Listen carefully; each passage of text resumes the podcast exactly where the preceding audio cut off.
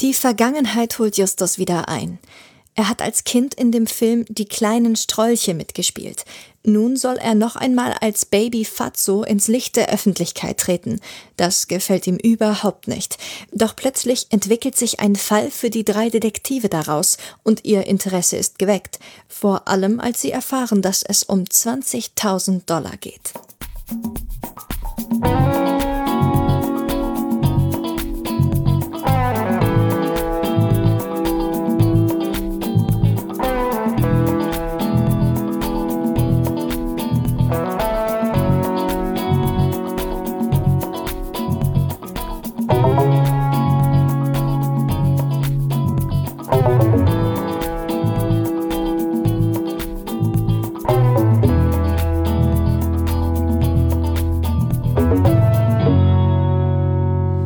Einen schönen guten Tag, lieber Benjamin Kasper. Hallo Thomas Freitag. Es ist Folge 1 nach dem berühmt-berüchtigten 17-Stunden-Podcast. Ja. Wir befinden uns in einer neuen Aufzeichnung zu einer Folge, die Zentrale. Und meine erste Frage ist, wie geht es dir? Also ich muss sagen, nach dem 17-Stunden-Podcast ging es mir noch nie so gut. Also mir ging es richtig gut. Kannst du das weiter erörtern? Ja, ich hatte Freude, dass es äh, denn vorbei war, dass es eine harmonische Stimmung war zwischen uns allen und dass wir die Folge relativ gut besprochen haben, fand ich. Und äh, ja, und dass es so, so wundervolles Feedback äh, kam. Man könnte beinahe sagen, so viel Feedback haben wir noch nie bekommen für einen unserer Podcast-Folgen. Haben wir aber noch nie bekommen. Ja? Vor allen Dingen auch so lang. Also, Das stimmt. Ja. Manche haben sowas gesagt wie äh, Podcast-Helden, im Podcast Olymp angekommen, Meisterwerk. Meisterwerk. Ganz oft, ganz oft Meisterwerk. Geniestreichen mit den anderen drei Fragezeichen-Podcasts dabei zu Kolo kollaborieren. Kooperieren heißt es. Kollaboration, sagt man doch auch, ne? Ja. Das ist, das ist was anderes. Der eine oder andere von euch wird schon merken, dass mir dieser 17-Stunden-Podcast vielleicht nicht so gut getan hat, weil ich bin immer noch leicht gehirngeschädigt, dass ich so einfache Worte nicht aussprechen kann. Ja. Mehr möchte ich aber eigentlich auch gar nicht dazu sagen. Ich, ich finde, es reicht zu sagen, da sind wir wieder, wir haben es überlebt. Äh, wir sind mit dem Endergebnis sehr zufrieden. Aber ich habe ja die Devise, nach dem Podcast ist vor dem Podcast. Jede Folge steht für sich und ist immer ernst zu nehmen. Und deswegen sitzen wir heute wieder zusammen. In Starbesetzung diesmal. Oh, wie, was, was soll Ach, Quatsch, stimmt ja gar nicht. Olli ist ja gar nicht da. Dann ist es ja Starbesetzung. Weil das andere ist ja dann eher so. Wie sage ich das jetzt am besten? Ist dir nicht aufgefallen? also Starbesetzung, also ich finde ja, die Starbesetzung ist äh, bei der Folge äh, der Todesflug gewesen und so, Musik ja. des Teufels. Hast du gerade wieder die Kurve gekriegt? Ja. Ne? Und heute besprechen wir der gestohlene Preis. Ist das nicht was? Das ist was. Ja. Jetzt kommt noch ein Highlight. Mhm. Ich habe vom gestohlenen Preis zuerst das Buch gelesen. Ernsthaft? Ja, du, ja, jetzt bist du geschockt. Du hast ein Drei-Fragezeichen-Buch gelesen. Ja, Du, der in Anführungszeichen Nicht-Fan. ich habe. Der, der so jungfräulich in dieses Podcast-Projekt gegangen ist Ja. und gesagt hat, ich habe mit der Serie nichts am Hut, ich kenne mich überhaupt nicht aus. Ich habe innerhalb von drei, äh, Quatsch, von zehn Tagen sieben Bücher gelesen. Äh, es ist unglaublich. Ja, da war auch der gestohlene Preis dabei. Nein, Ja, wirklich. und Ich ähm, bin begeistert. Ich sag das jetzt mal so: von allen Büchern, die ich bisher gelesen habe, Mhm. würde ich sogar sagen, ist das auf Platz 1 Okay. mit 7,5 Punkten. Jetzt wäre natürlich für die Hörer interessant, in welcher Nachbarschaft du dich noch so bewegt hast. Kannst du noch vielleicht ein paar andere Buchtitel nennen, damit die Hörer ungefähr kriegen? Weil es ist leicht zu sagen, äh, der gestohlene Preis, das Buch ist für mich auf Platz 1. Dann wäre es jetzt interessant, was hat er denn noch so Oh, gelesen? ey. Hast du vielleicht das Gespensterschloss gelesen oder äh, den Karpatenhund? Nein, ich habe gelesen, äh, Die Zeitreisende. Okay. Da äh, interessieren sich übrigens eine Menge Leute, äh, Mhm. wie ich dieses Buch fand. Ja, verstehe ich aber auch nicht. Wie, wieso? Weil ich, ich bin nicht Nee. nur du bist wichtig. Ich, Ja, aber du wirst ja hier schon so als Person so ein bisschen leicht abgekultet. Nach dem Motto, oh, ich will wissen, wie Benjamin das fand, weil Thomas und Benjamin, äh, Ollis Meinung kenne ich ja schon. naja, guck mal, deine ist ja so ein bisschen vergangenheitsverklärt. So, alles Moderne. Ist so. schlecht, ja. Ja, genau. Und ich gehe da so ein bisschen. Das ist übrigens mein zweiter Vorname. Thomas Ja. Schlecht Freitag. ja? Nee, und die Zeit, Also wenn du mein Vater wärst, würde ich so heißen. Zeitreisende, da würde ich gerne noch irgendwann mal ein Special machen zu. Aber war jetzt auch nicht so Wie, schlecht. du willst ein Special machen. Wie darf ich das verstehen? Da haben wir doch schon mal drüber gesprochen. Ja, aber ich tue jetzt so, als wüsste ich das nicht. so. Ähm, Ja? dass wir so Wie, eine- du willst ein Special Ja, machen? pass auf, Thomas. Ohne mich oder was? Nein, du kannst auch vorkommen. Das ist aber lieb, dass ich in meinem Podcast mitmachen darf. Ja, du darfst auch im eigenen Podcast mitmachen. Also der, der die Idee für diesen Podcast hatte, darf in seinem eigenen mitmachen. Aber ich habe dich ja sehr zu dieser Idee hingezogen. Das haben wir immer nicht vergessen. Getrieben. Ja, getrieben eigentlich. So. Aber macht ja jetzt nichts. Jedenfalls äh, wollte ich äh, über die Folge sprechen, wie Mhm. ich sie fand, beziehungsweise das Buch. Und äh, dich wollten wir da auch einbauen. Also Aber ich darf einmal so kurz im Hintergrund im Raum Hallo sagen und wieder rausgehen. vielleicht. Okay. Gut. Nein, wir machen da was, wir planen was, aber wir haben ja schon oft Sachen vorausgeschickt Mhm. und es ist schwer einzuhalten. Deswegen will ich gar nicht mehr jetzt darüber sprechen. Also die Idee, Es wird kommen. Die Idee ist, So. dass Benjamin ein kleines Special macht zu der Folge Die Zeitreisen. Und jetzt sind die ganzen zentrale Fans da draußen schon aufgeregt, endlich nur mal Benjamin zu hören, ohne diesen lästigen Thomas. Stimmt doch gar nicht, du bist auch dabei, habe ich ihm gesagt. Achso, ne, Sag mal, nein, jetzt sind wieder alle enttäuscht. achso. ja, das stimmt auch. Nein, ähm, ich wollte eigentlich nur sagen, dass ich es sehr schön finde, heute mal wieder mit dir alleine hier zu Ja, das sitzen. stimmt, das ist ganz merkwürdig. Ja, und ohne jetzt zu sagen, irgendwie, äh, ah gut, der blöde Olli ist nicht dabei. Nein, so ist es nicht. Einfach, einfach mal wieder, auch um Abwechslung zu haben. Vielleicht auch die Leute wieder, ähm, weil bestimmt auch Leute das anstrengt, 17 Stunden uns drei zu hören. Äh, Es ist auch für uns anstrengend, wenn wir jetzt drei Folgen in gleicher Besetzung aufnehmen, finde ich. Mhm. Ja. Ich finde, wenn wir zu dritt aufnehmen, ist äh, drei Folgen hintereinander, also ist das schon anstrengend. Ja. Deswegen wird es auch so sein, hat Thomas auch schon gesagt, dass äh, Olli und ich demnächst auch mal wieder eine Folge machen. Und da freue ich mich sogar drauf. Äh, ja, ist Und- auch wieder. Und da habe ich auch eine Idee, wie ich drin vorkommen kann, ohne dabei zu sein. Aber das sage ich dir jetzt noch nicht. Mit einem 10-Minuten-Timer? Nein, anders. Lass dich überraschen. Okay. So. Ähm, äh, hier, der, der Teufel hier. Das war ja einer deiner Lieblingsfolgen. Der tanzende Teufel. Der Tanz der Teufel, die wir aber noch nicht besprochen haben. Achso, welche haben wir denn besprochen? Äh, den Teufelsgeiger, also hier Musik des Teufels. Nein, wir haben doch eine Folge besprochen hier, die du so gut fandst. Wir haben schon mehrere Folgen hier besprochen, die ich gut fand. Und ähm, Na, darf eine- ich das jetzt mal wirklich die ganz- 43er Pass auf, ich, Folge. Ich muss jetzt mal gar, der Was? höllische Werwolf. Ich muss Ja, jetzt hier wirklich mal, das ist jetzt wirklich wahr, was ich sage. Ja. Als wir das hier angefangen haben, habe ich mich gefreut, wenn wir diesen Podcast machen, da habe ich schon so im Kopf ausgemalt, welche meiner Lieblingsfolgen wir ganz zu Beginn besprechen. Ja? Hm. Ja. Das ist natürlich alles ein bisschen anders gekommen, weil wir wildern jetzt so innerhalb den, ähm, von den Folgen so querbeet rum, ja. Als wir damals den unheimlichen Drachen besprochen haben, was ja wirklich eine meiner absoluten Lieblingshörspiele aus der Serie ist.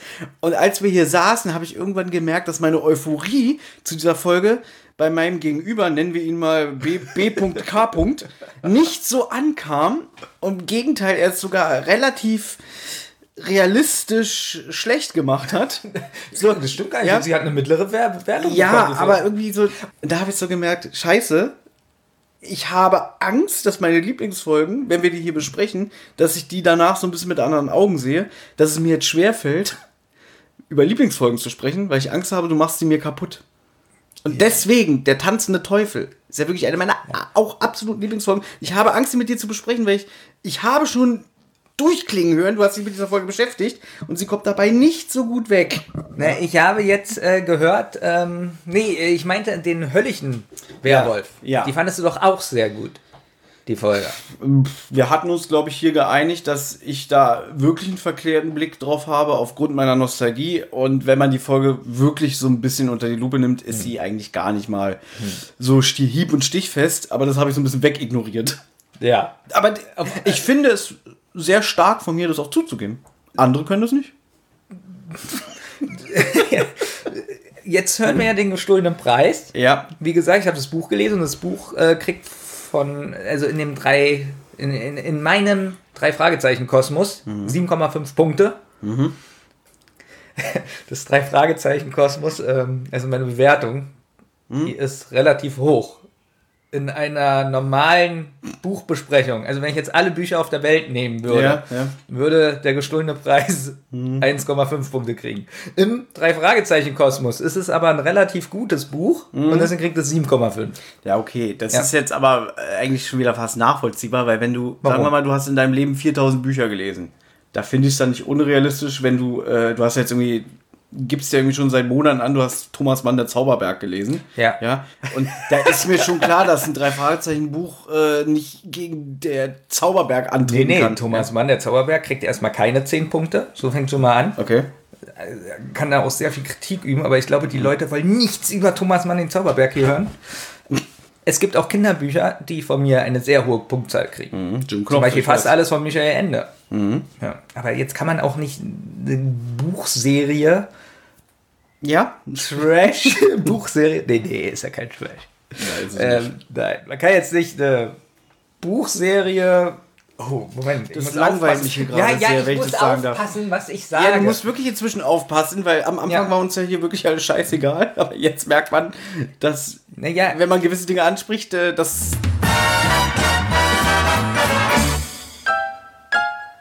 So, Thomas, da sind wir wieder. Lustigerweise ist gerade unser Schnittprogramm abgestürzt.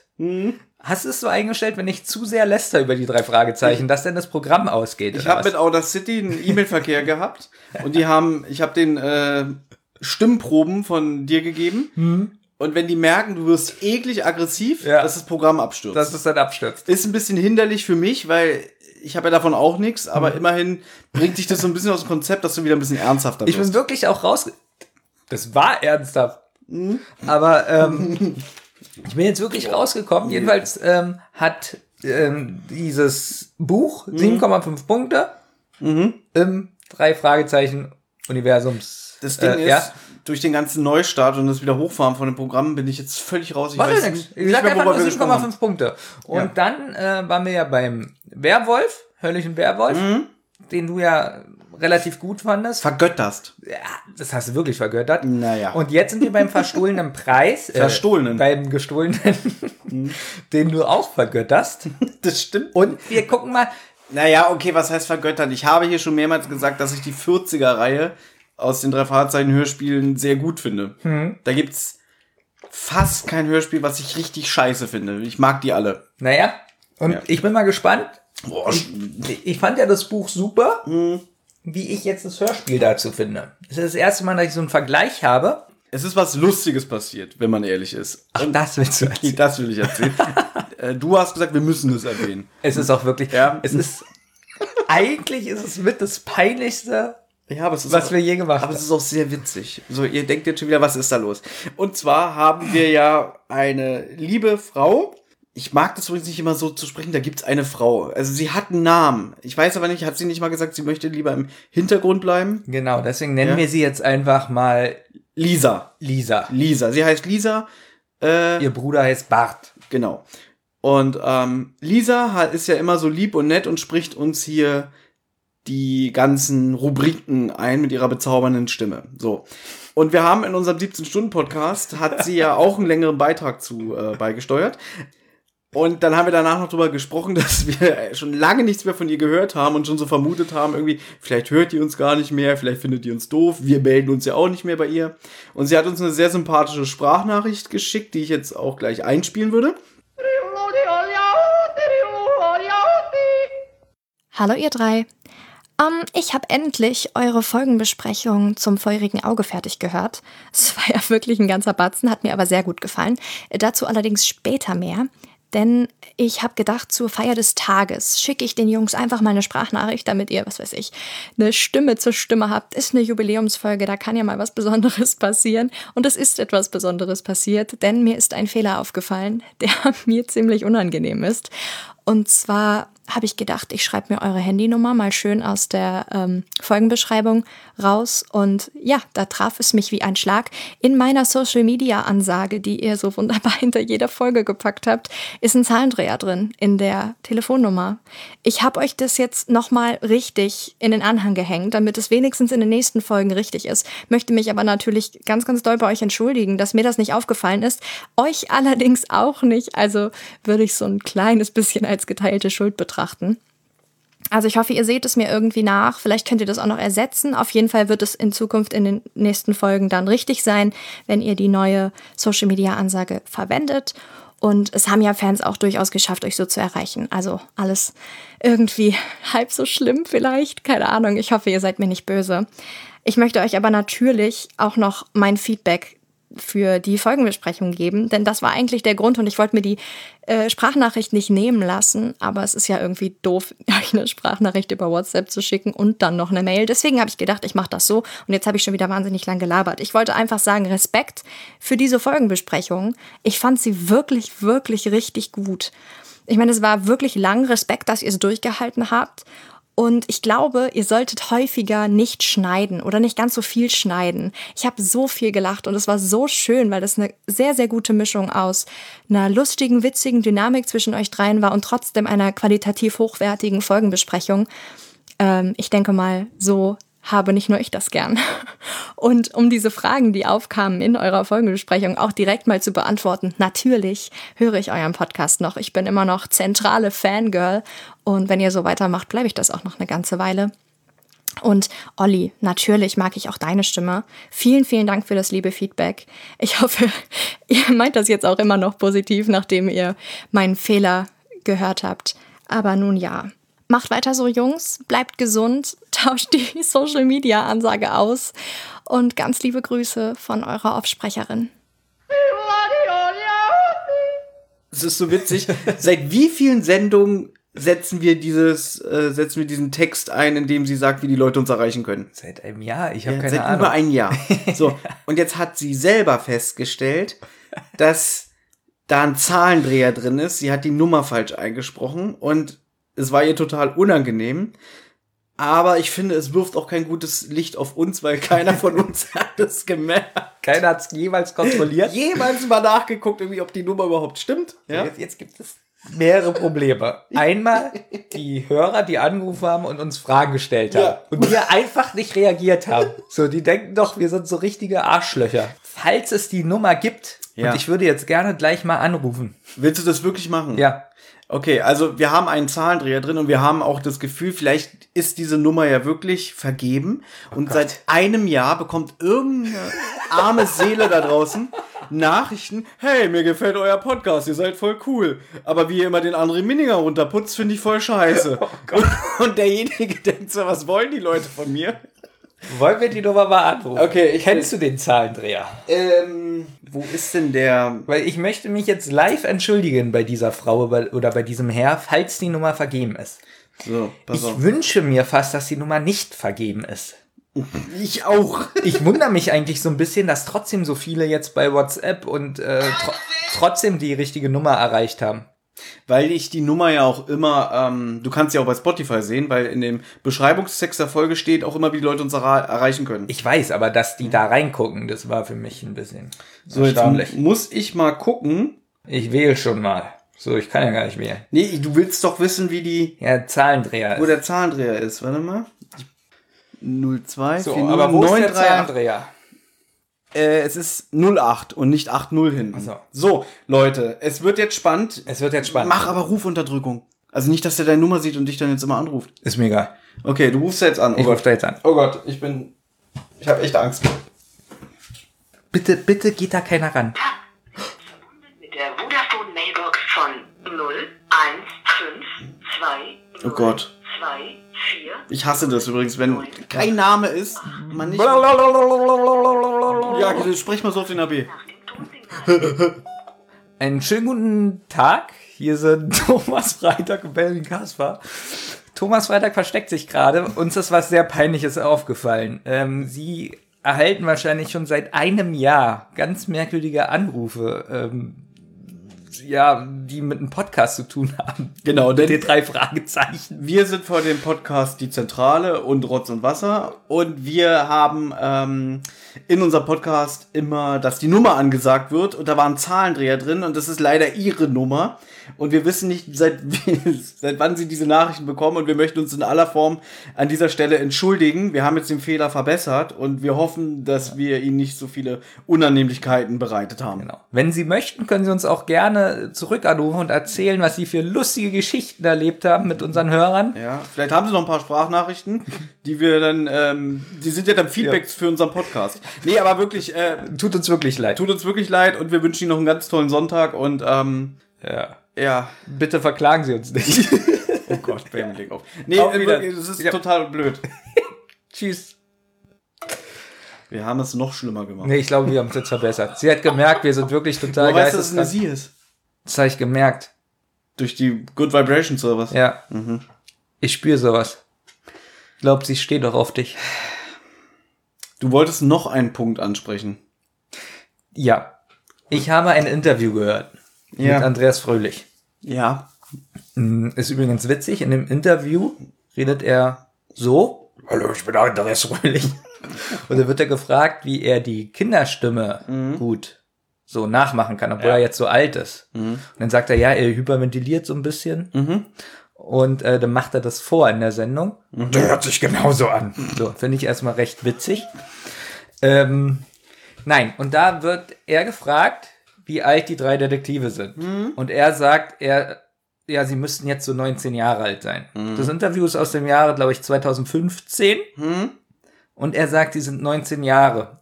Jetzt höre ich ja meinem Mentor, Thomas Freitag, sehr genau zu. Und er sagte mir, die sind zwischen 16 und 17 ungefähr. Und in den älteren Folgen, glaube ich, 14 oder so. Jetzt meine Frage.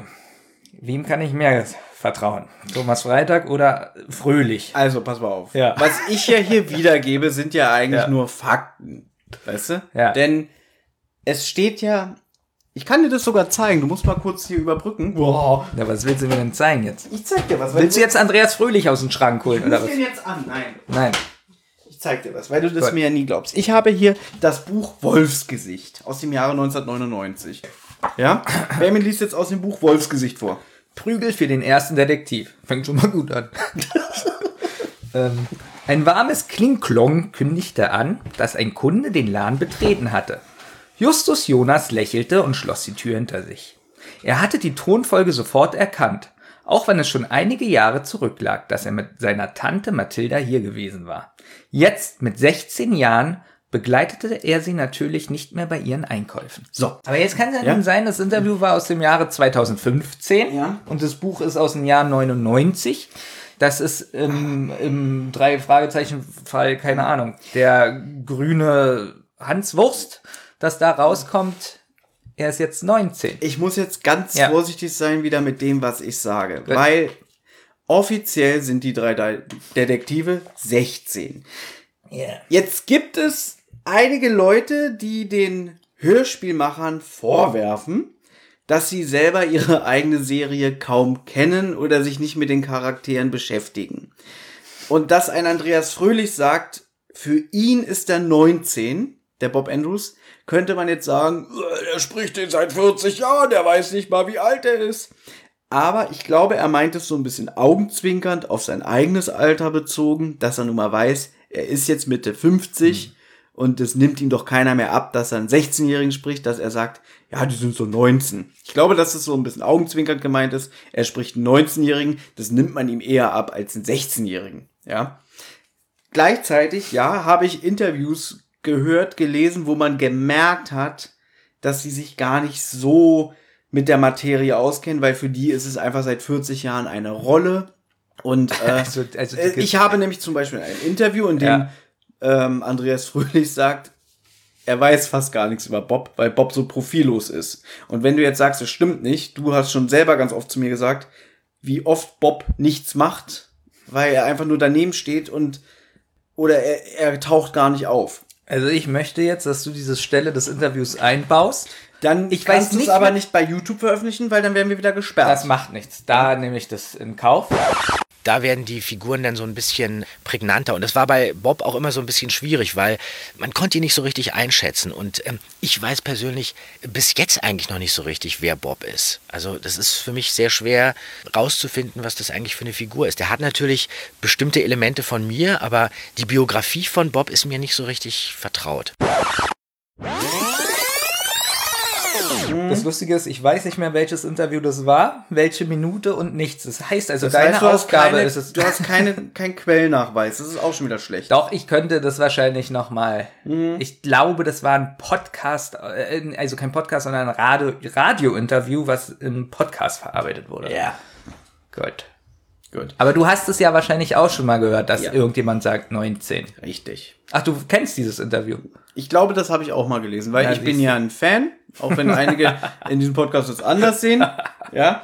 Deswegen bin ich natürlich mit der Materie sehr vertraut. Jetzt habe ich eine Frage. Ja, bitte. Bist du mit dieser Antwort von mir zufrieden, die ich dir gerade gegeben habe, oder möchtest du noch ein bisschen stänkern oder so? Sie war nicht schlecht. Also erstmal erstmal wirklich ein kleiner Applaus von Mhm. mir, dass du ein Buch gegriffen hast und das sofort drin stand. Ich finde, das macht einen Mhm. Wenn semi-guten Fan aus. Ich find's witzig, weil du gerade sagst, einen kleinen Applaus und jetzt greifst du so in deine Hosentasche und holst so Revolver raus und schießt dich. auch, auch guter Witz. So, so ein Däumling, der, den stellst du auf den Tisch und der macht einen Applaus. Deswegen ein kleiner Applaus. Die Witze werden nicht besser heute, es tut mir total Beide leid. waren gut, der mit dem Revolver und der mit dem Däumling. also die waren beide große Der. Revol der Däumling, der Däumling hat einen Revolver und der schießt mich. und ich klatsche. ja, gut. ähm, Ihr seht, der 17-Stunden-Podcast hat diesem Format nicht gut getan. Es fällt mir auch ein bisschen schwer, wieder reinzukommen, aber das ändert sich jetzt, denn wir reden jetzt über die drei Fragezeichen-Folge Nummer 44, der gestohlene Preis. genau. Freust du dich schon? Ja, denn das Buch, habe ich gemerkt, äh, wurde von einem Amerikaner geschrieben. Ja, das ist richtig. Weißt du noch seinen Namen? Irgendwas mit äh, André wahrscheinlich. Ja, gut. Dafür gibt's ja mich, weil ich habe Ja. ein bisschen seinen Lebenslauf Nee, Marc aufgeschrieben. Brandl oder so. Ja, sehr gut. Und pass auf, ich will dich gleich was fragen. Darf ich kurz anfangen, die Ja, mit den allgemeinen Sachen? Dafür bist du doch hier. Ich habe auch, äh, als ich gemerkt habe, dass du auf einmal anfängst, pass auf, das ist wieder eine lustige Anekdote. Du hast ja irgendwie so jetzt gerade Blut geleckt, weil du gemerkt hast, der 17-Stunden-Podcast kam so gut an. Die Leute rufen dich nachts um drei Uhr an, fragen, Benjamin, bitte, sag doch mal die Meinung zu die Zeitreisende. Ja, ich, will- ich finde es so schade, dass du damals bei der Besprechung nicht dabei warst. Ich möchte deine Meinung wissen, bitte. Und du so, ja, kein Problem. Ich bin ja hier, ich bin ja der Macher von Zentrale. So, ich ziehe die Fäden im Hintergrund. Ja, kein Problem. So.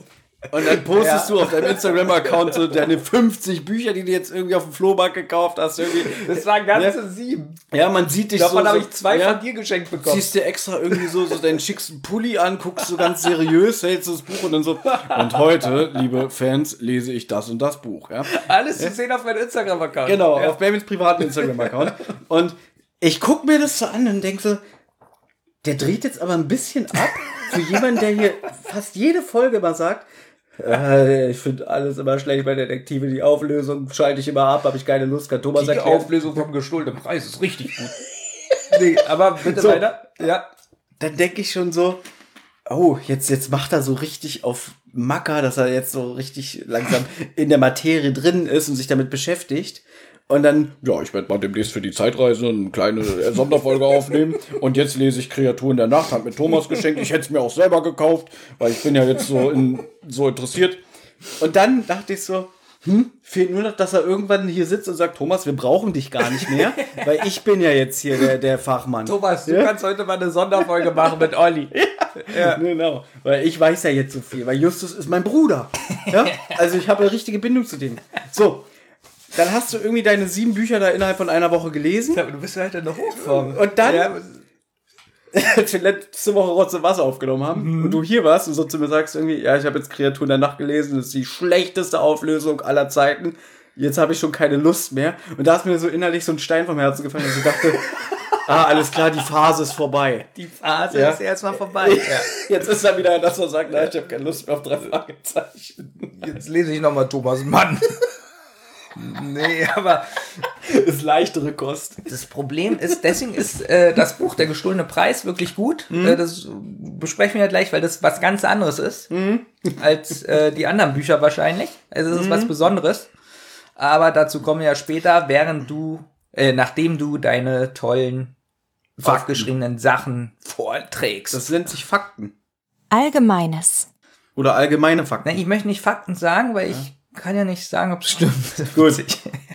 Okay, ich habe zum Beispiel Ja. aufgeschrieben, dass es sich bei der gestohlenen Preis im Deutschen um das Buch Nummer 43 handelt. Könnte eventuell ein Fakt Ja. sein, ja. Und dass es 1985 erschienen ist. Eventuell, Ja, so. müsste ich nachprüfen. Dass das Hörspiel die Nummer 44 trägt und am 1.10.1988 erschienen ist. Na, Ja? Und circa 50 Minuten Länger hat. Ja. ist schwierig, ich weiß. Ja, es können auch Fake News sein.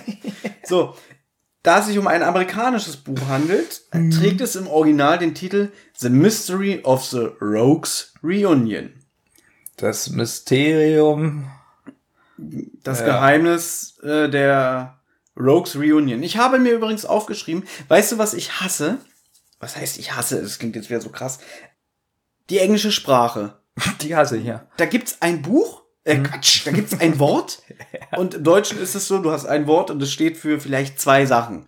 Im Englischen hast du für ein Wort manchmal 20 Bedeutungen. Auch hier, wobei sie sind im Prinzip sind sie halt eigentlich im Großen und Ganzen das gleiche, aber die Übersetzung von dem Wort Rogue unter anderem Schurke, Gauner, Schelm, Spitzbube, Schlingel, Lump, Schlawiner Alles das Gleiche. oder Strolch.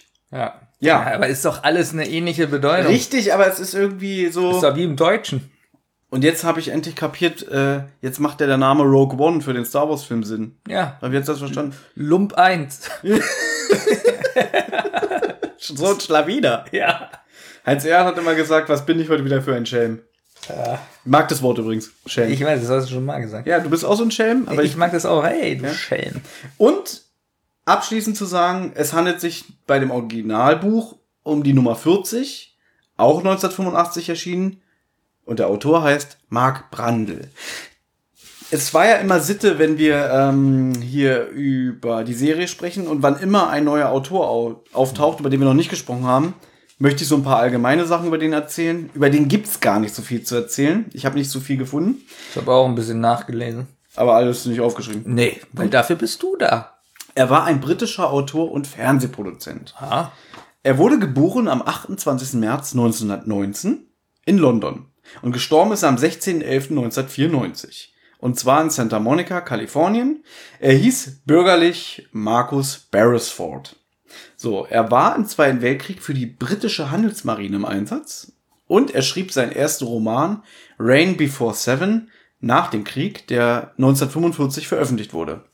So, und dann, also wenn er in London war und in England geboren ist, fragst du dich jetzt, hä, wieso war der dann in den USA? Weil er bekam 1948 ein Stipendium in Yaddo oder Jeddo, klingt wie einer von den Animaniacs.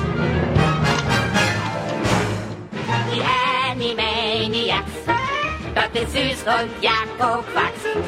Wacko schnappt sich alles Snacks. Unsere Steuer hebt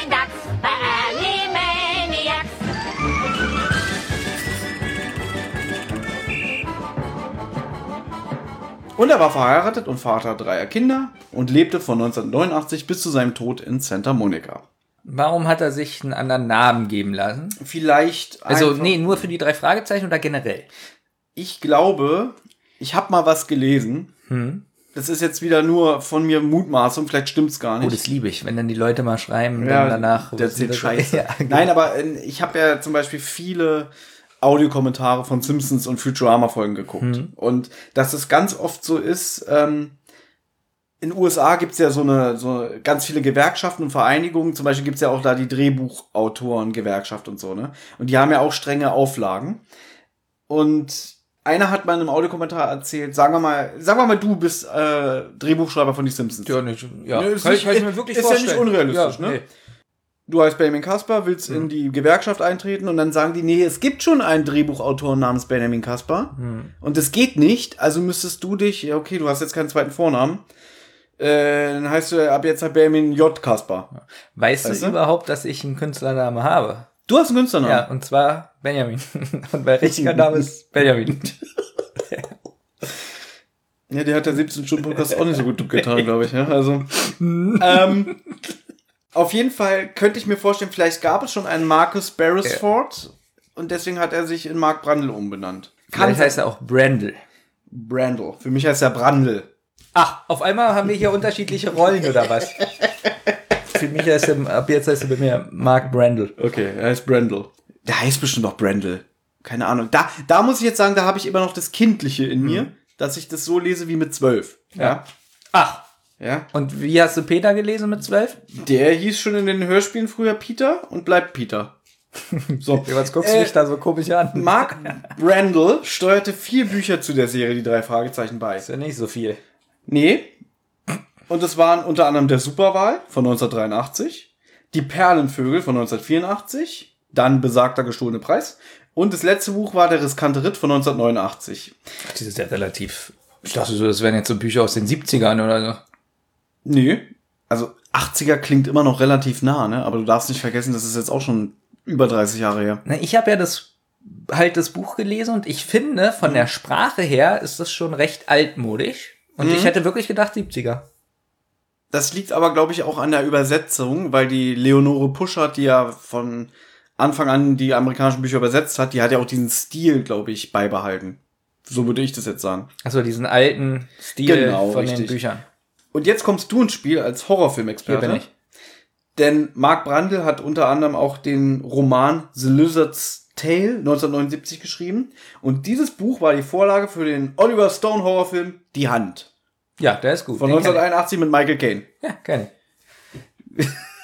Und es ist kein Witz, ich habe vorher noch nie von diesem Film gehört. Ich habe vor kurzem eine Folge Plauschangriff gehört. Da reden die über den Film. Doch, hast du bestimmt, der kam früher meines Erachtens manchmal so auf Sat 1. Aber Benjamin, Ja. ich musste doch schon immer ins Bett. Ach, du hattest ja auch kein ich, Kabelfernsehen. hat, doch, ich hatte Sat 1, aber nicht so, so cool wie du, schon ziemlich früh, sondern erst ein bisschen später, so Da Anfang meine der ich ja. 90er. Und Anfang der 90er, überleg mal, das ist erst Sat 1. Ah, ich bin so ein Flaschengitter. Nein, äh, auf Sat 1 kam früher so oft so solche Horrorfilme. Also die nicht so extrem brutal waren, aber schon so ein bisschen. Also beim Plauschangriff haben sie den ziemlich schlecht gemacht. Dass er albern ist. Also, worum geht's denn da bei dem Filmexperte, Kaspar? Eine Hand, die. Gut, dann weiß ich wahrscheinlich mehr über den Film. Ich habe gelesen, der Typ hat einen Autounfall, verliert dabei seine Hand und die Hand entwickelt ein Eigenleben und fängt an, Menschen zu ermorden. Ja, und was war jetzt an meiner Beschreibung falsch? Um was geht es da um eine Hand? Aber ja. was macht die Hand? Das hast du nicht gefragt. Okay, gut. Ja. Wir haben schon angesprochen, es geht in dieser Folge viel um die kleinen Strolche. Kennst du denn die Serie Die kleinen Strolche, die Originalserie? Ja, die schwarz-weiß meines Erachtens. oder? Ja, ich Ja. habe mich natürlich jetzt im Vorfeld ein bisschen damit auseinandergesetzt. Ähm, du findest auch ein paar Filme bei YouTube. Das lief irgendwie, glaube ich, Anfang der 70er oder so, äh, auch im ZDF. Gleich neben dem entsprechenden Pferd. Wahrscheinlich, oder vom Tom, von Tom und Jerry. Ja. So eine Sachen, ja. Aber das Einzige, was ich von, also klar, man kennt diesen Jungen, diesen Alf Alpha mit der abstehenden Haartolle, weißt du? Ja, es gab ja Ne? auch mal ein Remake in den 90ern. Darauf wollte ich zu sprechen kommen. Ich kenne diesen Film von 1994. Ja. Ja, der heißt im Deutschen Die kleinen Superstrolche. Äh, Im Englischen heißt er The Little Rascals. Verstehe ich auch wieder nicht. Warum nennen sie ihn die kleinen Superstrolche? Vielleicht um zu zeigen, ja, äh, der grenzt sich ein bisschen von dem alten Sachen ab. Oder es gab, oder der, vielleicht gab es ja schon vorher einen Film, der wirklich genauso hieß. Hm? Das sind die kleinen Superstrolche. Alfalfa, Figaro, Figaro. Spanky, Wassermarsch! Dala, Du hast die kultiviert. Ich warte. Eine Frau, die zwölf ist. Buckwheat, Schnell, wie ist die Nummer von 112? Froggy, Wie geht das Zeichen? Falsches Zeichen, Porky. Stymie, Wenn ihr meine Kinder wäret, würdet ihr Prügel kriegen. Wenn wir ihre Kinder wären, würden wir uns selbst verprügeln. und Petey. Die kleinen Superstrolche. Na, also ich kann ja mal kurz was dazu sagen. Ja.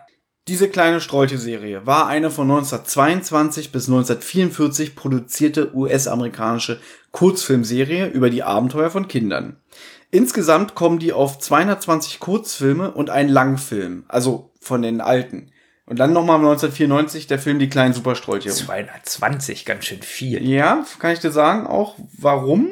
Weil das waren am Anfang waren es so 20 Minuten Kurzfilme und da stand irgendwie immer ein Zweiakter, bestehend aus zwei Filmrollen. Also eine Filmrolle war genau 10 Minuten und davon haben sie zwei Stück gemacht. Und später musste der Erfinder der Serie, Hal Roach, das irgendwie kürzen, auch nur noch eine Filmrolle, also maximal 10 Minuten. Wie gesagt, ab 1922 und erst ab 1928 haben sie dann Tonfilme produziert. Davor waren es alle Stummfilme. Wie lange ging das? Was hast du gesagt? Von 22 bis 44. Das müssen ja dann andere Schauspieler Natürlich, gewesen das ist so eine große Liste an Also, verschiedenen Kindern. Ja, sein. Dachte jetzt schon, das sind immer nicht, ist ja fast wie bei den drei Fragezeichen. Nein, da war es Ja. natürlich so, dass die Darsteller innerhalb der Serie natürlich oft gewechselt haben. Ja. Das wäre jetzt aber zu viel für dieses Podcast-Format gewesen, weil es geht ja eigentlich um die drei Fragezeichen. Ich könnte jetzt auch einen Vortrag über die kleinen Strolche halten. Ich möchte es aber einfach nur so als kleine Hintergrundinformation einbinden. nicht in die Länge ziehen. Nee, heute ja nicht. keine 17 heute Stunden. nicht. Aber es kommen schon Fragen nach dem nächsten 17-Stunden-Podcast. ja, Ja. Da könnte man das natürlich machen. Also die Serie ist bekannt dafür, ich rede jetzt wieder von den kleinen Sträuchen, Hm. dass erstmals Schwarze und Weiße zusammen gleichberechtigt Seite an Seite spielten. Obwohl das von äh, schwarzen Mitbürgern selbst mit Unbehagen betrachtet wurde. Und du hast halt wirklich dieses klassische Bild, Kinder mit so äußerlichen Merkmalen. Der eine hat Sommersprossen, der andere hat halt irgendwie die ganze Zeit ein Baseballcap, der andere ist halt ein Schwarzer, die halt Streiche spielen und so ihre eigenen Abenteuer erleben. Wie gesagt, ich kenne nur den, den Film von 94 und ich muss sagen, ich habe den auch nur einmal gesehen, Ende der 90er, und ich fand den aber gut. Ich habe den, glaube ich, im Kino gesehen. Echt? Krass. Ich kann mich erinnern, dass der nicht gut abgeschnitten hat, aber Mhm. ich fand den jetzt auch nicht so schlecht. Der war auch vor kurzem noch bei Netflix, jetzt ist er leider raus, weil sonst hätte ich mir den sogar noch hier im Vorfeld zur Recherche noch mal kurz angeguckt. Aber ich habe den in guter Erinnerung, weil das ist halt wirklich ein schöner Kinderfilm. Ja, ist jetzt die Frage, da war man zwölf, ob der jetzt immer noch so funktioniert. Das ist es halt. Und ich habe ihn wirklich nur einmal gesehen, Ende der 90er, und das ist ja jetzt auch schon über 20 Jahre her. Ja, da sind äh, da, in dieser Zeit sind mehrere so eine Filme rausgekommen. Zum Beispiel, wann kam der Dennis-Film raus? Auch so in dem Rahmen. Siehst du? 93, den, Ja. den habe ich im Kino gesehen. Den habe ich auch im Kino Ja, gesehen. den mochte ich auch. Ich mochte hier äh, den, der war ein bisschen, der war wirklich auch brutal hier äh, mit dem, na, Mit dem- Obdachlosen, na, hier, Ja, wie heißt er denn? Na, weißt du, wer den spielt? Ja, Hier, Doc, Doc. Brown Ja, aus Zurück in Zukunft. denn? Na, Christopher Lloyd, Lloyd. Christopher Lloyd. Genau. Und da war ja auch so da, kurz davor die Kevin allein zur Hauszeit. Richtig, also die 90er stehen eigentlich für so Brutal. brutale Kinderfilme. bei Netflix gibt's gerade eine, eine Doku-Reihe, die heißt Filme unserer Kindheit oder so. Und da geht's auch bei Kevin allein zu Haus. Das waren ja alle Stuntmänner hier, die die, die Ganoven gespielt haben. Ja. Und äh, da sagen sie auch, dass der Film, was so dieses Slapstick-Cartoonhafte angeht, wenn die Leute, wenn die Bänen sich da auf die Fresse legen, das war alles echt und die haben damit so ein bisschen auch ähm, das beeinflusst, das Stuntman-Gewerbe. Dass der zum Beispiel da, der rutscht doch auf der Treppe aus, ne? Und fällt richtig krass auf den Rücken. Und das war echt ein echter Stuntman. Und alle am Set haben sofort hingerannt, hatten Angst, hat sich den Rücken gebrochen, da steht auf, alles gut. Ja, weißt du, was noch echt war? Mit dem Stromschlag, dass er kurz zum Skelett wird. Im zweiten Teil. Ja. Nein, das war nicht echt. Eine der witzigsten Szenen, wie, wie er schreit. Ich weiß aber nicht, Hm? ob das im Deutschen nur so witzig ist, wegen der Synchronisation, oder ob das der Originalschrei Das ist seine Originalstimme, das Ja. hört man.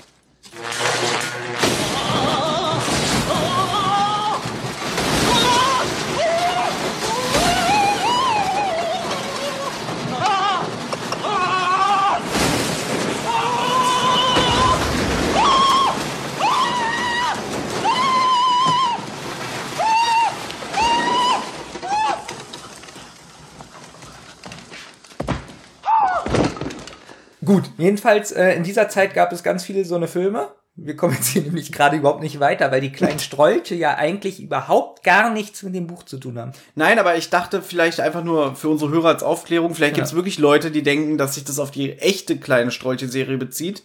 Es gab aber, habe ich auch gelesen, ganz viele Ableger von den kleinen Strolchen, weil du weißt ja, wenn was erfolgreich ist, versuchen immer andere das zu kopieren. Nein, nein, überhaupt nicht. Ne? Und das gab's auch. Und deswegen nehme ich mal einfach an, dass man für dieses Format drei Fragezeichen, das kommt ja wirklich in den älteren Fällen öfter vor, dass gesagt wird, Justus war mal ein Kinderstar, ein Schauspieler. Und in dieser Folge, Geschulte Preis, hat es halt seinen Höhepunkt, weil sich die ja mehr mit Justus Vergangenheit beschäftigt. Vielleicht noch kurz abschließend, Ja. um das zu Ende zu bringen, über die kleinen Strolche selber. Aber du hast immer noch nicht explizit gesagt, dass es in dem Hörspiel nicht die drei, äh, die die Strolche sind. Nee, da ist es halt wie so ein Ableger davon. Aber lustigerweise nicht im Englischen, da heißt es ja Rogues. Na, deswegen meine ich ja, es ist nur im Deutschen so. Im Schein- Amerikanischen hat es überhaupt gar nicht. So wie ich das verstanden habe, haben sie fürs Deutsche den Namen Die kleinen Strolche übernommen. Genau. Und im Amerikanischen sind es nicht The Little Rascals. da irgendwas. Ja, vielleicht hat sich da die, die äh, Übersetzerin das einem einfach gemacht. Genau, ich das- wollte nur, ne? dass du einmal explizit sagst, nur im Deutschen heißt es die kleinen Strolche Genau. und im Amerikanischen überhaupt nicht. Das hättest du ja auch sagen können. Du bist doch der so. äh, Faktengeber. Ja. Die Kinder, die in den Ja. Auer Gang-Filmen mitgewirkt hatten, erhielten keine finanzielle Beteiligung an Wiederholung der Serie oder Produkte mit ihrem Konterfei drauf. Also die haben auch, hier steht ja auch, das Gehalt äh, war wöchentlich zwischen 40 bis 30 bis 300 Dollar und das auch nur für die Stars der Serie.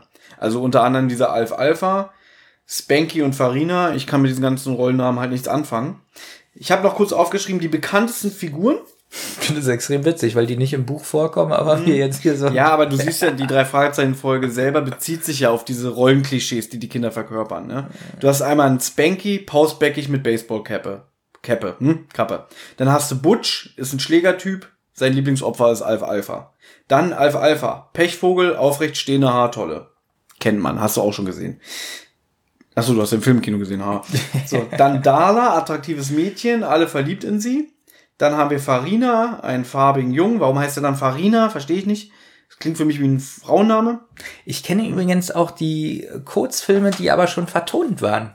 Ja, haben sie na, auch nachkoloriert. Ich habe bei YouTube einen entdeckt, der ist, glaube ich, auch von 1930. und Meines Erachtens muss es auch auf Sat 1 oder so gekommen sein. Justus Rolle jedenfalls, also er spielt ja den Baby Fatso, soll wahrscheinlich die des Joe Cobb sein, der bei den echten kleinen Strolchen von 1922 bis 29 in insgesamt 85 Kurzfilmen mitgewirkt hat als Darsteller.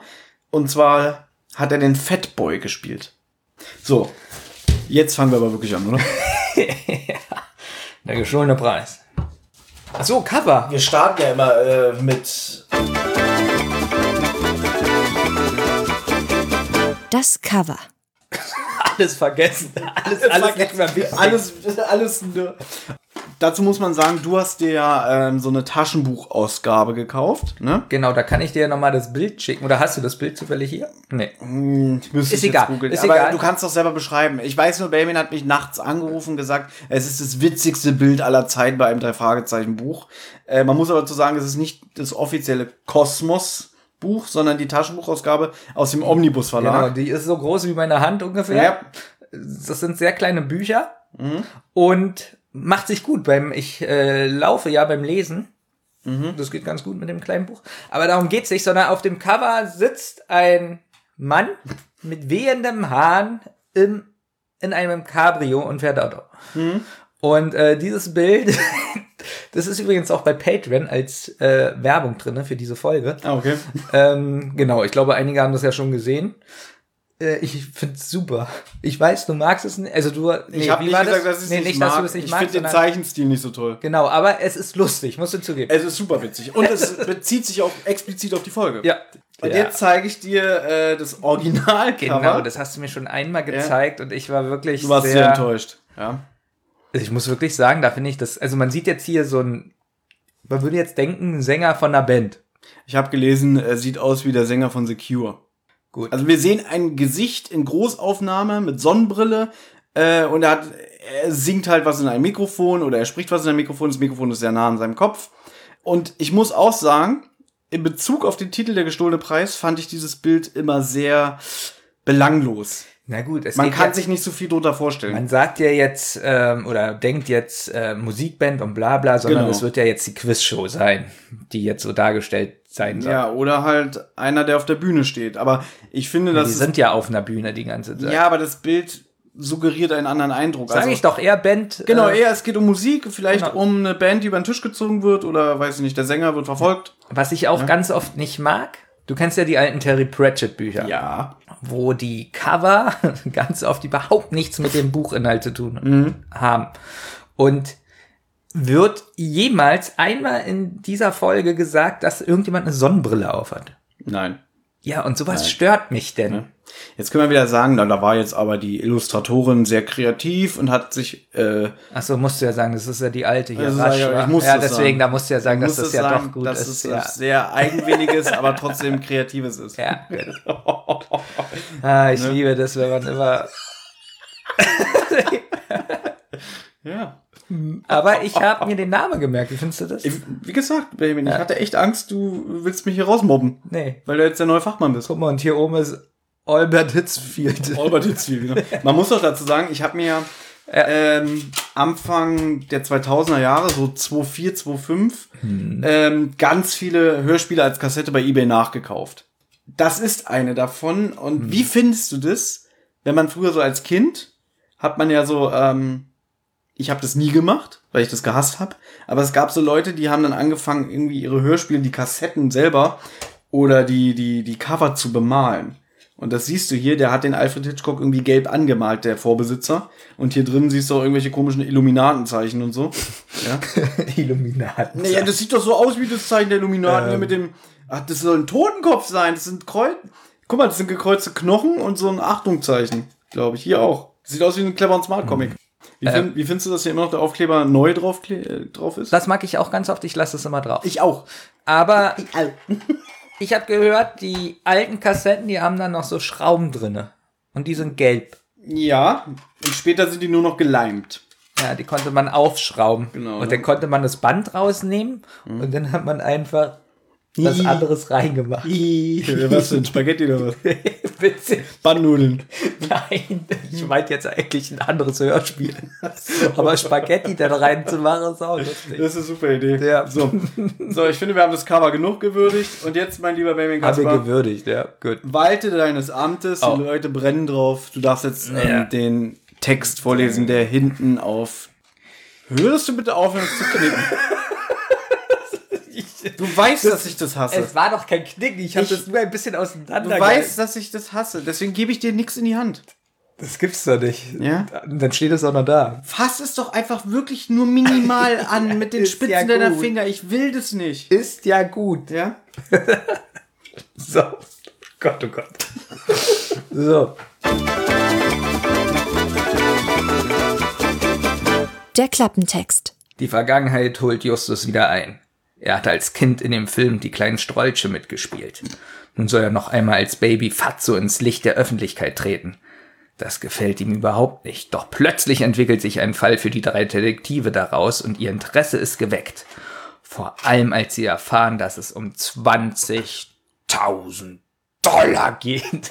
Ich finde Ja. aber diesen Text relativ ähm, gut. Er verrät nicht zu viel.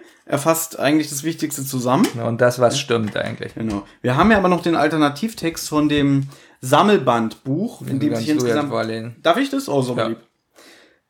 Aufregende Zeiten für die drei Detektive. Der Diebstahl der silbernen Pokale aus dem Fernsehstudio ist erst der Anfang. Denn irgendjemand versucht, Justus als Quiz-Teilnehmer aus dem Verkehr zu ziehen. Auch seine ehrgeizigen, ehrgeizige Konkurrentin Peggy ist in Gefahr. Wer spielt hier falsch? An Verdächtigen fehlt es nicht. Hm. Da finde ich den auf der Kassette besser. Ja, das ist so schön. Ja, der bringt's mir auf den Punkt. Ja. Spritzig geschrieben. Wer hat die Texte eigentlich auf dem Cover da immer geschrieben? Minninger. Kann nicht sein, du hast gesagt, er war da noch Praktikant oder so. nicht. Nee, nee, jetzt mal ehrlich, wer hat die Die Presseabteilung bestimmt. Presseabteilung? Ja. Die Folgenbesprechung. Wir fangen an. Wir steigen jetzt in die Folgenbeschwerde. Äh, Besch Beschwerde. Oh Gott. Ja. In die Folgenbesprechung ein. Ich habe geschrieben 80er Jahre Musik, so fing das bei mir auf Spotify an, aber ja. grundsätzlich wahrscheinlich Wir sind wieder noch die alte Musik, oder? Mhm. Ja, ja, es ist wieder das, die drei Fahrzeichen-Thema. Ja, aber grundsätzlich ist da noch die Originalmusik vom Bone offiziell. Ach so, ja, das ist Das ganz meine ich. interessant. Ähm, Wir haben es ja schon öfter hier mal erwähnt. Die Carsten Bohn-Musik ist in dieser Ära schon äh, ad acta gelegt. Ach, da ist schon die- Genau. Und ich kann dazu eine Sache sagen: Es gibt äh, musikalische Austausche in dieser Folge. Ich habe ja beide Versionen gehört, die alte und die Ich glaube, ich habe sie erkannt. Und es gibt noch eine andere wichtige Sache, die kommt auch gleich, darauf möchte ich dann eingehen. Wie findest du eigentlich, wie kreativ ich immer bin, dass ich so den 10 auch so Namen gebe? Guck mal, 10.1 heißt bei mir Qualen in der Zentrale. Finde ich gut. Fang du doch mal an. Es fängt damit an, dass der Sprecher der Originalsprecher, Hans Petsch? Hans Petsch. Nein, Peter Passetti. Was, was wer ist Hans Petsch? Den kennst du. Das war dieser Märchenonkel äh, der Nation. Den kennst du definitiv. Gut. Also es ist nicht Hans Petsch. Nein, es ist nicht Hans Peter Aber guck mal, ich vertraue dir so sehr, dass ich das einfach wiederhole. Ähm, Peter Passetti. Und ich finde, er hat da schon ein bisschen so eine anstrengende Stimme. Das haben wir schon öfter hier an dieser Stelle. Genau, aber besprochen. da fängt es schon an. Kann das Ja, sein? ja. Äh, Man merkt irgendwie der, der. Nein, die Stimme, die Stimme ist schon zu diesem Zeitpunkt einfach. Er klingt halt einfach alt. Ja. Jedenfalls der Sprecher, Peter Bassetti, äh, fängt an zu sprechen und ja, sehr gut, oder? Und sagt, dass Sagt aber, Justus, er erzählt. ja, dass Justus gerade extreme Qualen erleidet. Denn sie schauen sich eine Fernsehserie an, er und seine beiden Kollegen. Genau, die sitzen nämlich in der Zentrale und der Fernseher läuft. Ziemlich untypisch, hat man selten, ne? Dass die einfach mal so zusammensitzen und was gucken. Ja, ist Ja. Mhm. aber ein schöner Anfang. Irgendwo hatten wir das schon mal, dass es so ähnlich anfängt. Ich weiß aber nicht mehr bei welcher Folge. Mhm. Aber das gefällt mir. Ja. Ähm, ich würde sogar noch besser finden, wenn der Sprecher nichts sagen würde, sondern generell die Folge so anfängt. Aber ich finde diesen Satz äh, einfach super. Das Hörspiel fängt an und der erste Satz ist, Justus Jonas litt höchste Qualen. Und du denkst, was ist denn da los? Gebe ich, ja, natürlich Ja. ist es auch gut, aber ich finde, es hat auch was Schönes, wenn man so ein bisschen so selber reinkommt, was Mhm. da gerade passiert. Also es muss nicht unbedingt der Sprecher sein, in meinen Augen. Ja, und zwar äh, schauen sich die drei Detektive gerade im Kabelfernsehen eine Wiederholung an von den kleinen Strolchen. Genau. Und wie ihr jetzt schon gehört habt äh, und wahrscheinlich selber die Folge kennt, ist ja Justus einer der kleinen Strolche, nämlich Baby Fatso. Genau. Justus hat schon als Dreijähriger in dieser Serie mitgespielt. Und weiter wird dann ausgeführt, dass er sich schon immer für diese Rolle geschämt hat. Er ist ja da so ein kugelrundes Baby in dem Sinne, ja. Ein sehr schlaues Baby allerdings, das, ja. was eigentlich zu ihm ja passt. Er ist ja jetzt auch im Erwachsenenalter schlau. Was aber gesagt wird später, deswegen, ich hole jetzt mal ein bisschen aus, deswegen mag er die Rolle nicht so, weil er eigentlich kann man sagen, gemobbt wurde. Richtig. Du hast ja, Ja. das Buch gelesen. Ja, Hast du da irgendwie jetzt noch Erinnerungen dran? Schwierig, ich kann aber sagen, dass das Buch am Anfang sehr ausführlich ist und fast Mhm. eine äh, Charakter, wie soll ich sagen, Einleitung ist von Justus Jonas, wie er früher gelebt hat, so ein bisschen. Wie Und das finde ich sehr gut, weil man weiß ja eigentlich sehr wenig über die Charaktere, über Ja. ihre Hintergründe, ne? Und ich habe jetzt auch, bevor du gekommen bist, ich lag vorhin unter der Wand und habe nochmal das erste Kapitel gelesen. Hm. Ich finde schön, wie ausführlich da Justus Vergangenheit beleuchtet wird. muss ich auch Ja. sagen, an und für sich, dieser Fall ist für mich in dieser Folge fast nebensächlich. Mhm. Und mir ist aufgefallen, ich habe ja jetzt sieben Bücher gelesen und jetzt auch schon einige Hörspiele gehört, wie schön es eigentlich auch mal wäre, vielleicht mal so eine Folge. Jetzt werden die alle denken, ob ich total bescheuert bin, aber eine Folge ohne Fall. Einfach nur so, dass die was erleben. Also erstmal sind unsere Hörer schon lange über den Punkt drüber, wo sie denken, du bist bescheuert. ja. Zweitens, ich glaube, das ist, ja, stimmt, das ist das, was du schon länger dir, glaube ich, wünschst. Du hättest gerne mal die Detektive in einer ganz banalen Alltagssituation, ohne dass sie ermitteln oder so. Weißt du, was ich aber glaube? Ich glaube, das würde nicht funktionieren. Weil die Detektive funktionieren in dieser Grundkonstellation als ermittelndes Dreierteam, finde ich. Also das wird mir gerade so bewusst, während ich darüber spreche. Nimm mal jetzt fast den Fall raus, dann wär's fast so ein Buch oder ein Hörspiel. Ja, aber du sprichst jetzt schon wieder Dinge an, auf die ich später gerne zu Ja, sprechen kommen natürlich, würde, weil aber- äh, in meinen Augen, wir haben uns ja schon im Vorfeld über diese Folge unterhalten, ich habe zum Beispiel zu dir gesagt, das ist eine reine Justus-Folge. Ich finde, dass Peter und Bob nur am Rand vorkommen. Da hast du gesagt, nee, stimmt nicht, ich finde, die machen ganz viel. Nein, nein, nein, Ja. anders, anders. Du hast gesagt, dass sie im Buch nicht zu Wort kommen, sondern dass viel der Sprecher so übernimmt, was sie machen. Ich meinte damit, im Buch ist sehr wenig wörtliche Rede, sondern es ist mehr erzählt. Das meine ich damit. Also manchmal hast du ja, ähm, das wirst du vielleicht so bei neueren Büchern, bei, ich sag jetzt hier Marco Sonnendeitner, Ja. da hast du teilweise über Seiten nur Dialog, Ja. wenig äh, Erzählpassagen. Und dieses Buch ist sehr erzähllastig, aber es hat weniger Dialoge. Ist mir aufgefallen. Das äh, stimmt. Ja.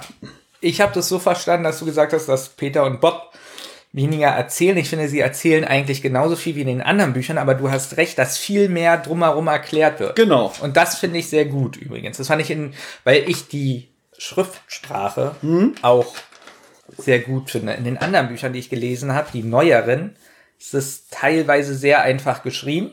Und das hat sowas Altmodisches. Deswegen wundere ich mich jetzt so ein bisschen. Es- In meinen Kopf passt es gar nicht so zusammen, dass du jetzt sagst, dass, ich nenne sie mal die 80er Musik der Ja. drei Fragezeichen. Ich finde, das passt fast gar nicht, weil mir das alles viel älter vorkommt. Die ganze Folge, wie die so ist, auch so das Buch, ähm, kommt mir viel älter vor, so 70er, 60er.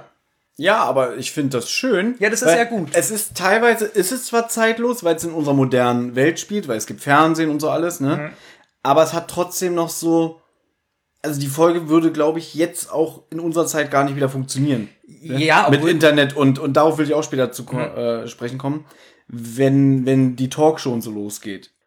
Äh, unter dem jetzigen Zeitgeist. Aber egal. Ja, weil ich ja doch so ein bisschen so in Amerika bin und so, und da Mhm. frage ich mich so, äh, hier wird ja immer so explizit das Kabelfernsehen so hervorgehoben. Mhm. War das da was Neues gerade? Ähm, ich kenne mich da aber nicht aus in Amerika. Ähm, ich bin der Meinung, dass so gerade Mitte der 80er ging das ja langsam los, dass die Leute endlich ihre eigenen Videorekorder hatten und auch Sachen aufnehmen konnten und dass auch so dann ältere Sachen endlich im Fernsehen gesendet werden konnten. Ich habe letztens zum Beispiel mal gelesen, zum Beispiel so ein Film wie Singing in the Rain. Der ist von 1959, Ja. glaube ich. Oder 57. Und weißt du, wann der das erste Mal im deutschen Fernsehen ausgestrahlt wurde? 1989. Na, so 71, was Ja. ich aber auch extrem lange finde. Und dann ist mir wieder bewusst geworden, wie das früher war. Da gab's halt noch Man hatte kein, gar kein Fernsehen. man hatte kaum jemand hatte einen Fernseher zu Hause, es gab noch keine Videorekorder. Es ist ja erst so Ende, Ende der 80er, Anfang der 90er diese Deutschland sehr spät. noch, also in den USA ein bisschen früher, bei uns noch später, diese, ich sag mal, Kultur selber sich Fernsehen aufzunehmen oder zu Hause Heimkino, weißt du? Heimkino, da bist du ja noch ganz weit weg. Ja, aber halt Ja. einfach, äh, komm, wir machen uns heute Abend mal einen Film an, weil entweder bist du ins Kino gegangen oder äh, du hattest, weiß ich nicht, Super 8 oder so. Bis ja? wann ging das normale Fernsehprogramm? Bis 18 Uhr oder 20 Uhr? Weiß ich nicht. ja, und dann kam das Testbild. Naja, ein Ja. bisschen länger war schon, weil, ähm, Ganz am Anfang nicht. Also so, wir sind ja noch, wir, da merkt man wieder, wie alt wir sind. Wir sind ja noch aufgewachsen. Ich glaube, da war so ab halb eins oder so das Testbild auf den öffentlichen. Und das Kabelfernsehen. So hat- piepen. Genau. Gut. Und das Kabelfernsehen hat sie eigentlich erst eingeführt, dass die ganze Nachtprogramm kam. Weißt du, aber ich glaube auch die, Zwar äh, hier äh, nur 0190 Werbung. das war noch später, glaube ich. Also. Ja. Ähm, ja, die drei Fragezeichen. Jedenfalls dieser Justus, der jammert ganz viel. Und Peter und Bob, die lachen sich darüber tot. Die finden es extrem witzig, wahrscheinlich auch, weil Justus da sitzt und sich so richtig schämt. Und wie findest du Bobs Leistung? Pass mal auf, ich habe Ja. diese Folge ungelogen vielleicht 200 Mal in meinem Leben gehört. So, pass auf. Und gestern in der Vorbereitung musste ich wirklich schallend anfangen zu lachen. Das ist kein Witz. Über diesen Satz von Bob. Das ist ja das Lustigste, was ich je gesehen habe. Pass auf. Ich finde, Und Peter, Peter ist auch super, weil er ja imitiert ja dann Baby Fatso. Weil Justus ja die ganze Zeit rumjammert, äh, bitte abschalten, ich kann nicht mehr. Aber ich will sehen, wie das ausgeht. ja. ich finde Bob schauspielert ganz schlecht Ja, und lacht ganz schlecht. Aber es ist schon wieder sowas von lustig. Ja. Ich habe auch hier aufgeschrieben, ich habe mir die Stelle fünfmal hintereinander angehört. Also, ich gebe dir recht, seine schauspielerische Leistung ist äh, nicht die beste. Man merkt, aber er kann nicht mit Absicht lachen. Ja, das ist ja, das ist ja das Lustigste, was ich, was ich je gesehen habe. Bei Peter geht's noch. Ja. Also Peter, der, der ist wieder überzeugender. Ich finde auch Justus Schauspieler nicht gut. Dieses so, abschalten, bitte. Oh, ich kann nicht mehr. Das ist auch nicht gut. Na, ich finde, das geht aber noch, weil er ja so manchmal so merkwürdig redet. ja. Aber Bob Ne? Ist schon sehr gekünstelt. Ja, aber ich will das nicht schlecht reden. Ich finde, dass es funktioniert. Es ist nicht gut geschauspielert, aber es funktioniert. Es funktioniert nur, weil ich es extrem witzig finde. das, das ist ja das, ist ja das Lustigste. Ja. So, im Hintergrund läuft ja der Fernseher. Mhm. Und man hört ja teilweise, was gesagt wird. Ja. Übrigens manchmal deutlich und manchmal versteht man nichts. Ich finde diese Quali ganz merkwürdige Szene irgendwie, Mhm. was man da hört im Hintergrund. Und dann kommt auf einmal auch so eine komische, unpassende Rockmusik. Die ist so das, die kleinen Sträuche-Theme, ne? Das kommt ja ganz oft vor in der Folge. Ja, aber es passt. Also- ich habe das mit Kopfhörern gehört. Ja. ich, ich, ich sag du. Ich, ich weiß, was du meinst, weil du hast ja, du kennst ja auch die original kleinen Sträuchen-Serie und in Ja. deinem Kopf es ist eine ganz alte Serie aus den 30ern, schwarz-weiß. Und dann kommt da so eine 80er Jahre Rock-Pop-Musik. Wirklich so Rock-Pop. Ja, das passt nicht. Und das passt Ja. Mhm. auch nicht, weil die noch was erzählen. und Man hört überhaupt nicht mehr richtig, was die sagen. Ja. Loslassen, Ganz, loslassen. das versteht man ja noch, aber da kommen noch ganz viele Sätze so. Ja, so, die, die, die, also die Szene kommt ja auch im Buch vor. Die malen das Baby mit Farbe an, damit die Erwachsenen denken, das Kind hat Masern und Genau. dann haben die anderen Kinder sind ja auch krank und sie müssen nicht in die Schule. ja. Das ist der Plot. Na, ich wollte jedenfalls Da, über fragen- den sich, über den sich Peter und Bob so totlachen. Ja, das ist, ist ja eigentlich auch witzig. Auf alle Fälle möchte ich sagen, dass die Fernsehszene, also die Geräusche, die da so rauskommen, Mhm. nicht gut verständlich sind und man gar nicht genau. Also ich habe das früher auf dem Kassettenrekorder auch sehr undeutlich verstanden. Und du erzählst mir jetzt, du hast es ja übers Handy, Spotify, auf Kopfhörer gehört und selbst da ist es undeutlich. Ja, es ist- und jetzt stell dir mal vor, du hast es früher auf dem Kassettenrekorder gehört mit diesem Rauschen und so. Das ist mir früher auch sehr schwer gefallen. Ich wusste auch nicht, ob die die ganze Zeit Deutsch reden, ob da Englisch dabei ist. Wenn das startet, denkt man, da reden welche Italienisch. Das Oder meine ich doch. Was ist denn das? Das klingt wie damals, kennst du noch diese Strichmännchen aus der ARD? Gut. Wie hieß der? La Linea? Ist ja schön, dass du das sagst. Das meine ich nicht. Ja. Sie reden Italienisch, Englisch, dann kommt auf einmal das klar verständliche Deutsche Mhm. und dann kommt wieder so Italienisch, Englisch mit Rockmusik. Ich glaube, dass da einfach äh, wieder die, die Regie irgendwelche Soundsamples reingeschmissen hat, um einfach so eine glaubhafte Stimmung mit Kindern zu erzeugen. Witzigerweise, um nochmal aufs Buch kurz zurückzukommen, das ist eigentlich äh, sehr interessant auch, dass da wird ja auch erzählt, dass ähm, die Eltern von Justus, die waren ja irgendwie Tänzer und haben irgendwie so in ganz vielen Musicalfilmen mitgespielt. Und dadurch ist, das wird hier gar nicht Und der erklärt. sollte doch auch Tänzer werden oder sowas, ne? War das nicht so? Und der Nee, wollte nicht? Irgendwie, äh, es wird ja gesagt, dass dann sogar der Regisseur, der war ja mal bei, bei Justus Eltern zu Hause und hat dann mit Justus geredet und Justus hat so geschwollen geredet wie jetzt, als, als Zwölfjähriger. Und davon war der Regisseur total begeistert, hat gefragt, wie alt ist das Kind? Ja, zwei Jahre, elf Monate. Genau, war das nicht so, dass Justus sagt, äh, irgendwie so, er wollte ja eh nie tanzen? Oder? Ja, irgendwie so ganz Ja. geschwollen. Also er redet Genau. eigentlich wirklich wie ein Erwachsener und davon war der Regisseur so begeistert, dass er ähm, gesagt hat, er will das Kind besetzen. Und es ging ja irgendwie ein Jahr, dass Justus äh, in der Serie mitgespielt hat. Dann sind Justus Eltern bei einem Unfall, bei einem Verkehrsunfall ums Leben gekommen.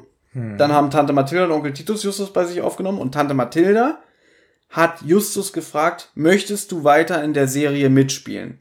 Woraufhin Justus gesagt hat, nein, und dann war alles klar, gut, der Junge macht nicht mehr in der Serie mit. Tante Mathilda kommt da sehr sympathisch rüber im Buch, weil sie sie- ihn fragt. Das ist toll. Ja. Ne? Also es, und das ist wieder dieses Weltbuilding, finde ich, dass das irgendwie so ein bisschen die Charaktere festigt. Jetzt muss man natürlich sagen, und das ist mir auch klar, dass man das nicht ins, äh, in einem Hörspiel einbauen kann. Also, wie, wie lange, 50 Minuten, was willst du da raufpacken? Ja. Ja, ich Dass das jetzt gekürzt wurde, finde ich jetzt nicht schlimm. Obwohl das schade ist, weil das halt im Buch richtig toll ist, aber muss man kürzen. Ja, aber da haben wir es ja wieder, was ja auch mal ein Hörer von uns meinte, wir dürfen nicht explizit das Buch mit dem Hörspiel vergleichen, weil das eine ist ja nur eine Adaption von dem anderen. Genau, meine ich ja. Deswegen äh, finde ich es in Ordnung, dass es nicht da drin ist. Na, jedenfalls wird jetzt der Fernseher ausgestellt und die drei reden dann kurz noch so über die Serie. Genau. Und Justus ist verzweifelt und dann erzählt er aber von den Filmarbeiten, also so ein bisschen Hintergrundinfos für die anderen beiden. Und er wurde wohl damals nur gehänselt, besonders von dem Darsteller des Bonehead. Er könnte heute noch gewalttätig werden, wenn er nur daran denkt. Habe ich auch aufgeschrieben, dieses gewalttätig. Finde ich witzig, dass er das so sagt. ähm, was mich an dieser Folge, was auch im, jetzt muss ich doch kurz mit dem Buch vergleichen, besser finde, äh, im Buch. Es wird in dieser Folge, und das hast du jetzt gerade äh, nicht erzählt, tausendmal darauf hingewiesen, dass Bonehead so große Ohren hatte und wackeln konnte. Viele sagen ja immer, die alten, äh, oder was heißt viele, ja doch, habe ich schon oft gelesen, ja, bei den alten Folgen konnte man besser miträtseln. So, jetzt wird ungefähr 50 Millionen, 1000 Trilliarden Mal gesagt, dass Bonehead große Ohren hatte und damit wackeln konnte. Ja. Auch wenn es nicht passt, wird immer wieder gesagt. ähm, ob, ob der Fall was mit den Ohren zu tun hat, noch später. Ich erinnere wieder daran, bei drei Fragezeichen wird nichts Ja. ohne Sinn gesagt. Ja, aber so oft. Also, Ähm, da möchte ich im Fazit drauf zu sprechen kommen. Gut. Justus befürchtet jedenfalls, dass er in den nächsten Tagen von aller Welt als Baby Fatso angesprochen wird. Finde ich auch schade. Im Buch steht nämlich, dass seine ganzen Klassenkameraden ihn darauf ansprechen und dass es für ihn richtig die Hölle ist. Da war eine Stelle sehr lustig. Da kommt einer zu ihm hin, sagt, gibst du mir ein Autogramm? Und er schreibt irgendwie in das Buch, bleib so wie du bist, dein Justus Jonas. Und dann reißt er die Seite raus und sagt so, nein, du sollst als Baby Fatz unterschreiben. Fand ich auch alles gut für die Atmosphäre, auch, und das meine ich wieder, es geht Ja. nicht nur um den Fall, sondern sie sprechen auch von der Schulzeit und so. Genau. Finde ich toll. Das hast du hier gar nicht. Du hast halt diesen kurzen, knappen Satz irgendwie, er weiß jetzt, die nächsten Tagen geht er wieder durch die Hölle. Bob, Schauspieler wieder schlecht, zeigt Verständnis, er möchte aufbrechen, weil es wird Zeit für mich, sagt er. Und dann verlassen die Jungs gemeinsam die Zentrale. Pop, Pop, das kann ich verstehen, grottenschlecht, habe ich auch aufge... Das meinst du wahrscheinlich mit den schlechten Schauspielern. Ja, Irgendwas macht er da ganz schlecht. Weiß ich nicht, du erzählst mir jetzt irgendwie, ähm, du weißt nicht, ob du nächste Woche noch Geld hast für Essen und ich sag, ja, ich kann verstehen, dass du dir Sorgen machst. So ganz neutral und Deswegen, ich muss ganz ehrlich sagen, der junge Bob Mhm. mag ich nicht. Ich mag den alten, aggressiven Säufer-Bob. Ich mag den Säufer-Bob. Ich mag den alten, aggressiven Bob. Den jungen Bob, den, der ist nicht so meins. So, draußen vor der Zentrale, ich wette, das fandst du auch witzig, begegnen sie Tante Mathilda. Naja, sie verstecken sich Der Justus versteckt sich, So. weil er sagt so, oh Gott, Tante Mathilda. Und dann stell mir vor, wie er sich so ganz klein macht und so flüstert, hier bin ich, hier bin ich. So, Ja? finde ich extrem witzig. Äh, da ist aber auch witzig, wie die anderen beiden sich kaputt lachen. Ja. Aber auch Bob, also Bob lacht da ja auch. Aber auch wieder so mit. es ist nicht zu fassen. ja, es ist nicht so. Auf jeden Fall denkt Justus jetzt, ah, er muss wieder arbeiten, Tante Mathilda hat eine Aufgabe für ihn. Und sie sagt dann, keine Sorge, ich hole euch nicht zum Arbeiten. Da wäre ein Mann aus Los Angeles, der parkt in der Einfahrt und er möchte Justus sprechen, wegen den kleinen Strolchen. Daraufhin ist Justus genervt, er möchte nicht mit dem sprechen. Äh, Mathilda rät ihn aber dazu, äh, Weil der Typ eh wartet, weil er so viel Zeit hat. Genau, und er, er parkte die Einfahrt voll. Es ist, also, das geht ja nicht. Und, aber das Witzige ist, sie sagt ja auch irgendwie, ja, der Typ ähm, fragt nach dir wegen Baby Fatso. Was wurde denn aus dem? Und jetzt muss ich eine Sache dazu sagen. In der alten Version, also die Hörspielversion Kassette. Blödes Wort, was ich gerade sage.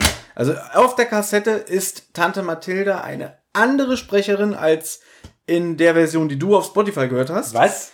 Also ich weiß nicht, wie das damals war. Es gibt ein paar Folgen, in denen nicht Tante Mathilda von der Originalsprecherin Karin Line weggesprochen wird. Das sind aber nur so zwei oder drei maximal. Es gibt auch Folgen, in denen Onkel Titus nicht der Onkel Titus-Sprecher ist. Also der Originalsprecher, der damals noch gelebt hat. Den Musikübergang? Nein, oder? die haben Nein. irgendwie, keine Ahnung, wahrscheinlich war, standen die zum damaligen Zeitpunkt nicht zur Verfügung. Konnten nicht ins Studio und dann haben sie gesagt, gut, Tante Mathilda hat hier eine Ach ganz. so, das wurde nicht ausgetauscht, sondern offiziell sind sie in der Folge nicht dabei. Genau, also hier, die Tante Mathilda, die hier äh, auftaucht, wird von Dorothea Kaiser gesprochen. Und für die Neuauflage haben sie extra nochmal die Original-Tante Mathilda diesen Part einsprechen lassen. Oh, jetzt ist es sehr interessant. Was findest du besser? Das schätzt du mal. Das Original. Sagen wir mal so, ich finde das gut, weil es dadurch wieder einheitlich ist, weil du bist, du weißt ja, ich bin ja auch jemand, der gerne mal mängelt, irgendwie, ja, äh, da wurde der Sprecher ersetzt. Noch nie. Noch nie, ne? Nee. Gut, wenn ein Sprecher stirbt, was soll man machen? Er muss ersetzt werden und so. Aber du weißt, wie sehr ich das hasse, wenn ein Sprecher in seinem, in einem Film nicht seine Standardstimme hat.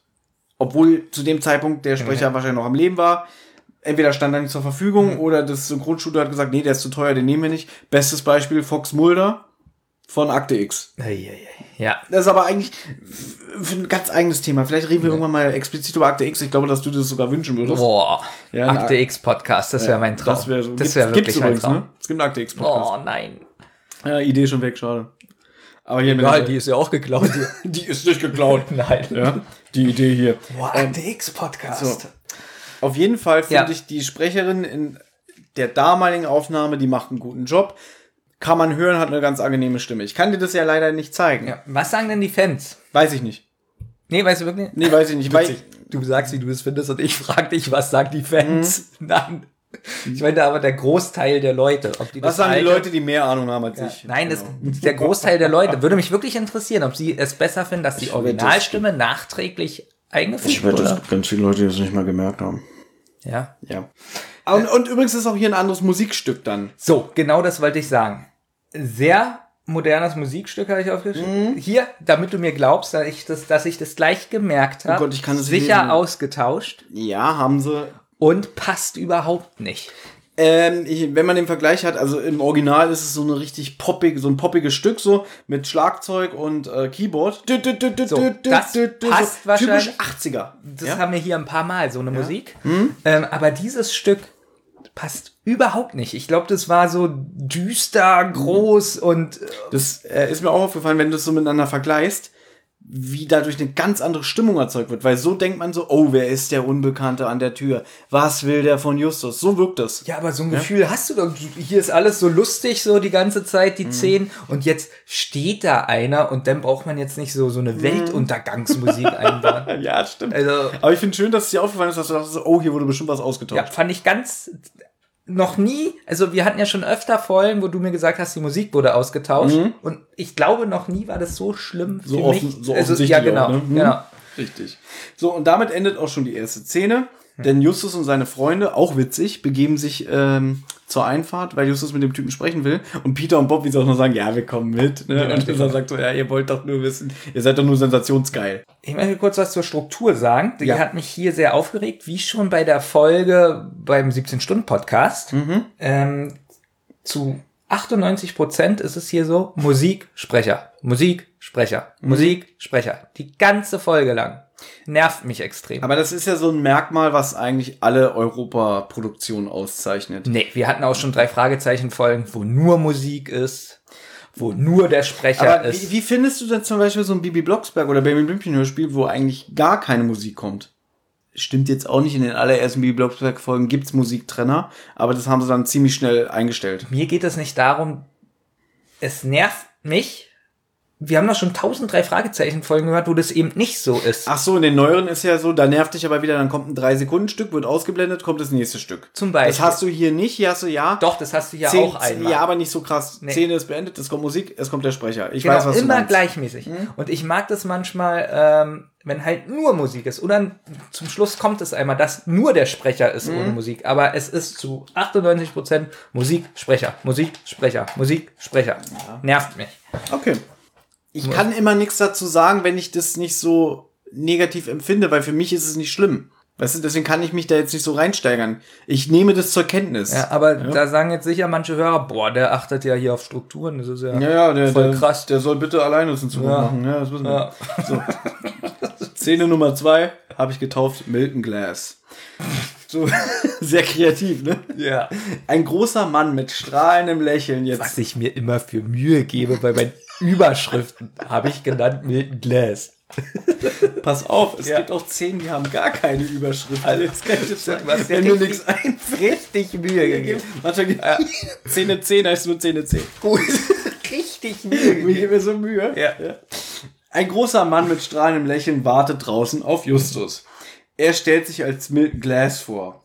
Er leite äh, die Werbeabteilung bei einer großen Filmgesellschaft und er möchte die alte Truppe der kleinen Strolche wieder zusammenbringen.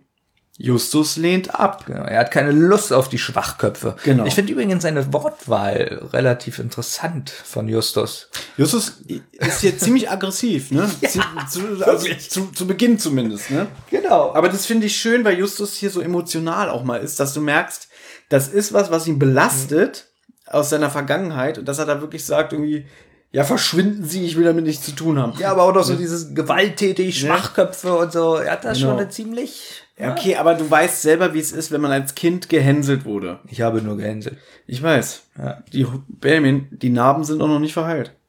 Dich habe ich nie gehänselt. Das waren nur Fakten. Und genauso wie ich gerade ist Glas auch nicht überrascht über seine Reaktion. ich finde es aber ein bisschen witzig, wie er ihn so erst so. Der ist eigentlich schon. Ich mag den Milton Glass. Ich mag den, aber der ist eigentlich schon so ein Schmierlappen, ne? Also er sagt irgendwie so, hey du, ich leite die Werbeabteilung und hey, wie wär's, willst du in unserer Quizshow mitmachen? Und Justus, nie, kein Bedarf. Und dann so, ja, das kann ich verstehen. Mit dieser Reaktion habe ich gerechnet. Genau, die haben, die haben dich damals gehänselt, ne? Die waren scheiße zu dir, ne? Aber Justus, ich gebe dir jetzt die Chance. Genau. Die Chance, sich zu wehren. Denn, also er erzählt ihm von dem Plan, man möchte die Darsteller der kleinen Strolche in einer Quizshow gegeneinander antreten lassen. Und die Quizshow ist so aufgebaut, da werden Szenen, Filmchen der alten kleinen Strolche-Filme gezeigt. Und danach werden dazu Fragen gestellt. Und je nachdem, wie die Frage beantwortet wird, ist dann eine Punktevergabe. Da ködert er jetzt halt Justus, indem er sagt, Naja, ich glaube ja schon, dass du, du bist so ein cleverer Junge und da kannst du ihnen doch mal zeigen, dass du es drauf hast. Und du kannst sie richtig schön demütigen vor einem Millionenpublikum. Genau, also jeder wird eingeladen in diese Show Genau. von den alten Darstellern. Mhm. Und Der Sieger bekommt 20.000 Dollar. ja, So, ähm, heute lächle ich so ein bisschen über diese Summe. Weil heute wären es wahrscheinlich so, so 80.000, 100.000, 20.000. Ist eigentlich eine niedliche Summe. Finde ich, finde ich aber nicht schlimm. Um ja besonders weil Justus ja schon 19 ist. Richtig. Wie findest du dann diese Musik, die dann kommt? Dieses auch so Keyboard-lastige, leicht quietschige, jazzige. Na pass auf, das ist ja wahrscheinlich die alte Musik. Das ist wieder alte Ja. Musik, genau. Ich habe geschrieben passende Dudelmusik. Allerdings muss ich dazu sagen, ich finde sie nicht toll. Aber sie ist fröhlich. Ja, ich, das passt, genau. Deswegen diese ausgetauschte Musik, die passt überhaupt nicht dahin. Sie ist fröhlich, aber ich muss ganz ehrlich sagen, dass die Musik jetzt aber auch nicht toll ist. Früher hat mich das natürlich nicht so gestört. Jetzt merke ich wieder, das ist wieder so ein Kind seiner Zeit. Sie ist weißt so du? ein bisschen. Sie ist schon billig, ist aber billig. passend. Aber sie ist passend. Ich will nicht sagen, dass sie schlecht ist. Aber man merkt so, ja, die ist so ein bisschen so billig, so. Also sagen wir mal so, ich glaube, sie wäre heute in einem, in einem heutigen Hörspiel ein größerer Fremdkörper als in dem, was es jetzt hier Wie gesagt, ist. ne? ich finde sie kein Fremdkörper. Ich finde sie gut. Sie passt zu der ja, Zeit. aber sie ist trotzdem nicht gut. Ja? Ja. Nächste Szene. Ganz kurz über Ja. den Sprecher würde ich gerne was sagen. Ach so, Wie findest du denn seine Stimme und so? Super.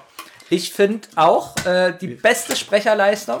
Wir vernachlässigen auch immer ein bisschen die Sprecher, ist mir aufgefallen. Genau, deswegen der, sag ich's, ja. Der Mann heißt Horst Naumann. Der hat, glaube ich, viele Jahre bei der Serie Das Traumschiff den Kapitän gespielt. Kann ich nicht zu sagen, nie gesehen. Ja. Ähm, schätz mal, wie alt er ist. Der lebt noch. Der lebt noch und der müsste jetzt so auch über 90 sein, glaube ich. Okay. Und er hat auch ohne Witz vor kurzem erst wieder ein drei Fragezeichen Hörspiel mitgemacht. Äh, Folge 192 im Bann des Drachen oder so, ich habe den Namen vergessen. Der, wie gesagt, uralt, lebt aber noch und ich mag den Sprecher. Ich finde, der hat eine sehr schöne Stimmfarbe. Sehr gut.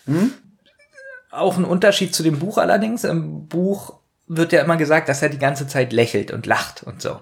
Das hat man jetzt bei ihm jetzt nicht so. Na, ein bisschen, aber ich finde, er wirkt auch so ein bisschen väterlich. So, also die Stimmfarbe. Klar, er ist aalglatt, so wie ich schon gesagt habe, aber er wirkt jetzt nicht. Er ist eigentlich sympathisch.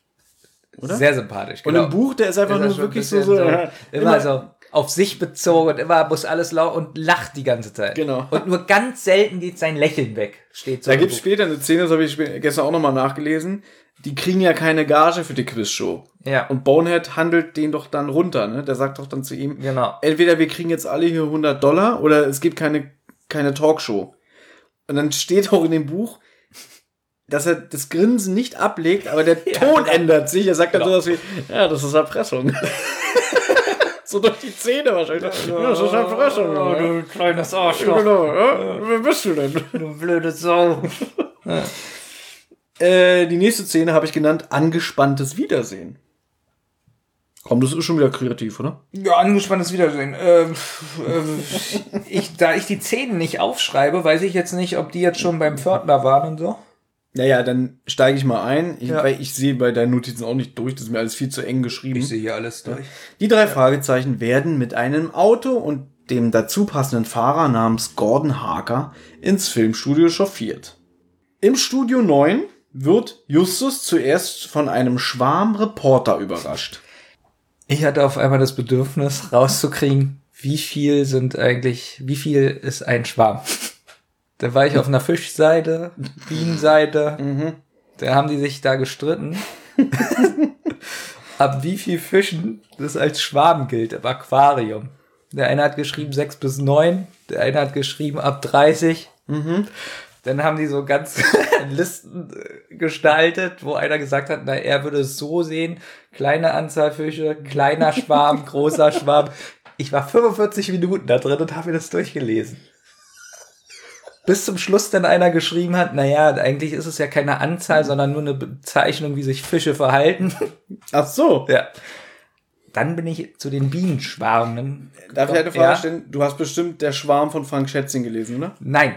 Nee? Weil ich Frank Schätzing nicht so mag. Ja, ich weiß, das sind Interviews richtig eklig, ne? Ach so, nee, das gar nicht. Ich mag die Bücher nicht. Ich habe Ah, okay. ein Buch gelesen, das war mir zu. Ah. Zu Kommerz. Ich mag auch übrigens Fitzek nicht so.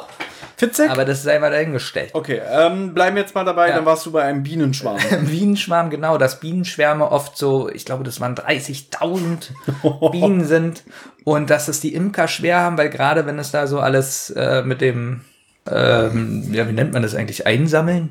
Nee, wie, Was jetzt Honig der einsammeln, Imker- ja, wie nennt man- Yeah, ernten. ernten.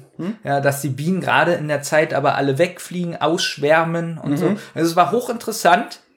Ausschwärmen, siehst du, Schwärm, also ausschwärmen kommt ja dann von Schwarm. Das Fra- ja, jetzt ist, aber hier waren jetzt ein, ein Schwarm von Reportern. Ja, und im Endeffekt sind es, glaube ich, zwei oder so, ne? Oder zwei oder drei, die so ganz wild durcheinander reden. Pass auf, deswegen kam das wahrscheinlich, weil ich habe mir das angehört, diese Stelle, und dachte so, da ist ein Schwarm von Reportern, man hört so drei, die so Fragen stellen. Die stellen ja nicht mal äh, Fragen, die machen ja immer nur lächeln, lächeln. Ja, Hey Baby, was so lässig? einmal, einmal noch, komm, einmal noch. Ähm, und dann Fahren Sie mit. Und dann sind die aber auch auf einmal weg. Weil dann, dann merkst du, auf einmal kommt äh, der Milton Glass und sagt, so, jetzt komm mal bitte mit Justus, ne? So, als würden die so in einer Versenkung verschwinden. Jetzt stellt Milton alle gegenseitig vor. Genau. Da habe ich mir jetzt vorgestellt, genau, weil er redet ja so ein bisschen Smalltalk mit Justus. Guck mal, da drüben ist Bonehead mit dem langen Haaren, wo auch Justus dann sagt, irgendwie, haha, von den Ohren sieht man gar nichts mehr. Ja, Ja. ich schon Der- wieder die Ohren. Benjamin. ja. Wenn jetzt die Charaktere der Serie Die kleinen Strolche vorgestellt werden, was ist dir denn aufgefallen? Möchtest du vielleicht die Charaktere mal so im Einzelnen vorstellen? Ich habe sie.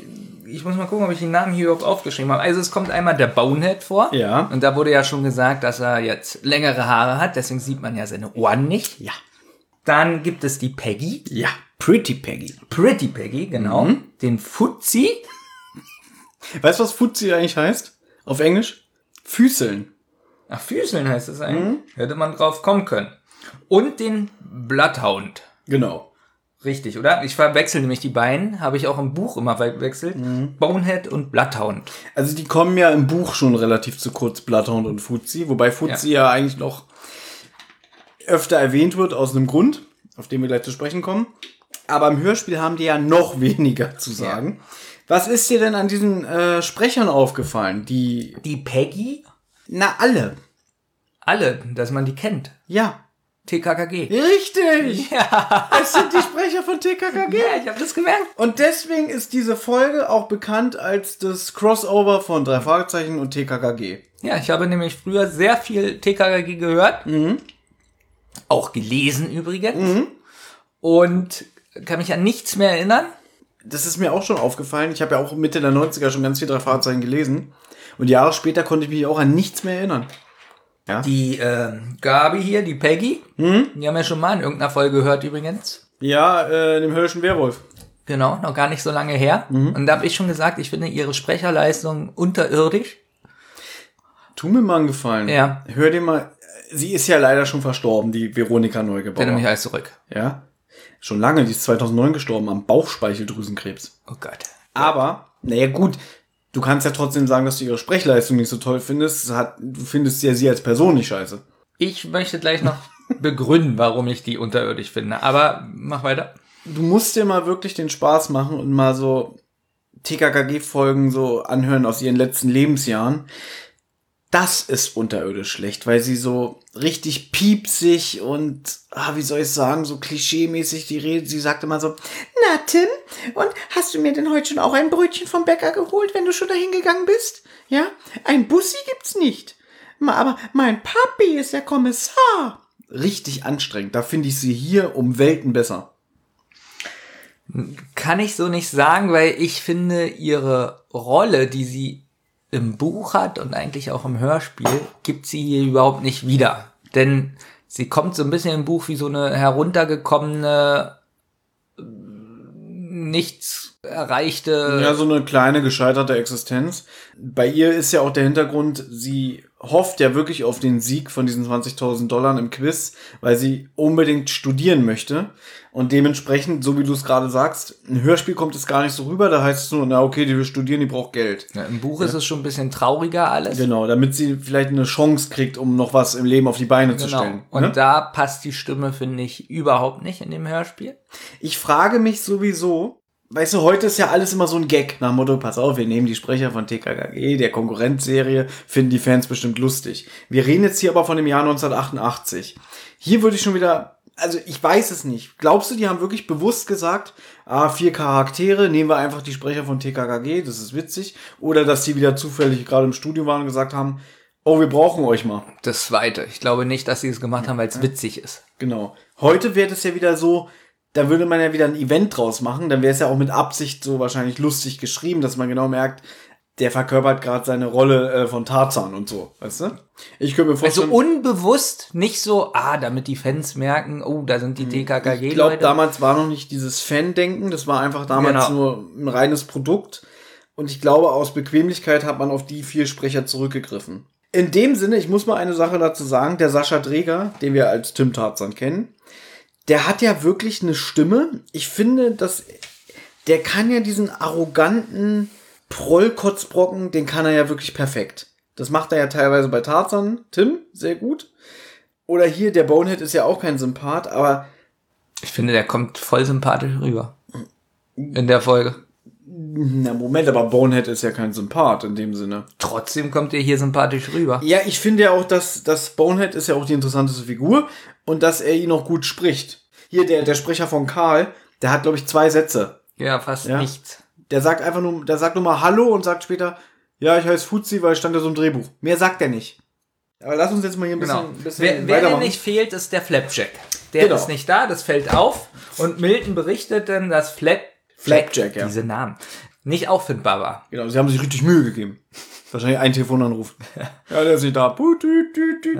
So, jetzt möchte Bonehead aber wissen, was sie denn an Gage bekommen für diese Talkshow, die jetzt gleich aufgezeichnet Genau, wird. die Talkshow ist Ja. nämlich nicht die Quizshow, sondern die Talkshow wird einen Tag, glaube ich, vorher aufgenommen, um die Charaktere nochmal vorzustellen. Richtig. So, und dann sagt auch der Glas so ein bisschen leicht äh, überrascht, äh, dafür gibt's nichts. Aber es gibt eine andere schöne Überraschung, ja. Und dann stellt er den Regisseur, den Originalregisseur von der Serie Die kleinen Strolche vor, namens Lionel Lomax. Der hat er damals bei der Serie Regie geführt und wird jetzt bei der TV-Show und bei der Quizshow später Regie führen. Benjamin, ich habe eine Frage. Er sagt, schön, dass ihr da seid. Ja, schön, dass ihr da seid. Und wer war's? Wer ist der Sprecher? Ähm, äh, ja, schon sehr oft gehört. Wir haben ihn schon sehr oft in diesem Podcast auch als Sprecher gehabt. Und in so vielen drei Fahrzeichen Folgen macht er gar nicht mit. Aber ich glaube, wir haben bald alle durch. Jörg Träger vom Zong? Nee. Fast. Nee, weiß ich nicht. Also er wird hier im Inlay als Peter Pantel angegeben. Es ist er aber nicht, ist ein Pseudonym. Es ist Wolf Ratchen. Ich gebe dir einen Tipp. Ist noch weit, Papa Schlumpf. Wie das, ach, das ist Papa Das ist schon Schlumpf. wieder Papa Schlumpf. Das war ein guter Tipp. Durch diesen Tipp bin ich wirklich auf? Papa Long, ja, Wie witzig wäre Schlumpf. gewesen, hättest du gesagt, heftig. Ich habe ich, ich hab nicht gemerkt, dass es Papa Schlumpf war. Wobei ich finde ja, dass er ein guter Sprecher ist. Es ist ja auch leider schon lange tot. Es ist ein guter Sprecher, aber ich habe trotzdem hingeschrieben, passende Stimme, Fragezeichen. ja, ich meine, er wird, hat ja noch eine größere Rolle. Ja, So, pass auf, ich möchte jetzt mal eine Sache mit dir besprechen, bevor Ja. wir das erörtern. Jetzt kommt ja diese Talkshow. genau. Erstmal führt er sie noch zum Buffet. Ah, stimmt, nebenan ist ein Buffet. Und dann kommt nämlich nochmal die Dudelmusik. Diese dü, dü, dü, dü, Genau. dü Musik, so als kleiner Abschluss. Und jetzt kommt die Talkshow. Jetzt habe ich mal eine Frage an dich. Äh, diese Ja, Talkshow, wie findest du die vom Aufbau? Würde man sowas heute noch so machen, wie, wie die da mit den Reden oder wie, wie soll ich das ausdrücken? Andersrum, meine Gedanken. Warum führt ein Regisseur, der, wie sich später herausstellt, auch mal Hollywood-Filme gedreht hat und so eine Serie wie die kleinen Strolche gemacht hat, warum macht er jetzt auf einmal Regie für eine Talkshow, in denen die Darsteller aus der Serie damals sind. Warum setzen die den als Zeitzeugen nicht auch auf die Bühne, der dann sagt irgendwie, ja, die Kinder waren damals alle mal ein bisschen aufmüpfig, aber ich hatte da so meine Methode, mit denen umzugehen. Er ist doch in dem Sinne ein interessanter Zeitzeuge und könnte auch was zum Gespräch beisteuern. Nein, da wird gesagt, er führt auch Regie, weil er hat ja damals schon Regie geführt. es ist ein Buch für Kinder. Okay. Dann sage ich nichts mehr. Äh, Schon beantwortet. Nein. ähm, Regisseure muss man ja dazu sagen, oder generell Leute, die irgendwelche Shows, Serien machen, auch Serien übrigens, Ja. sind immer total unbekannt. Nenn mir mal Regisseure von Serien, die bekannt sind. So, schrecklich nette Familie. Wer ist da der Regisseur? Erzähl mal. Ähm, Linda Day. Hm? Habe ich mir gemerkt, weil es stand 20 Millionen Mal im Abspann. Linda Day. Hast du wirklich. Ja. Das stimmt auch noch? Ist das ekelhaft? Aber ich weiß nicht, was sie noch gemacht hat. Okay, äh, Regisseur von, ähm, wer ist hier der Boss? Weiß ich doch nicht. Wahrscheinlich alles so derselbe Pool. Äh, Nein, ich aber du weißt, was ich weiß meine. ja, worauf du mir schon wieder hinaus möchtest. Aber meine Frage ist einfach nur, Dass du das weißt von schrecklicher Familie. Rasse, ich könnte schon wieder ausrasten. warum? Pass, äh, anderes Beispiel. Pass auf, Baby. Du warst ja mal Maler in einem früheren Leben. Ich habe doch die Frage verstanden. Pass auf. Und du hast, du hast ein Hotel komplett Ja. innen gemalt. Genau. So. Und jetzt feiert das Hotel 50-jähriges ähm, Jubiläum. Ja. Und es kommt ein Fernsehteam und macht darüber eine Dokumentation. Und pass auf, pass auf. nur die Stühle Pass auf, und warum nicht mich? Ja. Alle Leute, die äh, das Hotel führen, sind dann in einem Fernsehstudio, werden interviewt, in so einer Requisite. Und dann sagen die vom Fernsehstudio, ah, wir holen den gleichen Maler von damals, der kann hier das Studio noch mal malern, bevor die sich hier hinsetzen. Ja. Was stehst du es jetzt? Ich verstehe es. Man könnte Anfang dich doch auch hinsetzen und sagen, weil du bist, du hast nicht einfach nur gemalert, du hast so richtig schön Farben und Stimmung reingebracht, dass es auch zum Erfolg des Hotels beigetragen hat. Könnte man machen, aber dann würde vielleicht der Plot dieser Geschichte nicht mehr funktionieren. Weil vielleicht der Regisseur auf einmal wieder Bekanntheitsgrad kriegt und Ja. er ja jetzt nur so außen ist und deswegen wahnsinnig wird. Genau. Auf den kommen wir auch später nochmal zu sprechen. Okay.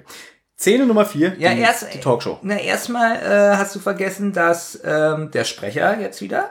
Sag doch einfach Also mal der Erzähler. Nee, bei mir ist es der Sprecher. Ja, aber und das sind doch alles Synchronsprecher. Ja, deswegen. Es wird jetzt wieder eine Diskussion, die ich, ich kann, Nee, diese, Dis nicht. ich kann diese nicht. Diskussion nicht gewinnen. Sonst fange ich an mit Peter Passetti. Alter Maul. Dass er sagt, dass es Spannungen gibt zwischen den Darstellern. Genau. Und dass Bonehead nämlich ziemlich angibt, dass er gewinnen wird und Justus Mhm. jetzt so ein bisschen Panik kriegt, dass es ja doch ganz schön schwer für ihn werden könnte. Könnte man so sagen. Ich habe so oft geschrieben, dass ihm beim, also Justus wird beim gemeinsamen Essen bewusst, dass er sich gehörig anstrengen muss, um sich gegen die anderen zu behaupten. Das ist das, was ich gesagt Genau, habe. denn besonders Bonehead wird es ihm nicht leicht machen, da er zu allem entschlossen sei, um die 20.000 Dollar zu gewinnen. Gut, du hast einfach nur ein bisschen. Ja, ich habe es einfach nur schöner gesagt Ja, als du. gut. Ja. Und vor insgesamt 200 Zuschauern wird jetzt die Talkshow aufgezeichnet. Was euch auch ein bisschen witzig finde, Milton Glass kommt ja an und sagt, er ist äh, der Verantwortliche für die Werbefirma, nee, für die Werbeabteilung einer großen Filmfirma. Warum moderiert er das jetzt? Ich habe ein bisschen Angst gehabt, diese Frage zu stellen, weil ich wusste, dass dann kommt die Antwort von dir. Na, kann doch sein, dass er Moderator ist. Was ist denn so schlimm? Ja, wollte ich jetzt eigentlich auch Nee. sagen, aber ich wundere mich jetzt, was du jetzt von mir hören willst. Ja, nee, ich, Also du ich bist hab- maulig, dass der alte Regisseur da sitzt und das Milton moderiert. Ich bin maulig, finde Der, Nein, um Gottes Willen, ich mag ja den Milton Glass, aber dass er auch gleichzeitig der Moderator ist, äh, man wird nicht so ganz schlau, was ist denn jetzt seine Aufgabe eigentlich? Leitet er jetzt die Werbefirma oder macht er alles? Ist er so ein Allrounder? alles, der ist wie hier. Jan Böhmermann, Warte mal, wie hieß der denn? Warte, warte, ich habe ihn gleich. äh, Ähm, oh, wie heißt der denn? Peter Frankenfeld, Nein, nee, Rudi Carell, nein. Ähm, hier, Familienduell. Werner Schutze-Erde. Genau, so habe ich ihn mir vorgestellt, so ein bisschen. Du hast mir gesagt, du hast dir den Milton Glass vorgestellt, mir wie, ganz anders wie in dem Film äh, Die Schrillen vier Auf Achsen, Hilfe, die Amis kommen. Hilfe, die Amis kommen, der Moderator da. Das ist nämlich ganz am Anfang eine, eine Game Show, die heißt Pick in a Poke. Und der, das ist, das ist witzig. Der, der Film fängt an mit der Quizshow, dann kommt der Moderator rein, so, haha, begrüßt die Kandidaten und fängt an, die Tochter von Clark Griswold abzuknutschen. Einfach so. Audrey? Die Frage ist, haben wir die Hörer schon so weit, dass wenn wir einen Film empfehlen, dass die den kaufen? Ihr geht jetzt bitte auf Amazon und kauft den Film Hilfe, die Amis kommen. Der Film, obwohl es einer meiner Lieblingsfilme rein ist, ist der drittschle äh, drittschlechteste Film davon. Also der schlechteste ist ja wohl Viva Las Vegas. Genau, Aber welcher ist der zweitschlechteste? Nee, stimmt, der zweitschlechteste ist. Wollte grad sagen, Ich wollte sagen, es ist der drittbeste oder zweitschlechteste, Genau. wie man es machen will. Und die ersten zehn Minuten dieser Quizshow sind für mich ein absolutes Highlight. Und kauft diesen Film nur wegen dieser Quizshow, damit Mhm. ihr mal eine Idee habt, von was ich hier eigentlich rede. Also dieser Moderator von dieser Quizshow ist der hier, der Milton. Jedenfalls moderiert Milton Glass die ganze Chose und er stellt zuerst Peggy vor. unter heutigen Gesichtspunkten finde ich das auch ein bisschen schwierig, weil eigentlich lobt er ja nur ihr Aussehen. er sagt irgendwie, ja, darf ich dich duzen, du bist bildhübsch, ne? Genau, Peggy scheint traurig zu sein und ähm, ja, sie wird auch nur noch Peggy genannt, nicht mehr Pretty Peggy. Äh, Peggy. Ja, genau, er, er stellt jetzt Pretty Peggy Ja. vor. Und ich heiße auch Pretty Peggy. Ich kann das auch nicht aussprechen. Pretty, Pretty Peggy. Und dann sagt sie, ja, so wurde ich früher genannt. Und Milton muntert sie dann auf und sagt, äh, darf ich dich duzen? Ich finde sie bildhübsch. Ja. Also, das heißt, er reduziert sie ja eigentlich nur auf ihr Aussehen. Finde ich in diesen Zeiten sehr, sehr schwierig. Aber sie reagiert ja auch tough und sagt irgendwie, naja, heute hätte ich gerne lieber ähm, Komplimente für meinen Verstand. Was mit einem extremen Publikumsgelächter quittiert wird. Na, ich habe ein paar Lacher. Ja, aber ich muss dich später noch eine Sache dazu fragen, gerade was die Abmischung mit dem Publikum abgeht. Ja. Da möchte ich wirklich deine Meinung zu wissen. Das hat ein bisschen was so äh, schrecklich nette Familienniveau. Bonehead stellt sich selbstbewusst vor, er war der Junge mit dem kurz geschnittenen Haar und den Wackelohren. Er sollte dämlich wirken und dann sagt er so ganz selbstbewusst, na, wie findest du mich heute? ja, aber Moment. Der Milton ist doch eigentlich lustig, weil ähm, er sagt, du bist bildhübsch und so. Zu Pretty Peggy, Ja, ja. und sie lachen alle. Also Ja, da gibt's Applaus, Leute. ja. Und klatschen. Ja, Baby, wir haben's verstanden. Und dann kommt, und sie. naja, weil sie sagt ja wieder, ich hätte schon lieber gerne Komplimente für meinen Verstand. Ja, ja, alles klar, und sie? Dann- Der lustigste Moderator der Welt. Und sie. Ich war der Typ mit den Wackelohren. Bonehead klingt aber wie Dummkopf, ne? Wie findest du mich heute? Na, ganz bestimmt nicht dämlich. Ja. So, und jetzt kommt Und er sagt übrigens auch wichtig, dass es sein schauspielerisches Talent Stimmt, das ist auch wichtig, weil das, das wird ja nochmal so ein bisschen einbezogen. Und jetzt kommt meine absolute Lieblingsstelle vom ganzen auch Hörspiel. Dann fragt der Milton nämlich den nächsten, nämlich den Fuzzi, der sich auch als Fuzzi vorstellt. Und jetzt die Reaktion von der Moderator. Ja, Fuzzi. Und lacht. Ja, pass auf. Fuzzi. Wieso eigentlich Fuzzi? Dann die Antwort. Naja, so stand es doch im Drehbuch. Pass auf, pass auf, pass auf. Und dann das nächste, was jetzt Milton sagt. Also, ach so, ja klar. Ja. Und hast du auf den Hintergrund geachtet? Du hörst eine Stimme aus dem Publikum, die sagt, was soll denn das?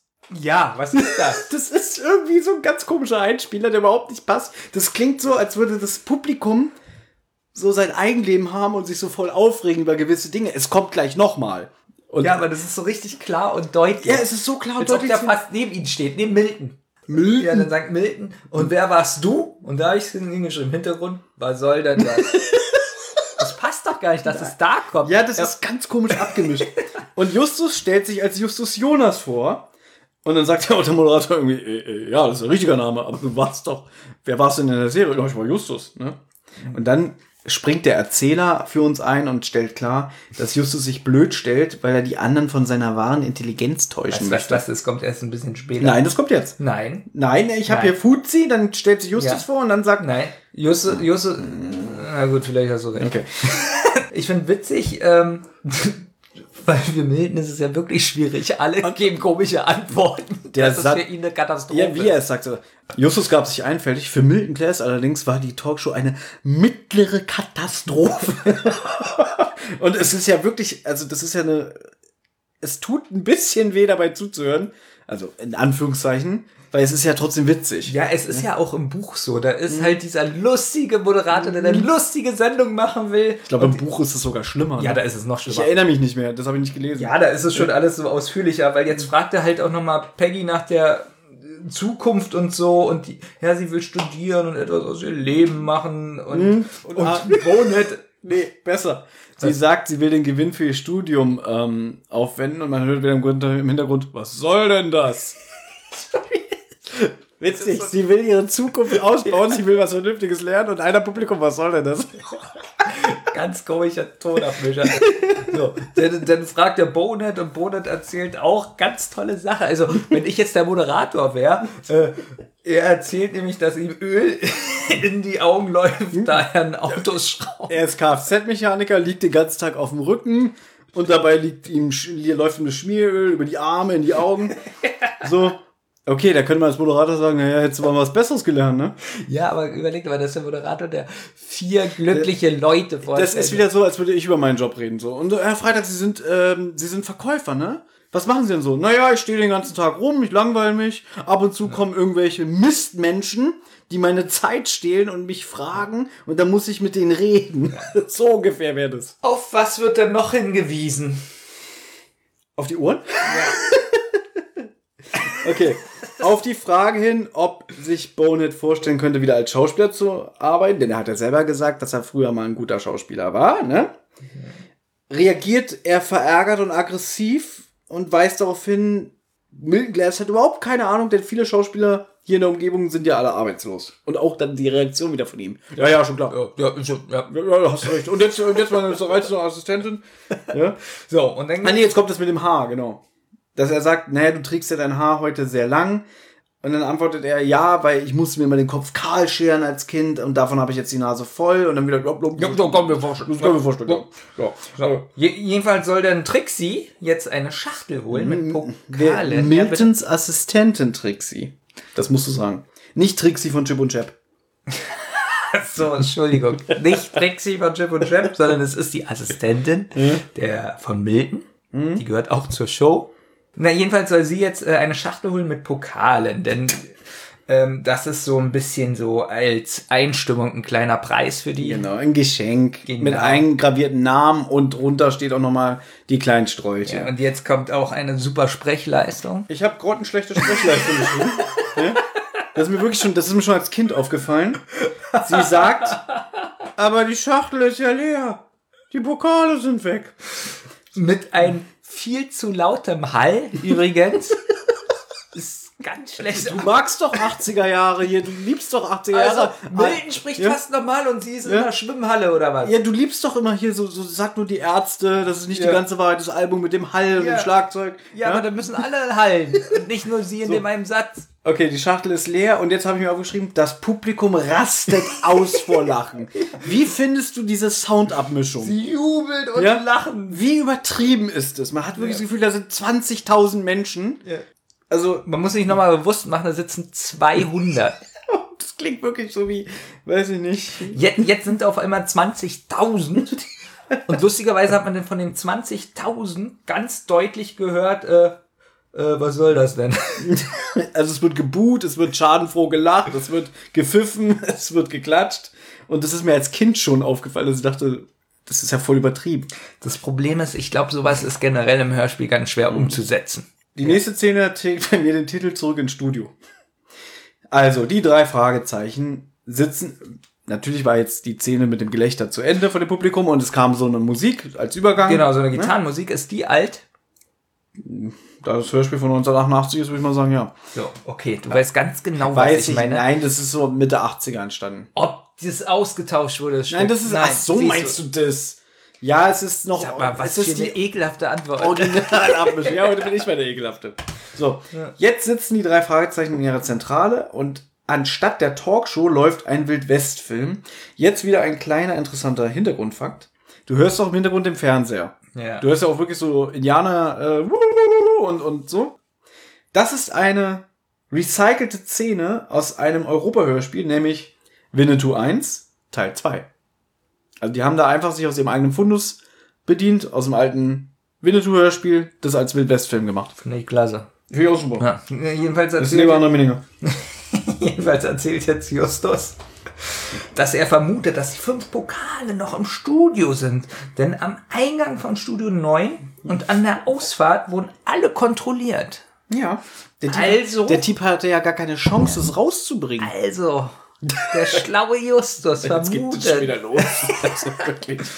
Also, Das Just, sage ich übrigens noch ein paar Mal, wie schlau Justus in Justus Folge. wittert einen Fall, nachdem, bevor, aber das sagt er ja erst, nachdem Peter schon sagt, naja, was interessiert dich das denn? Du hast doch eh keinen Bock auf die Kacke. Was ich witzig fand, dass äh, Justus sagt, ähm, die Pokale sind wahrscheinlich noch im Atelier. Mhm. Es wurde vorher nicht einmal vom Atelier gesprochen, meines Erachtens.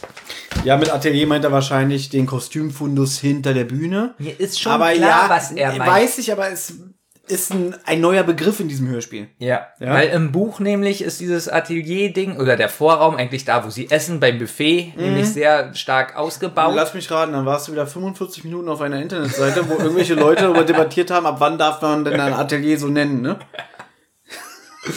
So, und jetzt äh, ruft Justus bei der Autoverleihfirma an und will mit Gordon, Gordon sprechen. Gordon Harker, der Fahrer des Wagens, der sie ins Studio gefahren hat. Genau, und Gordons Stimme ist relativ jung, finde ich. Ja. Ist mir aufgefallen. Weil du hast ja wahrscheinlich auch, wenn du jetzt an so einen Fahrer denkst, denkst du jetzt erstmal an so einen alten, gesetzten Mann, oder?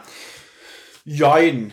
Also, gut. weil ähm, damals hatte ich noch nicht dieses Bewusstsein, als ich die Folge gehört habe. Heute denk, würde ich mir denken, na und ist halt ein junger Student, der sich ein bisschen Geld dazu verdienen. Ne? Aber ja, früher war halt so dieses, da hat man halt so einen seriösen, älteren Herrn vor sich gesehen, der so ein Auto chauffiert. Äh, warum ruft er denn den Gordon Harker an? Weil er jetzt gerne wieder ins Studio gefahren werden möchte. Genau. Und ähm, Um da dem Diebstahl Genau. der Pokale Genau, nachzugehen. denn Justus flunkert jetzt so ein bisschen. Er sagt nämlich, er hatte einen Termin. Stimmt gar nicht. ja. Und jetzt kommt wieder so was Merkwürdiges. Außerdem hat er einen Ausweis von der Windschutzscheibe geklaut. Das ist nicht so ganz schlüssig. Das ist mir gestern auch aufgefallen beim nochmal hören. Was für ein Ausweis? Naja, wahrscheinlich so ein äh, Berechtigungsausweis, das Gelände zu betreten. Ja. Aber das wird nicht so ganz klar. Ja. Das kann man sich als erwachsener, erfahrener Mann denken. Na, eine Sache, Ja, ja, als aber, Kind und als Kind hat es mich nicht interessiert. ja, aber was merkwürdig ist. Er sitzt im Auto Ja. und Gordon ist neben ihm. Mhm. Und er klaut jetzt den Ausweis. Nee, ich habe das immer so verstanden, dass er von einer anderen Windschutzscheibe das geklaut hat beim Verlassen des Geländes. Achso, ich habe verstanden, dass es von diesem Auto ist. Okay. Jedenfalls finde ich die Erklärung generell doof. Das kommt doch gar nicht mehr vor mit dem Ausweis. Also, Nee, das wird aber auch ziemlich kurz jetzt abgekürzt. Also, ich habe jetzt hier zum Beispiel stehen, Harker holt die Jungs ab, fährt sie ins Studio und die können irgendwie äh, problemlos das Gelände betreten. Das wird alles so in einem Satz erzählt. ist natürlich im Buch viel ausführlicher. Natürlich. Hier kommen sie einfach rein und sind dann Genau. schon in dem. Das Raum. geht jetzt sowieso alles recht schnell. Also hier merkt man wieder, dass wir es wirklich mit einer älteren Folge zu tun haben. Ich wette, wenn das eine neue Produktion wäre, dann würde erstmal zwei Minuten Musik kommen. Und dann würde vielleicht sogar noch die Szene drin sein, wie sie am Eingang sind und dann so, hihi, hier unser Ausweis, hi. Genau, wie Ja. sie noch kurz mit dem Pförtner reden Genau. und so. Sowas wäre, glaube ich, da. Richtig. Und dann muss ich noch mal telefonieren. Ja, hier ist ein Justus Jonas. Ja, okay, alles klar. Aber du machst das so negativ. Das ist ja auch positiv. Kann ja auch positiv sein. Es ist nicht meine Absicht, das negativ zu machen. Vielleicht habe ich es nur so aufgrund der Dramatisierung so überspitzt formuliert. Ja.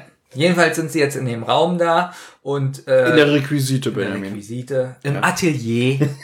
Im Atelier und Justus und die beiden anderen äh, probieren sich jetzt vorzustellen, wie ist denn die Trixie mit den Pokalen, wo ist die langgelaufen und von wo könnte sie jetzt dieses Paket genommen haben? Genau, Justus stellt das nochmal nach, dass er sagt, hier haben wir gesessen, äh, Trixie ist den Weg hinter der Bühne nach vorn gekommen, also kann die Schachtel ja eigentlich nur hier gestanden haben, hinter der Bühne. Das schlussfolgern sie alles, dass der ja. Dieb keine Zeit hatte, die Pokale großartig verschwinden zu lassen. Und jetzt musst du mir mal helfen, Ja. weil Innerhalb von Sekunden? ich habe wirklich Ja. Probleme, mir das bildhaft vorzustellen. Weil Justus sagt, helft mir mal, den Kasten dieses Scheinwerfers zu öffnen. Und dann drehen sie gefühlt minutenlang an einer quietschigen Kurbel. Und dann öffnet sich der Kasten des Scheinwerfers. Wie kann ich mir das vorstellen? Was, was für ein Kasten? Also ich habe mir jetzt sowas vorgestellt. Eine Stange. Ja, eine Stange. Wenn, wenn ich nicht schon sitzen würde, würde ich mir jetzt einen Stuhl holen. Ja, nee, das dauert ja nicht und so lange. lauschen. Einfach eine Lampe, die ganz weit oben ist mit so einem Kasten, die dann Leute, wo man, wo das so wegstrahlt. Aber ist doch scheißegal. Einfach eine Lampe, die sehr weit oben ist. Ich weiß nicht, was das für ein Kasten sein soll, der so aufgeht. Ja, ich auch nicht. Aber erstmal ist witzig. Die sind im Atelier. Mir fällt gerade ein krasser Fehler ein. Oh nein. Krass. Es ist ein absoluter Skandal. Dafür brauchen wir auch einen Einspieler. Der Skandal. Wirklich, Thomas. Jetzt musst du dir gleich Soll ich schon mal die Füße heben, damit du, damit du mir die küssen kannst? Nein, bitte Also. sag einfach den Er Skandal. dreht ja an dieser Kurbel. Alle. Wer schafft's ja nicht? Dann muss Ja. ja wieder hier die anderen einspannen. Und wie findest du dieses Geräusch? das habe ich schon gesagt, sehr quietschig. Wie laut das ist. Über Kopfhörer, ne? Und auch gleichzeitig, wie der Kasten aufgeht. Das hört sich an, als ob eine Tür aufgeht, die 5000 Jahre alt ist. Ja, so eine typische Schlosstür, Genau. die ganz langsam äh, geöffnet wird. Ja. Jetzt wurden ja die Pokale da reingelegt. Ich weiß jetzt den Skandal. Ja. So laut wie das ist, das hat keiner gehört hinter der Bühne. Das hat, Ja, okay. und dann hat er es wieder hochge... So, so mitten in der Aufzeichnung, so mit dem Glas. Und Pretty Peggy. Ich meine, sie sind ja. Was ist das? Was soll denn das? Vor allen Dingen, die müssen das ja auch zu dritt machen. Und der... Oh, jetzt hätte ich fast gespoilert, wer das war. Ja. Und Und die Folge ist über 30 Jahre alt. Ich glaube, die Leute wissen das. Ja. Ach, auf ein... Bei den neuen Folgen Ja. darf man immer meckern. Und wenn man mit der alten Folge meckert, dann heißt es... Benjamin, die Folge ist 30 Jahre alt. ja. Sie finden jedenfalls die Pokale. Da gehen plötzlich die Scheinwerfer in dem unbeleuchteten Studio an. Und der Regisseur Lomax erwischt die Jungs. Der kommt so rein und dann, halt! Was ist hier los? Oh, ihr! Ihr habt die Pokale versteckt. Für ihn ist klar, dass er äh, die Täter erwischt hat. Und er sagt auch schon so, na, die Pokale haben irgendwie 2000 Dollar gekostet und einer reicht dir wohl nicht, Babyfat, so wie? Ähm, genau, Justus äh, sagt dann, dass sie Detektive sind und reicht ihm auch eine Visitenkarte, Und weil er das nämlich nicht glaubt. Ist es dir aufgefallen? Die Visitenkarte wird diesmal nur halb vorgelesen. Ja. Es werden nicht die Namen vorgelesen, wie ja. sonst. Und was ich jetzt aber gut finde, äh, was immer viel zu selten vorkommt, dass er sagt, ja, und kann jeder drucken. Und sowas ist realistisch, ne? Weil das, also das ist ja eigentlich so eine Benjamin Kasper Antwort. Da kommen drei 16-Jährige. Na okay, zwei 19-Jährige. Zwölfjährige. Und hier, wir sind Detektive, hier ist unsere Karte. Und Benjamin würde sie so vor den Augen der Detektive zerknüllen, dann können sie ja jeder drucken lassen. Warum nur ich?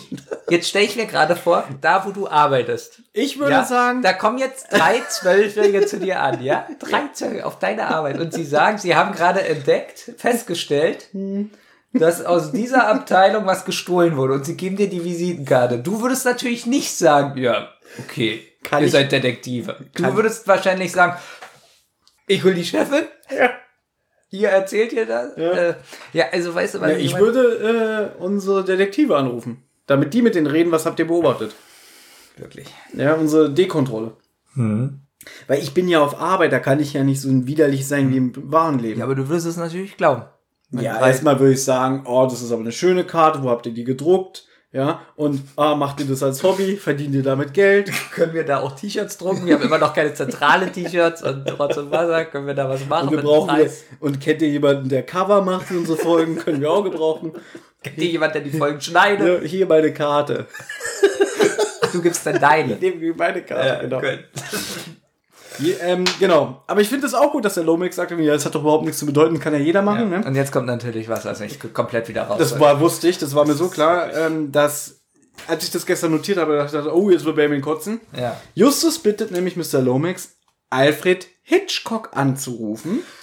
Er glaubt das nicht mit den Visitenkarten, ja? Aber er glaubt, Aber dass- er glaubt es.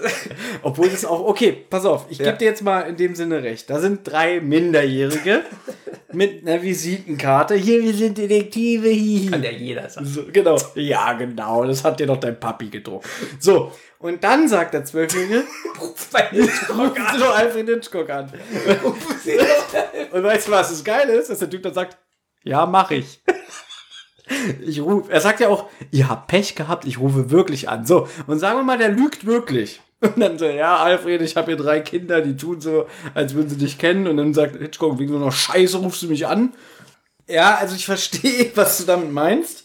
Aber Im Buch ist was richtig gut. Und das, was das Hörspiel nicht macht, ich weiß, was nee, ich dachte erst, es ist gut. Und so. dann hat das Buch das nicht gemacht. War und das zwar- böse zu dir?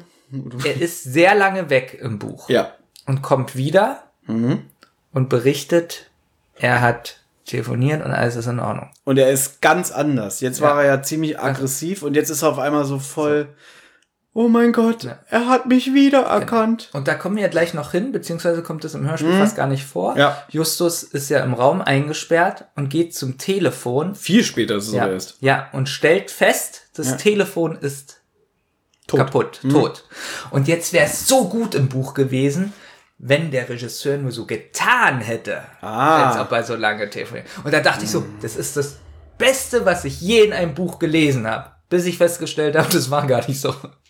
so wie ich das verstanden habe, sie sind ja jetzt in dem Studio, wo die Talkshow gemacht wurde. Das ist das gleiche Studio, in dem auch später die Quizshow gemacht wird.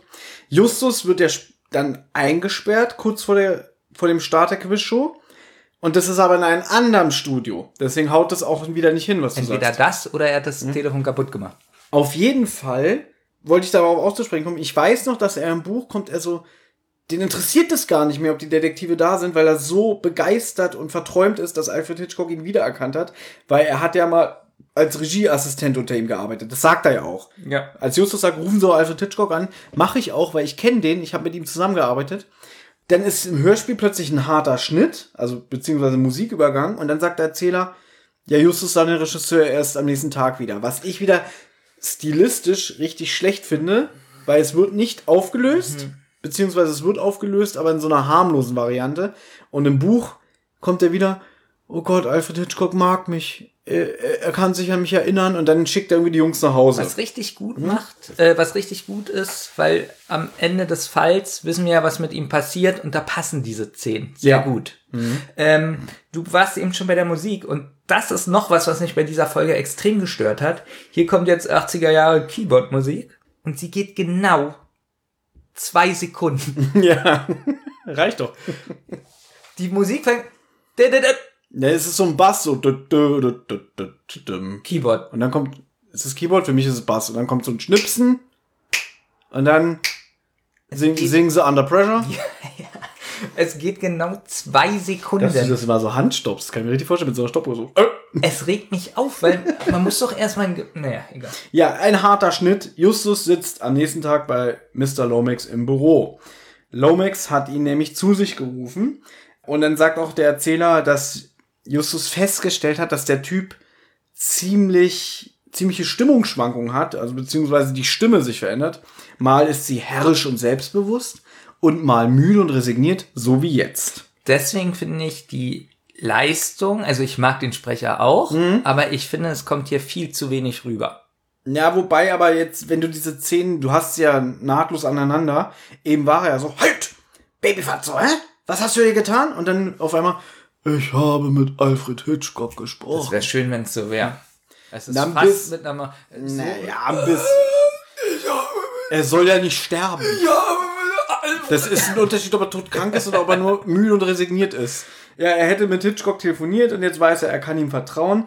Und ich finde es trotzdem irgendwie komisch, dass er ihm das jetzt erzählt. Was ist denn eben gewesen? Er sagt, ich rufe an, Schnitt, ja, er sei ihn erst am nächsten Tag wieder. Hauen die einfach ab oder was?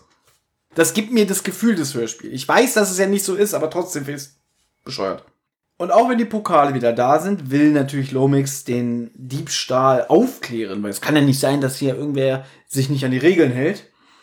Und jetzt bringt der Regisseur Fuzzi ins Spiel, denn er hätte ihn angeblich, bevor er die Detektive erwischt hat, im Studio gesehen, beziehungsweise er hat das Gesicht nicht gesehen, aber anhand der Art, wie der Typ gegangen ist, er hatte nämlich die Gangart von, von Fuzzi, der so schräg nach außen die ähm, Füße hinstellt, so wie Charlie Chaplin.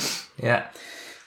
Und Justus sagt ja dann auch, naja, es beweist aber nicht, dass er die Pokale ähm, gestohlen hat. Und dann sagt der Lomax so, aber es macht ihn schon sehr verdächtig. Jetzt habe ich eine Fachfrage an dich.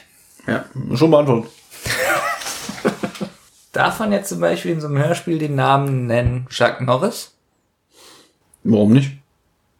Vielleicht geschützt, vielleicht muss gefragt werden, ob da Chuck Norris rein darf. Du spielst es auf Charlie Chaplin an. Ja, Ähm, ganz ehrlich, weiß ich nicht. Ich weiß aber nicht, wie die Regel ist mit einer öffentlichen Person oder Charlie Chaplin ist ja auch wieder einerseits eine Privatperson gewesen und Regisseur. Und der ist tot. Aber, er ist schon lange tot. Aber er ist ja auch trotzdem eine öffentliche Person und eine Filmfigur. Deswegen, das weiß ich nicht. Vielleicht haben sie ihn gefragt oder die Erben, ob das geht. Oder du weißt, wo kein Kläger, kein Richter. weil hier Ja, ja. Alfred Hitchcock. Heißt er beim Buch nur noch Albert Hitzfield. Hitfield. Stimmt, du hattest die überarbeitete Fassung, Ja. ne? Bei dir gibt's ja Alfred Hitchcock wieder ist nicht. es Albert. Findest du den Albert Hitfield besser? Auch nicht, ja? Finde ich besser als Alfred Hitchcock, ganz ehrlich. Ja, das ist auch so ein Thema, wo wir uns ewig im Kreis drehen werden. Ich mag Alfred Hitchcock. Nehmen wir mal jetzt. Ich mag auch nur den drei Ja. Fahrzeugen Alfred Hitchcock. Ja, das ist mir klar. Weil alle denken, ich sehe das ja auch im Drei-Fragezeichen-Forum und so, alle denken, Alfred Hitchcock ist so ein netter Onkel, der am Schreibtisch sitzt und Detektiven Aufgaben gibt. Das denken die, das ist Alfred Hitchcock. War der nicht auch so ein Schürzen? Ja, deswegen, der, der war so nicht- einiges. Wie würdest du das finden? Du guckst dir die Schlümpfe an Mhm. Ja. und da ist jetzt auf einmal in jeder dritten Folge Angela Merkel. Nee, ernsthaft. Was würdest du besser finden, wenn da Angela Merkel ist in der Folge oder oder ähm, Das sind immer so drastische Beispiele. was Das- ist daran kannst du dich, drastisch? Kannst du dich noch an diesen einen Asterix-Band erinnern? Äh, äh, wie hieß mit der? Superman. Ja, der auch. Ja. ist der schlecht. Nee, aber der mit dem, wo so Zitate drin sind, irgendwie manchmal, aber Ja, nur manchmal. Bela B. und so, ja. Haben Frauen, äh, haben Römer ein kleines bisschen Haue gerne. Ja, Du, und wie fand ich das? schlecht. Ja, eben. aber Hitchcock findest du gut. Ja. Weil ich immer wieder sage, ich, ich äh, unterscheide zwischen dem realen Hitchcock und dem fiktiven Hitchcock. Dann kann man ja gleich Albert, Albert. Warum sollte, warum sollte Angela Merkel bei den Schlümpfen auftreten? Warum sollte Hitchcock bei den drei Detektiven mitmachen? Weil es in Hollywood spielt. In, in Kalifornien. Schlumpfhausen liegt auch in Bremen. Also, du möchtest mir jetzt erzählen, Angela Merkel fängt ein Verhältnis mit Gargamel an. das wäre witzig. Durchaus.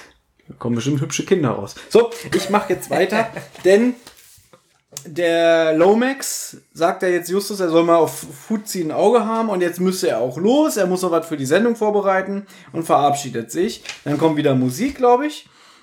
Ich habe hier stehen, das Büro von Mr. Lomax befindet sich nämlich in einem anderen Gebäude, was irgendwie zwei Kilometer vom Studiogelände entfernt ist.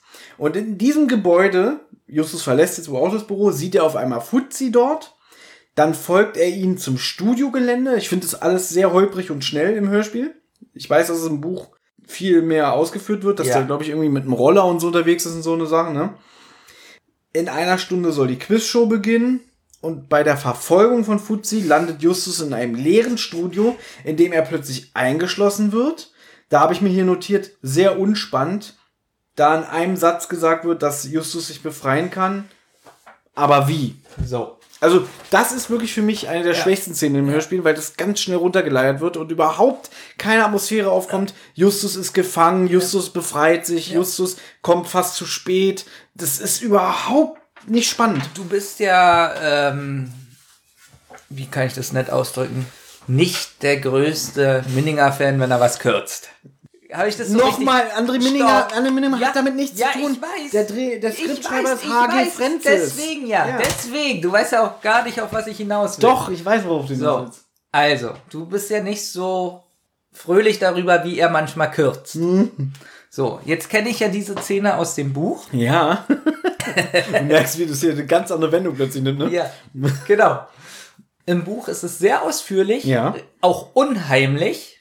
Es ist auch nicht klar, wie Justus da jemals wieder rauskommt. Ja, jetzt kommt Ähm, dieses Telefon ins Spiel, ne? Das Telefon. Ich glaube, dass er durch das Telefonkabel einen Kurzschluss oder so verursacht und dann geht die Tür auf oder so, ne? Kann das sein? nee, nee, ich weiß da kommt, ähm, Mehr. Ach, er ruft jemanden an, der ihn befreit, ne? genau, er repariert es, äh, der Computer und schaffen sie das noch Mhm. Das ist ja mit, unrealistisch, dass so ein dicker Junge eine Telefonleitung reagiert. schaffen sie das noch bis zur Quizshow. Mhm. Es ist relativ spannend, äh, wirklich unheimlich und weiß ich nicht. Und jetzt frage ich mich, wie kann man das so unspektakulär zusammenkürzen? Warum kann man nicht sagen, schon ganz anders, er ist in dem Raum und schafft es gerade noch, sich zu befreien, um pünktlich Gebe ich dir in allem recht. Ich finde, habe ich auch gerade schon ausführlich äh, angemerkt, dass ich das sehr schlecht umgesetzt finde. Auch, dass der Erzähler sagt, Justus wird eingeschlossen. Aber Äh, er befreit sich in kurzer Zeit. für den ersten Detektiv nur ein vorübergehendes Problem. Und das ist so, also hier wird Justus ja wieder so wie so ein Übermensch dargestellt. Einmal ein Übermensch, Mhm. als Übermensch, aber davor als völliger Vollidiot, dass er jemand verfolgt und dann im Raum eingesperrt wird. er läuft hinter einem her. So 1,50 Meter Abstand.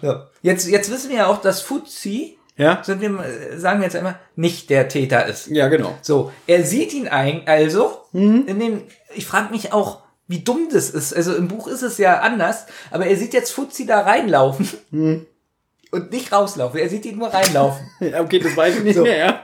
Also nicht hier in dem Hörspiel, er sieht ihn reinlaufen, er verfolgt ihn ja. Geht also rein, Wird im Studio. hinter ihm wird die Tür zugemacht und Fuzzi, der nichts mit dem Fall zu tun hat, löst sich auf oder was? Oder Ja, okay. springt aus dem Fenster. Oder wo ist er denn? versteckt sich im Kasten des Scheinwerfers. Ich habe keine Ahnung. Ja, gebe ich dir im allen recht, es ist dumm. Diese Szene, wirklich, diese Ja, zwei ja, Minuten auch sind das- die schlechtesten in dem Hörspiel. Ja, und das es sind ist- nicht mal zwei Minuten, es ist eine Minute. Ja, es wird wirklich 30 Sekunden, glaube ich. Es wird so zusammengestrafft und da gebe ich dir recht. Aber jetzt haben wir wieder den Fall, dass nur das Wesentliche, Spannende für das Hörspiel komprimiert Richtig. wurde, weißt du? Aber man hätte das doch sagen können, er ist eingesperrt, Mhm. er schafft es gerade noch rechtzeitig zur Sendung. Oder man lässt die Szene ganz raus. Und Genau. hätte das anders, er verfolgt ihn und, äh, weiß ich nicht, er ist irgendwo langgelaufen und Ich glaube, nicht mehr. es war nur wichtig, sage ich jetzt mal, für die Relevanz der Spannung, dass Justus eingeschlossen wird und dann Für die Relevanz der Spannung. Naja, weil Justus, ja, bei Justus, es geht ja dann weiter. Er schafft es rechtzeitig in die Quiz-Sendung, äh, setzt sich auf seinen Platz und beobachtet dann die anderen, ob die sich irgendwie verraten anhand der Mimik. So, scheiße, jetzt ist er doch da. Und er fragt sich dann, wer könnte ihn eingesperrt haben.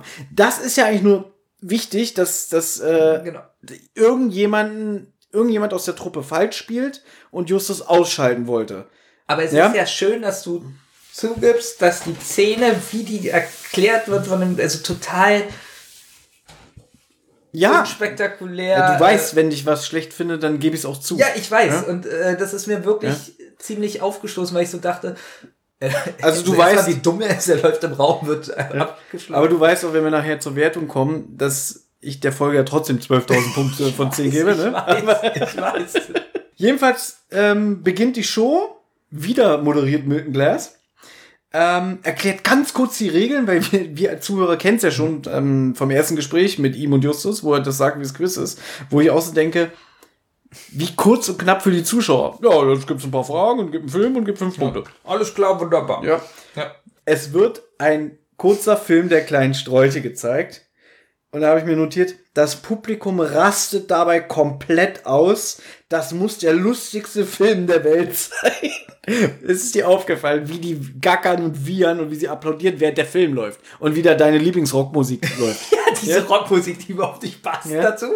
Ähm, lustig ist, dass nach diesem Film auf einmal null Studio hat. Also, Das ist so vorbei. genau, genau. Zuschauer komplett weg. Ähm, Das wird so ausgeblendet. Nicht nur die Musik, sondern auch das Publikum wird ausgeblendet. Ja? So, und dann wieder so der, und dann hörst du den Moderator so, ja, das waren die Abenteuer der kleinen Sträuche. Peggy. da, da ist auch so kein Husten im Publikum oder Bewegung. Nicht mal mehr, was soll denn das? Nicht mal mehr, was soll denn das? Aber es ist wirklich so dieses. Aber das hätte ich eigentlich von dir erwartet, das kommt irgendwie, Thomas. Wie lustig muss dieser Film sein, so wie die ausrasten. Jedenfalls stellt Glas erstmal jetzt die Fragen zu dem Filmausschnitt. Ich habe mir darauf aufgeschrieben, Fangfragen. Weil ist dir aufgefallen, jede Frage, die er stellt, ist äh, nicht wahr. ist Äh, irreführend. Genau, genau. Ne? Was ich ziemlich fies finde. Ne? Nach dem Motto irgendwie, war die Farbe des Pullovers von Baby Fatso rot oder blau? Nee, war grün. Stimmt! Ja, okay. Ja, und Justus antwortet ja einmal für äh, Bloodhound, genau. weil Also, er falsch äh, Genau. falsche Antwort gibt. Stattdessen antwortet Justus und auch die Zuschauer lachen und klatschen. Papi, oder? Habe ich mir aufgeschrieben, Publikum tobt mit drei Ausrufezeichen. Genau, weil, Wo man sich so fragt, was finden die eigentlich gerade ja, so weil es ist lustig? überhaupt nicht witzig, weil, weil irgendwie äh, Bloodhound kriegt, glaube ich, irgendwie die Frage irgendwie, äh, Was war das? was, hatte das Die Farbe, Fa- Fahrrad für eine Gangschaltung? Ach so, und Justus Ja. sagt, ja, das Fahrrad hatte keine Gangschaltung. Peggy kann auch punkten, Platon nicht. Und jetzt, jetzt sagt auch der Erzähler, dass Justus sich einen beachtlichen Vorsprung rausholen kann. Finde ich ein bisschen schade. Ich hätte noch gehofft, dass ein paar Fragen kommen. Da ist das Buch natürlich Da hat er viel ah, mehr. viel, viel ausführlicher. Aber wie ne? gesagt, das ist ja nur ein 50-Minuten-Hörspiel. Und auch hier, der Bloodhound, der Sprecher von Klößchen, der hatte hier auch nur ein Wort. Fuzzi gar nicht mehr. Es wird auch erwähnt, dass Peter und Bob im Publikum sitzen. Das wollen sie sich natürlich nicht entgehen lassen. Weiter geht es, dann wird gesagt, nach der Sendung laufen die drei Detektive am Strand von Rocky Beach lang. Ich glaube, das ist gar nicht im Buch mit dem Strand und so. Ich glaube ja, aber ich Doch. weiß, ich weiß es nicht mehr. Da ist ja auch egal. Ne? Hier ist jetzt was irreführend. Ich weiß, ich werde da auf taube Ohren bei dir stoßen. Ich will es trotzdem erwähnen. Okay. Der Erzähler sagt nämlich, Bob hätte Erstaunliches zu vermelden, da er die ganze Zeit im Publikum neben Gordon Harker, dem Fahrer, gesessen hat. Und dann geht es los. Justus sagt, ich habe zu euch rübergeschaut. Mir ist aufgefallen, Gordon Harker hat sich die ganze Zeit was notiert, Bob. Peter, was war denn da los? Und dann erzählt fast nur Peter. Ja, habe ich auch aufgeschrieben. Ähm, hier, ich habe zuerst geschrieben Bob, und dann habe ich durchgestrichen, weil eigentlich nur Peter sind. Also Bob sagt dann auch was, aber es Ich habe Peter gesagt. Ja. Der Fluch ist gebrochen. Vergiss es. Dann sagt nämlich Peter, äh, was ich auch ein bisschen schwachsinnig finde, Hager hätte sich die ganze Zeit Notizen gemacht, in denen er die Fragen probiert hat, vor den Kandidaten zu beantworten. Und dann sagt Justus auch so, und? Ja, war erstaunlich gut, er hat mir seine also Antworten gezeigt, ne? Da habe ich mir notiert, jetzt sagt Bob, die einzige Frage, die er nicht beantworten konnte, war nach dem Fabrikat des Autos, was man Ja. im Film gesehen hat. Da sagt Bob was, aber der Erzähler sagt so, Bob hatte Erstaunliches zu vermelden. Peter, wie war denn das? Also, Genau, nur. Peter erzählt. Hm? genau. Naja, Justus ist dann jedenfalls verwundert. Wie kann es denn sein, dass so ein Mietwagenfahrer so viel weiß? Jetzt stell dir mal vor, Justus würde in der heutigen Zeit leben. Okay, der Sprecher lebt ja noch. Überleg mal, was es heutzutage so für Nerds gibt. Deswegen, ich finde das eigentlich auch so, wenn, wenn ich dir jetzt erzählen würde, stell dir mal vor, ich habe da einen Publikum gesehen in einer Quizshow. Konnte alle Fragen beantworten. konnten alle Fragen sich Star Wars. Ja, Zu Star Wars. Weil dann sagst du dir, ja und? das interessiert mich nicht, ne? Das habe ich mir aber auch so aufgeschrieben. Also Justus sagt, er hat ja genauso den Film wie alle anderen gesehen, aber er kann nicht verstehen, warum ein Mietwagenfahrer so großes Interesse an den kleinen Sträuchen hat. Und da haben wir es dann. Er kann doch, habe ich mir nämlich aufgeschrieben, er kann doch Fan sein, oder? Wieso kann er nicht einfach nur Fan sein? Das wirkt für mich so konstruiert. Ja? Wie der ganze Fall. Oh, ich muss, ist mir schlecht. Wieso jetzt schon wieder? Ich muss kurz kotzen. Jetzt ernsthaft? Ich hab Peter gesagt. Achso. Jedenfalls spielt jetzt die nächste Szene wieder in der Zentrale. Wie gesagt, nochmal darauf der Hinweis, ich finde es sehr konstruiert, wie sie so auf den Gordon Harker kommen. Jetzt besprechen sie den Diebstahl nochmal, über die, also von den Pokalen und über mögliche Verdächtige. Es ist auch so ein Schwachsinn, dass sie sich auf diese drei Verdächtigen stürzen. Das, das, könnte, das hätte der scheiß Praktikant sein können, dem Milton Glass mal irgendwie gesagt hat, hier den Kaffee kannst du äh, äh, dir selber reinschütten, der schmeckt scheiße. Na, jetzt kommt ja auch der beste Witz, dass Justus noch sagt, Fuzzi hat es am meisten auf die 20.000 Dollar abgesehen. Warum? Ja, den Satz habe ich auch nicht verstanden. Warum? Ja, so irgendwie, also weil Peter favorisiert natürlich von Anfang an Bonehead, ja. Und dann sagt Justus so, ja, also Fuzzi ist schon sehr verdächtig, ne, weil Lomax hat ihn ja beim Studio gesehen. Ich glaube, er hat es auf die 20.000 Dollar am meisten abgesehen. am meisten. ja, und da habe ich auch Peggy oder so, die die ganze Zeit sagt, sie will das Geld haben und so. Ne, Fuzzi ist wirklich. Und dann wieder Peter, nein, ich sag Bonehead. Und dann erzählt Justus, dass Bonehead ihn durchschaut hat, weil er sich ja so dümmlich äh, gibt, ne. Nach dem Motto, oh, ich heiße Justus Jonas, ich war nie in der Serie. und der wurde einmal von ihm angefeindet. Also, also Arm so und hat ihm gedroht. Ich glaube, es ist im Buch. Im Buch auch, ist es ganz am Anfang, ziemlich weit genau. Auch schade, dass es so nacherzählt wird, weil dadurch wirklich so ein bisschen die Bedrohlichkeit fehlt. Nur so am Rande, es ist nicht super schlimm, aber es ist irgendwie schade. Hätte ich mir mal so gewünscht, so, wenn die so auf dem Weg zum Essen sind, mit dem Buffet. Da hätte er zum Beispiel schon mal so, so, komm mal her, Dicker, wenn du jetzt euch aufhörst. Ja, aber im Buch ist es schon so ein bisschen so. Da ist er schon, der Bonehead, ein bisschen eklig, also ekliger. Und ähm, Ja, Bob, ja, auch berechnend. Ja. Und wir hatten es vorhin schon mal kurz erzählt.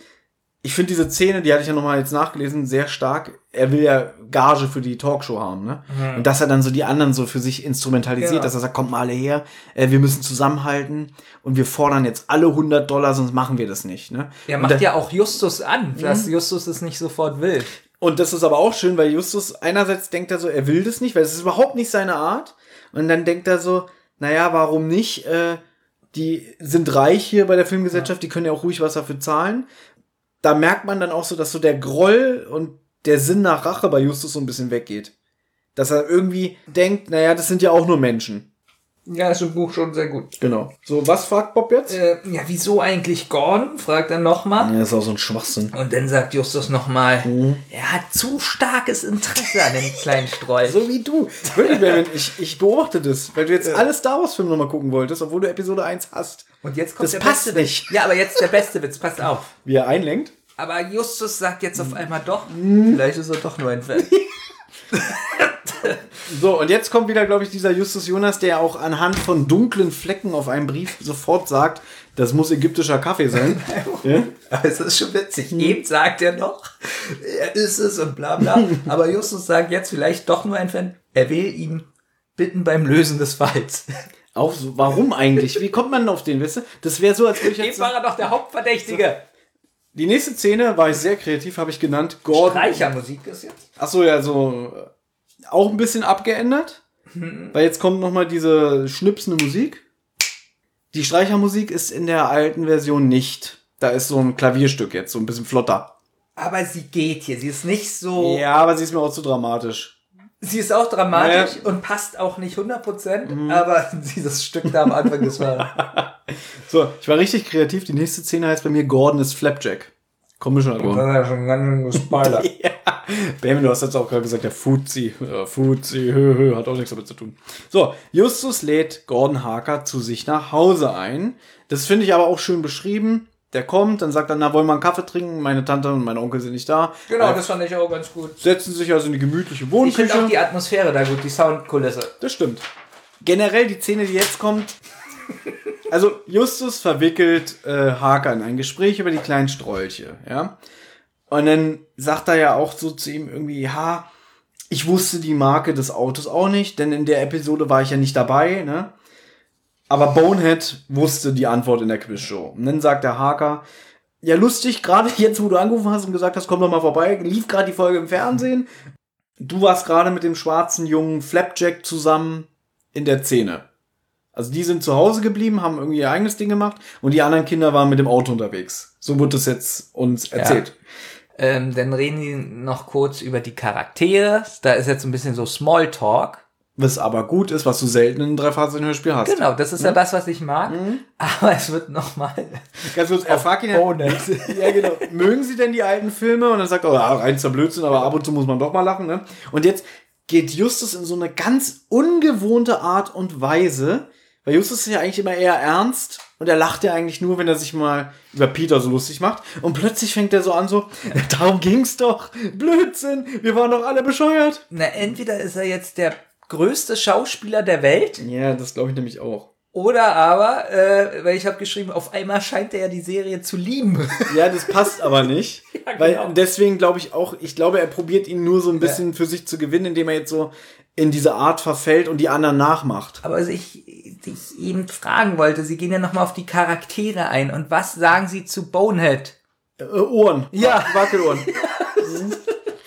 Übrigens, ist es dir aufgefallen, das finde ich wieder super, weil Justus verfällt ja so ins Alberne und macht so, ja, äh, Fuzzi mit seinen großen Tüten, Bloodhound, ähm, und ich musste immer mit der Zunge anstoßen, wie Peter die ganze Zeit im Hintergrund lacht.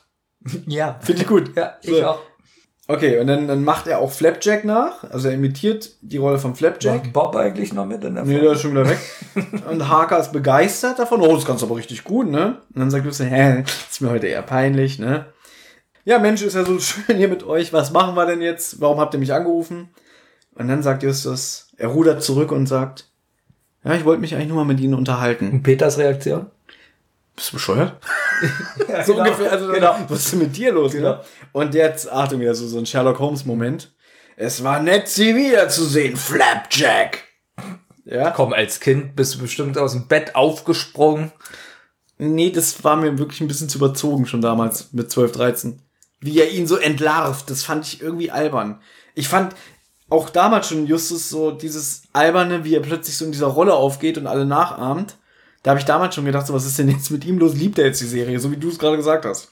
Nee, und aber der Haker, der der reagiert ja eigentlich ziemlich cool und amüsiert und sagt so, okay, alles klar, ich bin's. So, jetzt fragt Justus ihn auch so relativ schnell dann auf einmal, ob er hilft, äh, die Pokale zu finden Oh, und jetzt den bist du Fall zu wie lösen. Olli, weil du gerade ganz viel überspielst. Was? Wieso? Was ist denn da noch? Weil Harker erzählt jetzt, warum er bei der Reunion, also mit den kleinen Sträuchen, nicht dabei ist. Ach so, das als Lehrer und so arbeitet. Genau, er arbeitet heute Lehrer, Genau. seine Eltern waren damals schlau, die haben die ganze Gage von den Filmen für ihn angelegt. Wenn du noch einmal sagst, ich bin wie Olli, wirklich. Benjamin, du bist wie Olli, du hast gerade Peter, äh, Peter gesagt. Also er ist jedenfalls heilfroh, dass ihn niemand mehr mit der Rolle des Flapjacks in Verbindung bringt, weil er ja damals auch diese singende Stimme nur im Film hatte und nicht im wahren Leben. Dadurch, dass er Lehrer ist, wäre das ein Skandal für ihn, wenn er ans Licht käme. Er hat in so einer Serie mitgemacht, in so einer albernen Rolle. Genau.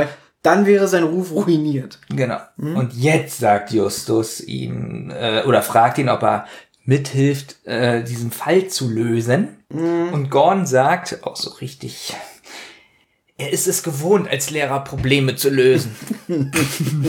Finde ich aber einen schönen Satz. Ach ja, er fragt ja vorher auch noch irgendwie, werdet ihr mein Geheimnis wahren? ja, und da sagt Peter, ja, natürlich. Und Justus kotzt sich ja auch noch so ein bisschen aus, weil ich glaube, er beneidet da ein bisschen den Haker, weil der ja nicht mit der Rolle in Verbindung gebracht wird. Und dann sagt er irgendwie, ja, und sie müssen, können sich nicht vorstellen, was ich all die Jahre mir mal anhören musste wegen dieser Rolle. Das steht mir bis hier. Finde ich ihn auch sehr emotional, aber auch, Ja. ich finde es gut, dass Justus mal so aus sich rauskommt. Ja. Und äh, Bob putzt schon seit 20 Minuten die Zähne, der kommt gar nicht mehr vor. Ja, aber Peter fragt ihn auch noch, warum arbeiten sie denn überhaupt als Chauffeur, wenn sie Lehrer sind, ne? Und dann sagt er, naja, Nebenbei was ein verdienen. bisschen empfehlen, was verdienen, um ein bisschen Geld zu haben. Rätsel lösen. Genau, und das finde ich jetzt aber auch ein bisschen albern. Er wollte als stiller Beobachter bei der Talkshow dabei sein. Und er hat es so eingerichtet, dass er Justus fährt. Ja. Ich finde es ein bisschen holprig, aber ich kann es gar Ja, nicht das so. ist deine Lieblingsfolge. Nein, meine Lieblingsfolge ist Tanzende Teufel. So. Also, aber was ich auch witzig finde, da musst du wieder an dich denken, wo ich es jetzt gehört habe, wie er sagt, äh, keiner hat ihn jemals als Flapjack erkannt, aber Justus ist ein bisschen zu schlau für ihn. Und dann, jetzt kommt es, dann sagt Justus, ich wäre nicht drauf gekommen, wenn sie nicht die Antworten notiert hätten. Wie viele Antworten waren das? Neun oder so. Ja. Neun Antworten hat er richtig aufgeschrieben. Aber dem kann was nicht stimmen. Nee, das, das, ist, muss Flapjack sein. Das muss das, muss, das muss Flapjack sein, genau. Auf jeden Fall ähm, bittet er sie jetzt um Hilfe. Sie wollen Fuzzy und Bonehead beschatten, aber sie wissen nicht, wo die wohnen. Und dann sagt auch Peter so, na, der Pförtner beim Studiogelände, der könnte das wissen, aber der wird uns bestimmt die Adresse nicht geben. So, und zum, ist Gordon jetzt dabei. Genau, dass er sagt, ich kann da hingehen, den fragen und so tun, dass ich die fahren muss. Ja. Ähm, Finde ich aber wieder schön. Im neuen Hörspiel würde ich sagen, da würden die einfach hingehen und fragen und dann würde der wahrscheinlich wirklich sagen, verpisst euch. Geht euch nichts an. Nee, da würde sich Justus verkleiden. Ja, hallo. Das, das fandst du gut, ne? Das war die beste hallo, ich bin Mr. Mr. Smith von der Umweltbehörde. Das war so gut. ich vermisse das. Ich weiß nicht mehr, wie der hieß, aber ja, gute Frau, Sie brauchen mir meinen Job nicht erklären. Das wäre witzig, ja? Das ist mein Lieblingsjustus. Das muss in jeder zweiten Folge sein. Ja. Ja. So. so, guck mal, ab hier gingen mir dann jetzt langsam die Überschriften für die 10 aus. So, Jetzt steht ja nur noch 10, 10, 10, 11. Ach, ach, sogar zwei Zehn heißen gleich so. Ja. Da hast du keine Lust Ja, mehr. 10, wa? 12 heißt wieder Schnappschuss. Wahnsinn. Oh, oh Wahnsinn. Jedenfalls haben, sind sie jetzt darüber übereingekommen, dass Harker ihnen hilft und hat ja auch schon eine Idee, wie er in die Adressen kommt. Jetzt kommt wieder Musik. Das ist übrigens die Musik, die jetzt kommt, dieses Klavierstück. Ist Ja. das Stück, womit die zweite Hälfte de, des Hörspiels eigentlich anfängt, Okay. aber ausgetauscht wurde gegen diese andere Streichermusik. Ja. So, am Abend fahren die Jungs zusammen mit Harker zur Wohnanlage. Da wird auch der Name gesagt, habe ich mir nicht aufgeschrieben, habe ich nicht verstanden. Habe ich auch nicht. genau, das war mir zu kompliziert. McNorians. Also, und in dieser Wohnanlage, da wohnt ebenfalls Bonehead oder beziehungsweise da ist er untergekommen. Wahrscheinlich für die Zeit der Dreharbeiten. So, sie stehen jetzt da und äh, nach kurzer Zeit. Verkaufen Ölchen. Witzig. Kaum steh ich hier und singe, kommen sie von nah und fern und fangen an zu knabbern. Sie haben halt Ölte gern. Sie singen und sie tanzen, sie lachen und sie schreien und wollen noch mehr Ölte, die leckeren Knabbereien. Komm auch du, komm auch du, Nach kurzer Zeit kommen schon zwei Personen aus der Tür. Und Genau. zwar Bonehead und Peggy! Peggy. Ja. Und äh, Justus und Peter flüstern in der Szene. Aber Bob ist auch dabei. Bob sagt, Bonehead ist der eine, aber wer zum Teufel ist der andere? Und dann sagt Peter, es ist Peggy. Oh, das, ja, aber. Ja, ist dir nicht ähm, aufgefallen, dass Bob mal wieder dabei ist, ne? Wie findest du das? Das hat alles, so wie sie flüstern, was von so einem Kinderstreich. So. Also ich find's gut, es kommt hier mal wieder zur Geltung, dass sie undercover sind oder beziehungsweise was überwachen. Und ich glaube, im Buch wird auch geschildert, dass es ja schon so ein bisschen dämmerig ist und so, ein bisschen dunkel, ne? Finde ich spannend. Ich finde halt, dass das ein bisschen so auch wie Justus flüstert und was er so sagt.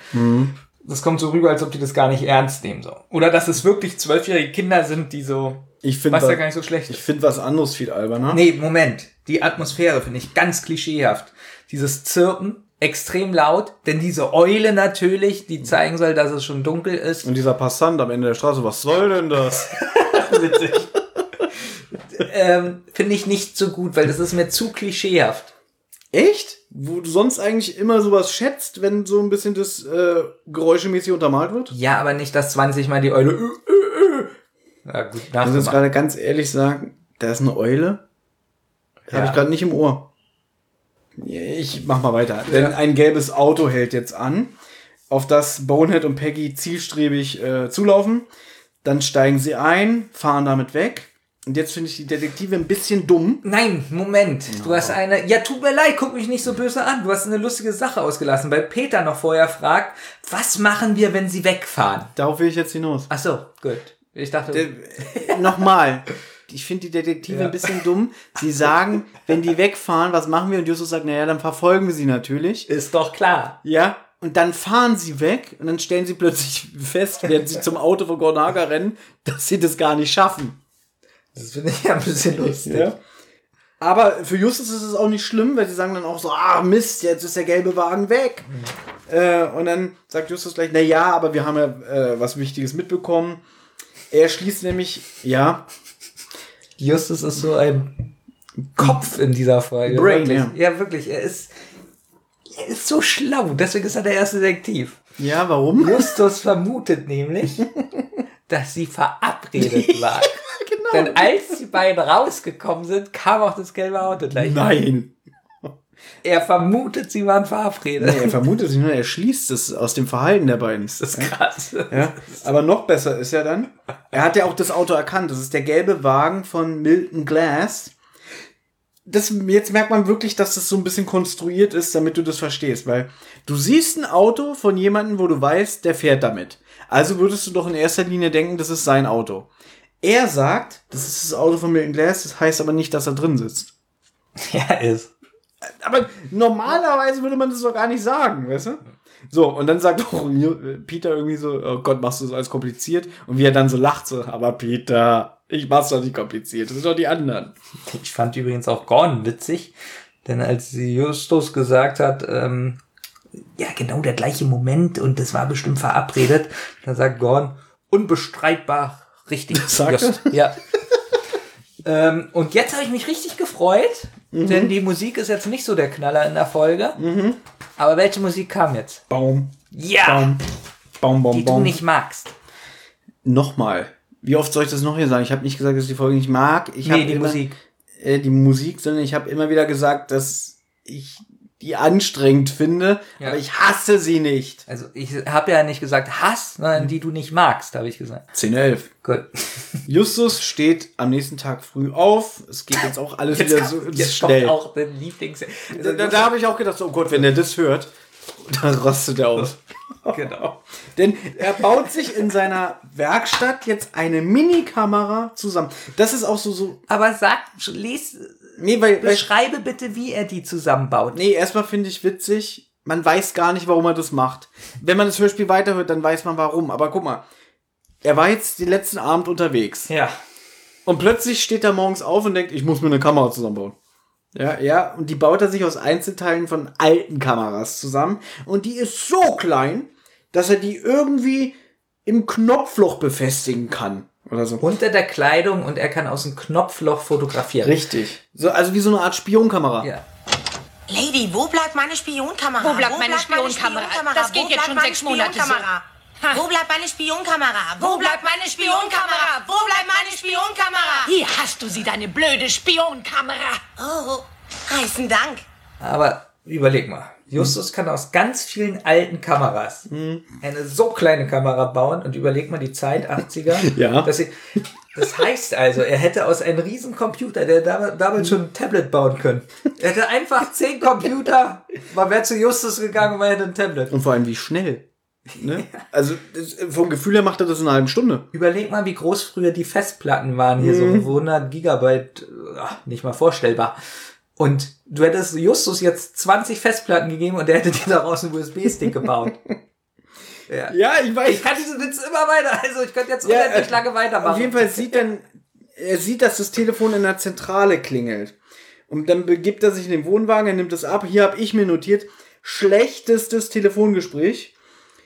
Äh, Justus wird von einem, in Anführungszeichen, unbekannten Person, die er für Mr. Glass hält, Das ist auch aufgefordert, im Quiz zu verlieren. Ansonsten landet Peggy im Krankenhaus. Ganz ehrlich, das Telefon klingelt und Bonehead ist dran. Nee, Tarzan von TKKG ist dran. Ja, so. Man hört exakt die Stimme. Ich die weiß. ist kein bisschen verändert. Nein, kein bisschen. Es, und erstmal ist wenn Justus geht dran. Mr. Milton? Ja, Mr. Es hört sich genauso an wie Ja, ich weiß, was du meinst. Er gibt sich nicht mal Mühe, sich die Stimme irgendwie Es zu ist fast wie verstellen. der aggressive Bob Ja. probiert, äh, als Kind zu Ja, sprechen. ich habe das Also, ja auch. Justus sagt, das war bestimmt nicht Mr. Glass, aber seine Stimme wurde perfekt nachgeahmt. Und da habe ich schon als Zwölfjähriger gedacht, wollen die mich verarschen. Ja? Der, wie gesagt, der gibt sich nicht mal Mühe. ganz Er redet ganz redet in seinem Scheiß Duktus, ja. Und sind Sie es, Mr. Glass? Auch so äh, der Rhythmus der Stimme, genau gleich wie bei Bonehead. Bei, bei dem anderen merkt man so, ja, Justus, Genau. Jonas, wie geht's dir? Genau. Möchtest du mitmachen? Und dann ist so, ja, schön, dass ich dich erreiche. Also, du Penner, du verlierst jetzt. Justus ruft dann auch gleich im Hotel von Peggy an, um zu erfahren, sie ist gar nicht mehr da. Genau, und dann sagt er dieses mit dem, ja, die Stimme war schon perfekt nachgeahmt. und der Erzähler setzt wieder ein und sagt, dass Justus, Perfekt. er sagt wirklich perfekt. Ich hab's auch aufgeschrieben. er benachrichtigt jetzt per Telefon Gordon Harker, Peter und Bob. Und dann befestigt er seine neue Kamera unter seiner Kleidung, dass er durch ein Knopfloch von der Jacke irgendwie fotografieren kann. Das geht jetzt alles wirklich sehr schnell. Ja, sie fahren jetzt mit einem Auto zu Bonehead. Genau. Gleichzeitig kommt er auch da fast raus. Ja. Da freut sich Justus, haha, ich wollte ihn beschade, Er der kommt so, jetzt schon raus. Genau, irgendwie, ich wollte ihn beobachten Ja. und da ist er schon. Genau, sie beobachten Bonet, wie er gerade in sein Cabrio steigt. Genau, und Justus gibt noch vorher Gordon äh, Hinweise, was er jetzt machen soll. Und zwar, wenn Justus ihm das sagt, soll er beschleunigen und seitlich so nah wie möglich an sein Auto ranfahren. Richtig. Ja. Den günstigen Moment wird dann Justus ihm halt sagen. Ähm, Genau, und er hat nur eine einzige Chance bei dem, was er machen will. Genau. Und dann ist es soweit. Harker setzt sich genau neben das Auto von Bonehead. Und dann ähm, sagen dann auch noch irgendwie Peter und Bob irgendwie, ey, er sieht uns, hallo Bonehead. Und genau da macht dann Justus das Foto. Und jetzt überleg mal, wie klein diese Kamera ist. Wie laut es ist. Es ist die kleinste Kamera der Welt, aber er scheint Verstärker reingebaut zu haben, dass sich die anhört wie eine Kamera aus dem Jahr 1920. Okay, allerdings muss man sagen, wie soll man sonst ein Geräusch nachmachen? Eben. Ja, aber, Aber es ist schon wirklich wie so, wie so ein Polaroid oder so. So Ja. zweimal so. Das hört Bonehead nicht. Ja.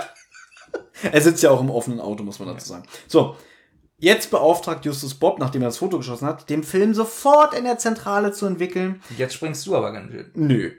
Die haben das Foto gemacht. Er setzt sich wieder mit dem Auto hinter ihm, Harker. Und Just, äh, Justus sagt, Bob, geh in die Zentrale. Also stimmt, du hast recht. Ja. Er soll, wenn die Quizshow vorbei ist, soll Bob auf die Bühne kommen und ihm die Bilder bringen. Genau, und ich wollte jetzt nämlich sagen, Bob und Peter wollen jetzt endlich wissen, warum dieses Foto, warum So. hat Justus dieses Foto gemacht? Darf ich dir eine Frage stellen? Ja. Du hörst ja jetzt auch schon eine Weile die Hörspiele. Ja. Du sagst ja immer wieder, wie schlau Justus ist und so, ne? Mhm. Aber du findest ja Peter und Bob jetzt wahrscheinlich auch klug oder dass sie gut Ermittler sind, ne? Bestes Beispiel jetzt Folge 200, wie sie Justus Jetzt gefunden sag haben. nicht, dass Ja? Bob und Peter darauf kommen können. Wie dumm stellen sie sich hier an? Du hast es selber gesagt. Wie oft wird in diesem Hörspiel gesagt, Boneheads Ohren? So. Und jetzt, ich habe mir das, also, Justus sagt, ich, äh, dieses Foto habe ich gemacht, weil ich eine Nahaufnahme von Bonehead bei stürmischem Wind brauchte. Peter und Bob raffen es nicht. So, jetzt spricht Justus sie auf die langen Haare von Bonehead an. Sie raffen es wieder nicht. Ja, ich wollte die Ohren fotografieren und sie verstehen es immer noch nicht. Er sagt nicht Ohren, er sagt ein bestimmtes Merkmal. Und ganz zum Schluss sagt er, na, seine Wackelohren, die so berühmt waren. Naja, Markenzeichen. Dann wussten sie das, ja. Nee, selbst da habe ich das Gefühl, sie, sie, sie raffen es nicht. Also ich finde Peter und Bob hier sehr dumm.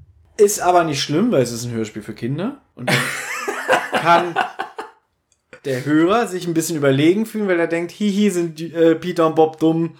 Das ist doch klar. Also du meinst jetzt, wir beide fahren mit einem Auto. Olli sitzt im anderen Auto. Ich sage, fahr mal ran. Ja, Olli sitzt Und im anderen Auto, aber hoffentlich in, in einem anderen Land. Und ich mache jetzt ein Foto aus meinem Knopfloch. Ja. Du hättest jetzt gewusst, ah, Benjamin macht das Foto, um Olli, Ollis Ohren Können wir diese Diskussion bitte ganz zum Schluss auf, aufbewahren? Über, gerade über die Sache mit den Ohren möchte ich ein bisschen länger reden. Gut. Also, nächste Szene habe ich getauft, Quiz Nummer zwei.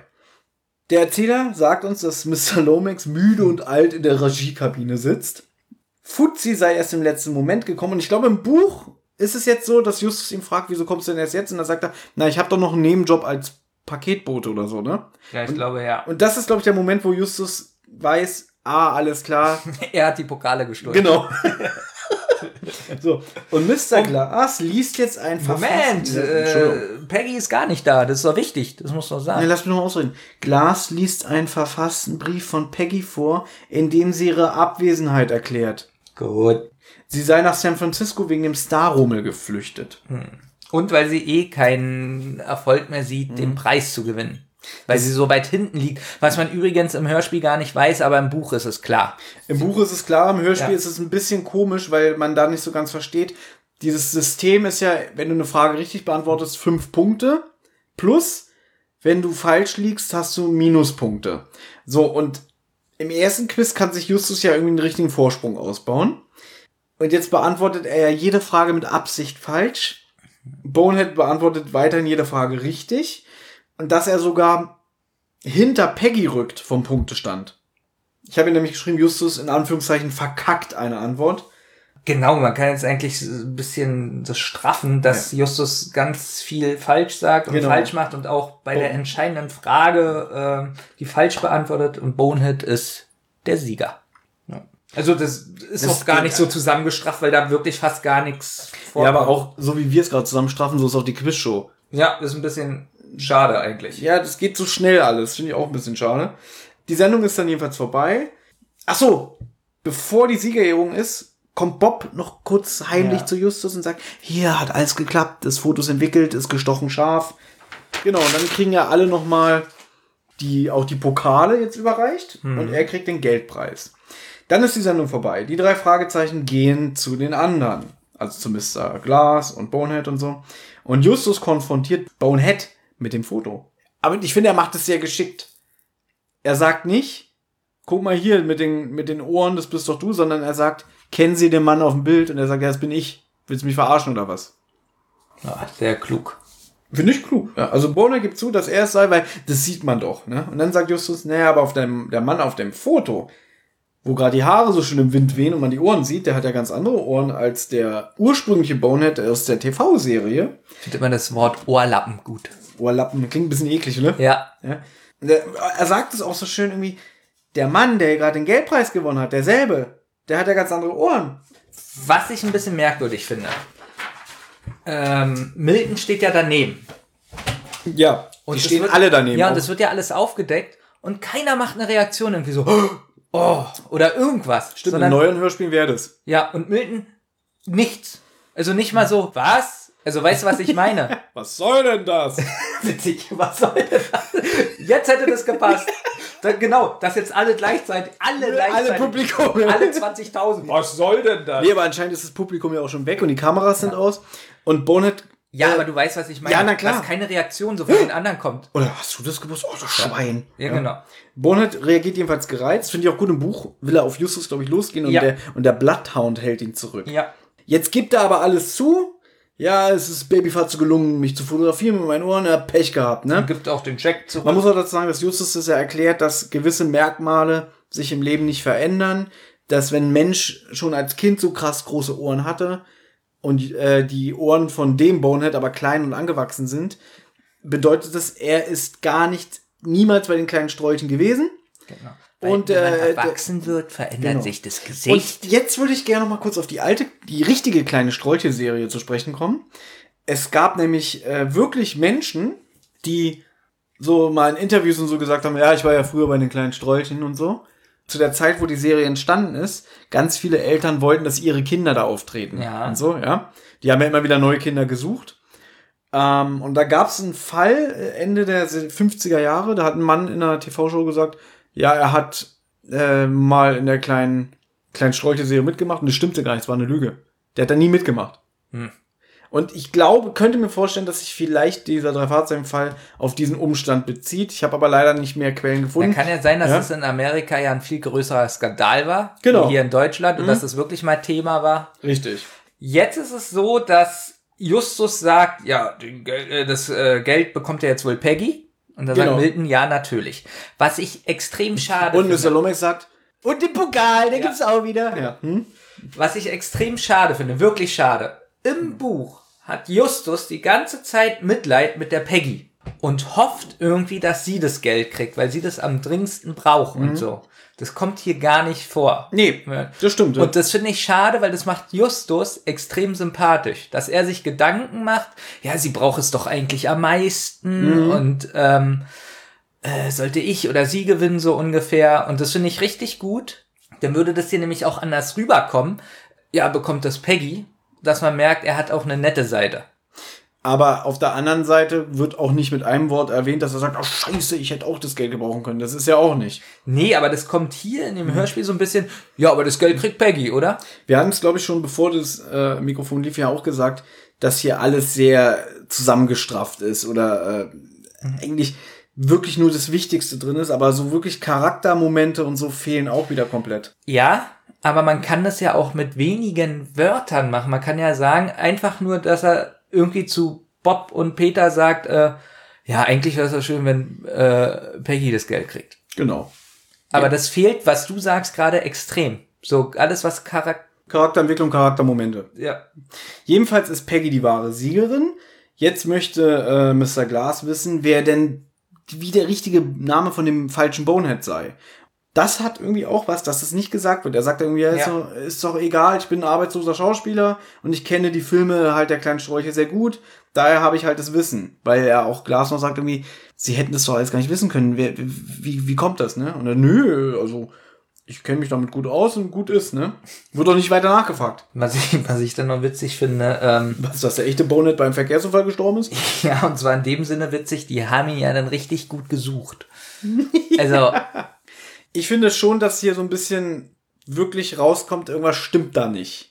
ja, Klar, man könnte jetzt irgendwie sagen, wie sind sie, wie sind wir überhaupt auf den gekommen? Wer hat denn hier das Casting gemacht? nein, oder aber das ist ja wieder so für Kinder. Kann ja auch sein, dass der Regisseur gesagt hat, ja, hier ist Bonehead. so. Ja, Und sie glauben ja wohl, den Regisseur. was ja dann auch so der Fall ist. Spoiler. Ja, was ich jedenfalls gut finde, ähm, dass ja gesagt wird, irgendwie, genau, die fragen dann, was machen wir denn jetzt? Und Peter sagt, naja, wir rufen jetzt die Polizei. Ist doch klar, der geht jetzt in den Bau. Und dann sagt Glas, hoppla, hoppla, nee, das ist negative PR, das will ich nicht. Zu viel Wirbel? Zu viel Wirbel, das können wir nicht gebrauchen. Wir machen das so, wir lassen den falschen Bonehead laufen, wenn er sich zu Stillschweigen schriftlich verpflichtet. Ist der Regisseur einverstanden? Ja, ist okay. Und das finde ich auch nicht passend in dem Moment, weil sie sagen das ja auch gleich.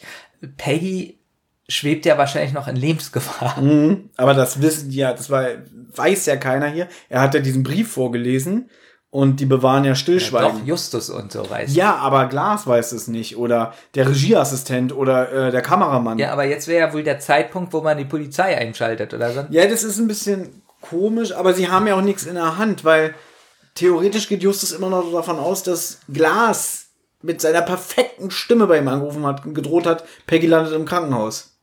Er vermutet doch nicht, dass Glas angerufen hat. Er sagt doch, Er- dass es eine Stimme Er sagt, er kann sich nicht vorstellen, dass es Mr. Glass war, aber die Stimme war perfekt. Also könnte es ja Mr. Glass gewesen sein. Ich weiß nicht mehr, wie das im Buch ist. Du hast das Buch gelesen vor drei Wochen. Wie ist es da? Dass Justus vielleicht sagt, irgendwie, na, mit Peggy, das sagen wir lieber nicht, oder so?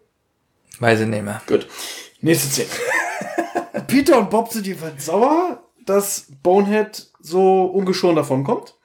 Und dann beschwichtigt Justus auch die beiden. Hier habe ich mir sch- aufgeschrieben, schade, dass man das nicht hört, wie sie sich aufregen. Ja, und Justus beruhigt sie damit, dass er sagt, naja, Peggy ist ja immer noch gefangen und bla bla Mhm. bla. Wo ich dann auch so denke, sie sind jetzt damit beruhigt. Ja, ich finde, das passt überhaupt nicht. Da wird gesagt, sie sind nicht einverstanden. Das klingt so, als wären sie richtig sauer. Und dann sagt Justus, bitte Kollegen. Und dann reden die so ganz normal. So, der hat es geklaut, der muss zur Polizei. So, ich stelle mir das jetzt gerade Mhm. vor, wir können ihn doch nicht gehen lassen. Die Beruhigung ist, naja, Peggy ist doch noch gefangen. Ach ja, dann gehen wir nicht zur Polizei. Jetzt treffen sie sich jedenfalls mit Gordon Harker draußen. Und jetzt wird, es geht jetzt wieder alles ein bisschen schnell. Jetzt wird das nochmal zusammengefasst. Es wird gesagt, Bonet hat ja bei Justus angerufen und Glas Stimme imitiert. Das weiß er jetzt. Weiterhin vermutet Justus, Bonehead wurde dazu angestiftet, also dass er gar nicht von allein diese kriminelle Energie hatte, äh, als falscher Bonehead aufzutreten, weil er hätte eine Reihe an Infos von einer unbekannten Person erhalten. Bonehead hätte auch mit dieser unbekannten Person zudem Peggy entführt. Gemeinsam. Auch äh, Warum verdächtigt Peter jetzt Mr. Milton Glass? Das habe ich nicht verstanden. na, wegen dem Auto. Ja, okay, gut. Dann Weil gebe ich es dir sein gelbes Auto ist. Äh, Justus sagt das ja auch so schön irgendwie. Ja, wir haben eine Person noch nicht irgendwie mit einbezogen, die steigt da gerade ins gelbe Auto. Es war Lionel Lomax, der Regisseur. Da kann ja jeder, also äh, er sieht Lomax in dem, er, er weiß doch dann schon seit 100 Jahren, dass es Lomax ist eigentlich.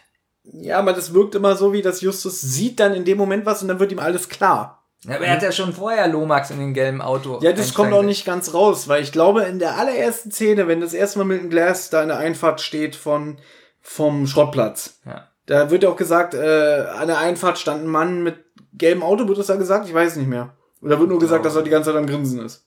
Ist ja Ich auch glaube, dass er egal. nur grinst. Das steht Naja. im ganzen Buch nur. Aber es ist trotzdem irreführend. Ja, Erst ich wird weiß. gesagt, oh, Peggy und Bonehead sind in das gelbe Auto Ja. gestiegen, das gehört Mr. Glass. Jetzt wird plötzlich gesagt, na, das Auto gehört der Filmfirma. Ist es auch in dieser, auf dieser Kassette da.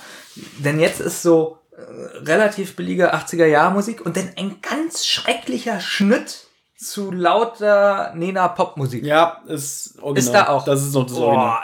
Oh, aber komm, das tut schon ein bisschen weh im Ohr. Der Stil ist ein bisschen komisch, das stimmt schon. Wie gesagt, es passt zu dieser Art von Hörspiel. Heute wäre das grausam. Jedenfalls fahren sie jetzt dem Lomax hinterher in bergige Region von Beverly Hills zu einem verfallenen Herrenhaus. Und unter diesem Herrenhaus ist ein geheimes Labor und da wird der T-Virus gezüchtet. Nein. Ähm, So ein Scheiß. Harker bleibt. Harker bleibt im Wagen, dann klopfen die Jungs an der Tür und der Lomax öffnet die Tür und sagt, ja, ich habe euch schon erwartet. Und Ihr lässt, wollt ja die Belohnung haben. genau, er lässt sie ja rein, ihr wollt doch die Belohnung für die Pokale. Und während sie so reinkommen, dann sagt Justus, also Justus bemerkt dann Fotos an der Wand von berühmten Persönlichkeiten, Stars.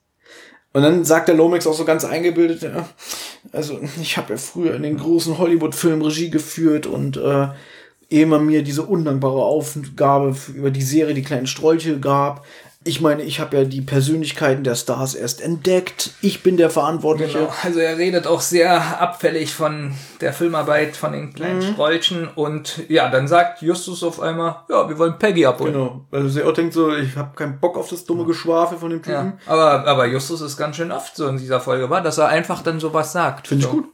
Ich mag Justus in dieser Folge sehr.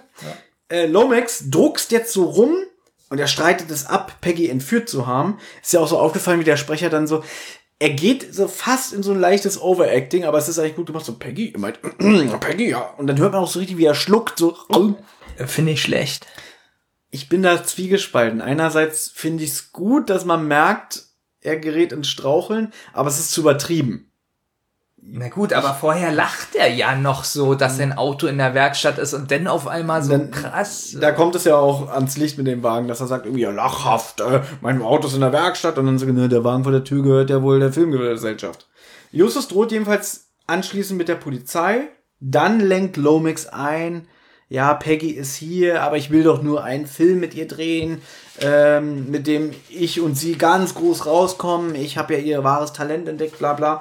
Und plötzlich steht Bonehead in der Tür, mischt sich ein. Sagt, das ist alles Lomex schuld, äh, ist alles seine Schuld. Ja, noch besser. Äh, Sie alter Esel, halt dein Maul! Äh, ja, und dann, Bonnet, was machst du denn hier? Ja, der ist an allem schuld, der hat mich angestiftet. Ich sollte die Pokale klauen. Genau, er hat mir auch versprochen, dass ich ein großartiger Filmschauspieler werde. Außerdem hat er mir alle Antworten vorgegeben. Wo ich mich so frage, was das eigentlich für ein Vorwurf ist, er eigentlich gut. also, er hat mir alle Antworten vorgesagt. Ja. Also jedenfalls ist Bonnet sauer und aufgebracht. Er gibt Lomax die Schuld an allem und er gibt auch zu, er hätte Peggy getäuscht. Also unter dem Vorwand, du, der Lomax will sich mal mit uns treffen, komm mal mit. Deswegen gehen die beiden ja auch so ruhig aus diesem Wohnhaus. Er verschleppt sie ja nicht und steigen dann in das Auto, ne? Weißt du, was ich aber witzig finde? Bonehead hat ja trotzdem richtig viel Scheiße gebaut. Die ganze Zeit. Und so wie er spricht in dem Hörspiel, finde ich witzig, wie er jetzt sagt, so, ich mache ein Angebot. Er will ein Abkommen. Hm? Ein Abkommen. So, wo ich so denke, eigentlich hat er nur Scheiße gebaut. Also nichts Positives. Äh, Noch nichts. Ich zeige euch, wo Peggy ist. Dafür passiert mir nicht. Dafür kriege ich keine Anzeige. Finde ich aber eigentlich realistisch. Ich meine, er ist ein arbeitsloser, er ist ein arbeitsloser Schauspieler, der sich in krumme Geschäfte verwickeln hat lassen. Und er weiß, weil ich meine, die Sache mit Milton Glass war ja geregelt, dass er sagt, okay, du unterzeichnest mir jetzt hier, dass du dich zu Stillschweigen verpflichtest und dann ist die Sache gegessen. Gleichzeitig weiß aber Bonehead, scheiße, die Peggy ist ja noch entführt, das kann mir auf die Füße fallen. Und deswegen ist es ja gar nicht so schlecht, dass er hingeht und sagt, passt auf, Jungs, ihr habt uns erwischt, aber wenn ich euch jetzt sage, Peggy ist da und da und ich helfe euch bei der Befreiung, nur unter der Bedingung, dass ihr mich nicht anzeigt, finde ich das realistisch. Ja, und bei der nächsten Szene, als er sagt, er hat Justus Eltern umgebracht und er dann immer noch sagt, ich habe noch ein Abkommen. Ich sag, Justus, du musst mal darüber mal nachdenken, mach mal eine Telefonlawine und frag mal die Kinder von Rocky Beach, ob sie das Angebot annehmen. Und Bob und Peter sagen, äh, ja. Ich glaube, im Buch äh, sagt Justus ja auch irgendwie, ja, das soll Peggy entscheiden. Ist ja auch egal. Ich will Ja, jetzt mal hier ein bisschen äh, hinmachen. Im Hörspiel auch. Im Hörspiel auch. Gut. Ja. Jedenfalls sagt dann auch noch Bonehead, ja, hier, der Lomax der ist total pleite. Dann habe ich hier stehen, Lomax dreht jetzt durch. Ja, ja, ja, Moment. Weil Peter will wissen, warum das alles passiert ist. Sagt er so. Warum ist denn das alles passiert? Äh, lag es, ging es nur um das Geld? Bonet sagt dann, ja, komplett pleite, er ist pleite, Lomax ist pleite. Und Er wollte, es wird ja nicht ausgesprochen, er sagt dann, weißt du, was der Verrückte mit dem Geld machen wollte? Oder hat er da schon die Waffe? Da hat er schon die Waffe. ja, also Bonehead sagt jetzt, er will sie zu Peggy bringen. Ja, hatten wir schon. Ja. Und dann dreht Lomax durch, bedroht alle mit einem Revolver. Und dann sagt er auch so, guck mal, der ist ja total bescheuert. Wisst ihr überhaupt, was er mit dem Geld machen wollte? Ne? Also die wollten ja zusammen die Pokale irgendwie versetzen und das Geld aus dem Quiz irgendwie teilen. Und dann sagt er noch der Lomax, sei still. Bonehead redet so Genau, weiter. dieser Verrückte wollte und dann hört man einen Pistolenschuss. Man erfährt gar nicht, was er mit dem Geld machen wollte. Und dann kommt dieser Satz, Licht an, Ton ab, Kamera läuft. Ne, er schießt und sagt es gleichzeitig. Nee, er schießt erst und dann sagt er, ist doch jetzt scheißegal. Ja, aber mit wahnsinniger Stimme. Das ist das Beste an diesem Hörspiel. Ja, stimmt, er ist sehr. So. Licht an! So, ich Ja, und weiter, weiter. Ton ab! Kamera läuft! Genau. Und jetzt kommt meine Lie äh, ich hatte ja schon meine Lieblingsstelle, aber das finde ich jetzt auch witzig. Ich habe ja aufgeschrieben, Gordon Harker kommt da rein und drischt auf Lomax ein. Ich wusste nicht, ob Lomax schreit oder ob es wieder die Schranktür ist. Das ist oder das hört sich ganz Es klingt. Oh, das kannst du aber gut. genau. Ich wusste zuerst nicht, was ist dir das? dieses. Es klingt wirklich, als würde er den richtig verdreschen, oder? Dieses Klatschen, so, so, so ein tisch. Ja, so was macht er mit dem armen Mann? Und dann sagt er auch zu ihm, sie bleiben da jetzt sitzen und bewegen sich nicht mehr. Genau. Also der Revolver fällt runter, Genau. Justus hebt den noch auf Diese Geräusche. und also jetzt musst du auch mir bitte mal zustimmen. Wie, Baby, ich hab dir schon öfter den ja, aber wie. Peggy jetzt befreit wird und wie sie so reagiert und so. Ja, das hasse ich. Erzähl du es bitte.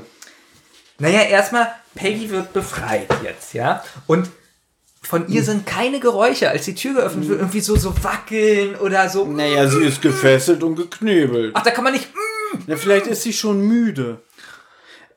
Ich weiß, was du meinst. Erstmal Stimmt, du gibst mir sehr oft recht. ich, find, Was ich gut finde, dass Bonehead wirklich fassungslos ist und dann auch sagt, das habe ich nicht gewusst, weil er ging davon aus, Ja, die das ist da nur schön. gefangen. Genau. Und dann sagt er auch so, das habe ich wirklich nicht gewusst, äh, das tut mir voll leid. Und dann sagt Justus auch, das glaube ich Ihnen. Im Buch ist es, glaube ich, auch so schön geschrieben, dass er dann so äh, im Türrahmen stehen bleibt und sich nicht mehr bewegt. Genau, Ne? weil er so geschockt ist. Genau. Und jetzt wird die arme Frau nach Stunden ihres Märtyriums befreit und das Erste, was sie sagt, ist, das ist witzig. Ja. Früher habe ich dir immer geholfen und jetzt hast du mir geholfen. Hasse ich die Stelle, finde ich ganz schlecht. Sie war gerade geknebelt und weil sie hört einen Pistolenschuss draußen. Das ist witzig.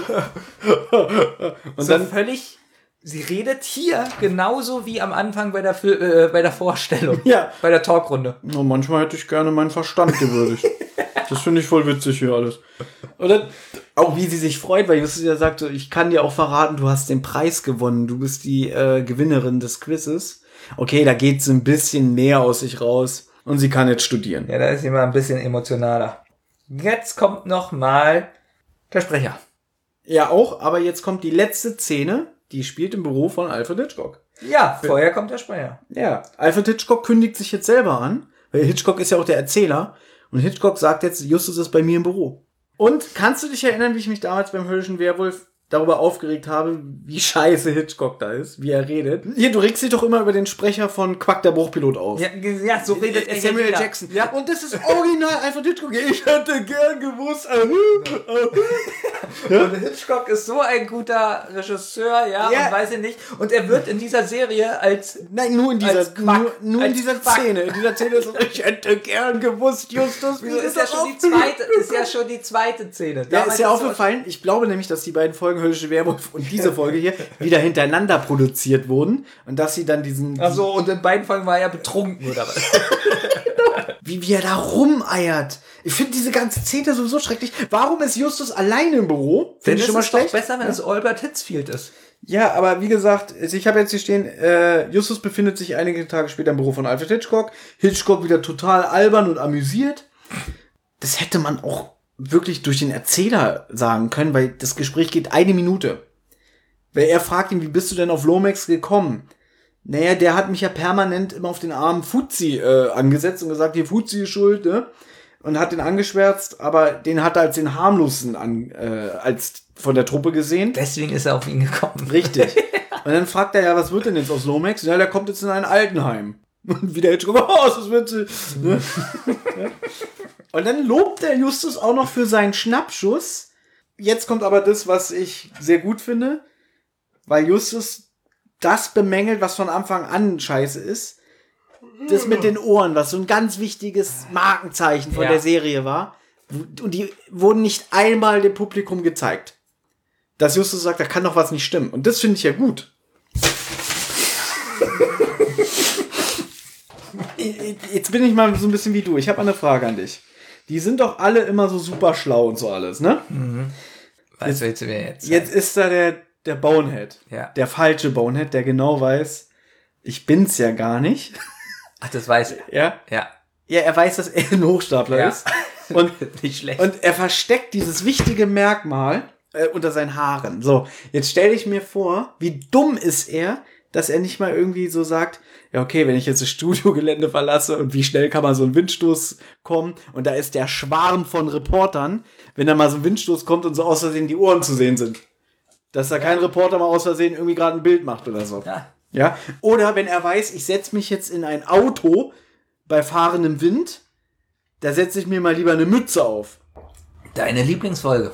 Ich finde es schon ein bisschen dumm von ihm, dass er das sagt, auch generell.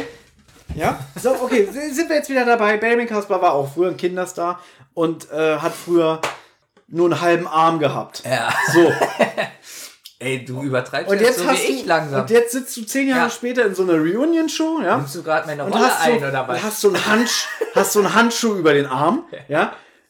Und dann, Aber wenn ich rausgehe, Und- zieh, und dann habe ich meinen Metallarm. Ja, und dann sagt nicht einmal Ja. so der Moderator so, zeig doch mal den lustigen Arm, bitte, bitte. Dass es so selbstverständlich ist. Ich habe mir ein bisschen mehr Resonanz zu dir gewünscht. Nee, ich finde ja gut, wie du gerade meine Rolle einnimmst. Sonst mache ich sowas immer. Ja, aber das stimmt doch, wie dumm ist denn dieser Bonehead? ja? Okay. Also wäre es dir gewünscht, dass er so aus Knete so ein paar Ohrlappen Wie das immer so schön gesagt wird. Ja. Ich habe eine Überraschung für dich. Und für unsere Hörer. das Wichtigste vergessen. Was denn? Ich habe eine negative und eine positive Amazon-Rezension. Ach ja, stimmt. Aber die können wir ja zum Schluss vorlesen. Okay. Denn wir. Zum Schluss. Ich Pass hoffe, auf, es geht Benjamin. nicht mehr so lange. wir- Es Ja. kommt jetzt eine neue Rubrik, die da heißt Die Anklage. Eine Hörerin von uns hat sich nämlich im Vorfeld zu dieser Folge Gedanken gemacht und hat einen kleinen Text verfasst zu dieser Folge. Es geht nämlich darum, ähm, was hätte das jetzt für juristische Folgen? Also sie hat so ein bisschen. Na, pass auf. Ich lese es dir einfach vor. Also, Als freier nicht-juristischer Mitarbeiter der Zentrale habe ich mich mit den strafrechtlichen Aspekten des Hörspiels nach geltendem deutschen Strafrecht auseinandergesetzt und bin zu folgender möglicher Anklage gelangt. Erstens. Vermeintlicher Bonehead. Der Schauspieler, der sich als Bonehead ausgibt, hat sich schuldig gemacht. A. Des Diebstahls, indem er die Pokale entwendet und versteckt hat, um sie im Nachgang mit Lomax zu Geld zu machen. Er sollte hierbei die Hälfte erhalten. Relativ wahrscheinlich handelt es sich hierbei sogar um einen besonders schweren Fall des Diebstahls. B. Der Erpressung. Er hat Justus durch den Anruf mit angedrohter Körperverletzung zum Nachteil von Peggy zu einer Unterlassung gezwungen. C. Des versuchten Betrugs. Zusammen mit Lomax hat er seine unberechtigte Teilnahme am Quiz in die Wege geleitet und außerdem mit ihm gemeinschaftlich dafür gesorgt, dass er das Quiz gewinnt, um sich dabei jeweils um 10.000 Dollar zu bereichern. Es blieb beim Versuch, da das Preisgeld nicht ausgezahlt wurde, wie wir erfahren. D. Des erpresserischen Menschenraubs. Er hat Peggy, anhand der spärlichen Details, die das Hörspiel hergibt, bemessen, arglos und unter Vorspiegelung falscher Tatsachen entführt, um die Sorge um sie als Mittel der Erpressung zu nutzen. Meiner Einschätzung nach wäre ebenso möglich eine Beihilfe zum erpresserischen Menschenraub. Um dies genauer abgrenzen zu können, fehlen mir die Details, wie Lomax und Bonehead zusammen agiert und geplant haben. Abschließend gehe ich noch auf die gefälschte Identität oder den Aspekt des Identitätsdiebstahls ein. Einen solchen Strafbestand gibt es nach deutschem Recht nicht und auch nur wenig aufschlussreiche Quellen dazu.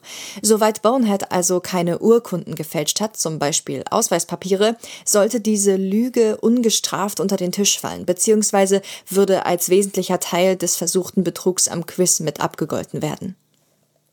Zweitens. Lionel Lomax. Der Regisseur Lomax hat sich schuldig gemacht a. der Anstiftung zum Diebstahl bzw. möglicherweise eben auch der Anstiftung zum besonders schweren Fall des Diebstahls, indem er Bonehead die Pokale entwenden ließ und ihm gegebenenfalls auch den Zutritt zum Raum, in dem diese aufbewahrt wurden, verschafft hat. B. Der Anstiftung zur Erpressung, jedoch nur gesetzt den Fall, dass er Bonehead zu diesem Anruf bei Justus angestiftet, also beauftragt hat. Ich kann jedoch nicht erschließen, ob nicht Bonehead selbst die Dynamik zu dieser Handlung entwickelt hat. Hierzu wissen wir zu wenig. C. Der Anstiftung zum erpresserischen Menschenraub, indem er Bonehead veranlasst hat, ihm Peggy zu bringen und sich ihrer zu bemächtigen. D. Der Freiheitsberaubung. Durch das Einsperren, Fesseln und Knebeln von Peggy liegt diese zweifelsfrei vor. E. Soweit ich die Situation im Hörspiel beurteilen kann, in der Lomax alle Beteiligten an der Befreiung Peggys hindern möchte und einen Schuss aus seinem Revolver abgibt, kann davon ausgegangen werden, dass zusätzlich vorliegt eine Nötigung gegenüber den drei Detektiven sowie ein Verstoß gegen das Waffengesetz. Bei Lionel Lomax jedenfalls kann ich es mir hinsichtlich der Konsequenzen einfach machen, denn zu einer Verurteilung in diesem Sinne würde es nicht kommen. Im Hörspiel wird erwähnt, dass er in einem Heim der Filmgesellschaft untergebracht wurde. Ich unterstelle hier einfach eine kindgerechte Beschönigung der Tatsache, dass der gute Mann für schuldunfähig befunden und daher aufgrund einer sogenannten krankhaften seelischen Störung in einer psychiatrischen Anstalt untergebracht wurde. Es dürfte eine erhebliche Eigen- und Fremdgefährdung vorliegen. Hier nehme ich den abgegebenen Schuss als Indiz. Er wird daher nicht im eigentlichen Sinn bestraft, sondern in die schützende Unterbringung in der Forensik auf unbestimmte Zeit aufgenommen. Zum Schluss möchte ich noch darauf eingehen, dass das von Bonehead vorgeschlagene Abkommen, das Peggy von einer Anzeige gegen ihn absieht, sowie der Sachverhalt, dass sie aus Freude über den Gewinn auch von einer Anzeige gegen Lomax absieht, nach deutschem Recht völlig unsinnige Aussagen sind, da Straftaten im öffentlichen Interesse von Amts wegen durch die Staatsanwaltschaft verfolgt und zur Anzeige gebracht werden. Bonehead dürfte also dennoch eine nette Anklageschrift bekommen, und bei Lomax wäre es nach Maßgabe seines oben ausgeführten Zustandes geradezu gefährlich für ihn und die Öffentlichkeit, kein Verfahren gegen ihn einzuleiten. Ich hoffe, ich konnte dieser Seite der Handlung informativ und nicht zu trocken erläutern und gebe zurück an die Chefs. Kann das nicht unsere Steuerberaterin werden? Fandest du das gut? Oder Äh. musst du es noch sacken lassen? Richtig gut. Die Überlegung ist, ob wir das als neue Rubrik machen, die Anklage. Das hieße aber, das, das hieße jetzt natürlich, dass diese freie Mitarbeiterin vom Zentrale Podcast sich damit jetzt das immer ans Bein bindet. Das ist ganz schön viel Arbeit. Kommen wir jetzt zum Fazit. ja.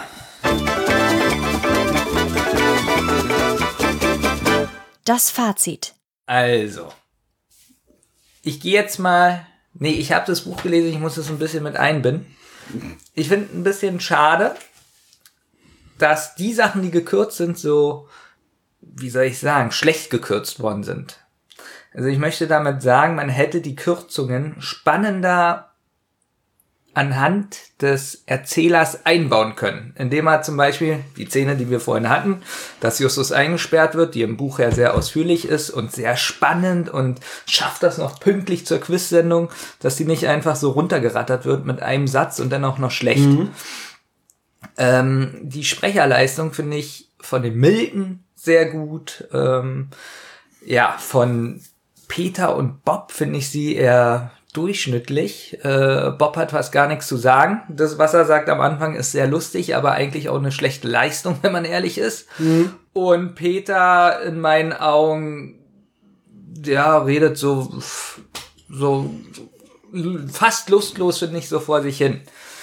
Ähm, wie gesagt, Milton finde ich super. Die drei TKKG-Sprecher, bis auf Eigentlich vier. Bone, ja, aber naja, bis auf Bonehead ähm, finde ich jetzt die anderen Peggy sehr schlecht, die anderen, naja. Und die Musikuntermalung finde ich in der Folge nicht so gut. Was ich sehr schön finde, ist, dass es mal eine bisschen andere Geschichte hat. Also erstmal sind die Kinder ja, was hast du gesagt, zwölf hier ungefähr. Na, Moment, Just, Justus und Bob und Peter sind wieder so 12, 13. Genau, 12, 13. Und ähm, im Buch wird es ja beschrieben, Justus war ja drei, als er Ja. Babyfatzo gespielt hat. Und die anderen Schauspieler, hier jetzt Bonehead war, glaube ich, schon neun oder zehn Ja. und so weiter, die sind ja schon so um die neun, zehn Jahre alt. Wenn Justus jetzt zwölf ist, sagen wir mal, sind neun Jahre, dann sind es ja schon eigentlich Jungerwachsene. Na, ich find's richtig gut, dass es wirklich ein Kinderfall ist. Nicht Ja. sowas, wie soll ich das sagen, immer sowas aufgebauschtes, sondern hier geht es eigentlich im Grunde erstmal nur um drei gestohlene Pokale. Wenn man so zusammenfasst. Fünf. Ja, ich komme ich auf drei. Drei Detektive. Egal. Um fünf äh, gestohlene Pokale und auch, äh, dass sie den Fahrer haben und so. Das ist alles so, finde ich, sehr kindgerecht. Ja. Und ähm, ich finde es eigentlich auch spannend, dass mit dem Quiz, was leider auch ein bisschen zu kurz kommt. Ich hätte da gerne mehr Fragen gehabt oder ein bisschen mehr Spannung, dass man zum Beispiel bei der entscheidenden Frage nicht nur der äh, Erzähler spricht, sondern dass man die entscheidende Sprache, äh, Frage spannend inszeniert hätte, so mit spannender Musik und ja, kam leider nicht vor. Deswegen kriegt die Folge von mir fünf Punkte. Gut. Ich will mich heute mal nicht so lang fassen, weil ich probiere auch über während der Folgenbesprechung schon viele einfließen zu lassen. Ähm, 12 von 10. Witzig. Nein. Ja. Also pass auf. Ich bin natürlich wieder wahrscheinlich ein bisschen befangen, weil es ist eine Folge, die ich sehr oft schon als 12-, 13-Jähriger rauf und runter hab laufen lassen. Deswegen habe ich natürlich wieder eine etwas engere Bindung zu dieser Folge. Im Großen und Ganzen würde ich mich jetzt aber auch wiederholen, weil du hast gerade sehr viele Sachen angesprochen. Ich finde, man merkt anhand der Folge, vor allem wenn man das Buch kennt, die Kürzung. Manche Sachen sind mir zu holprig, manche Sachen gehen mir zu schnell.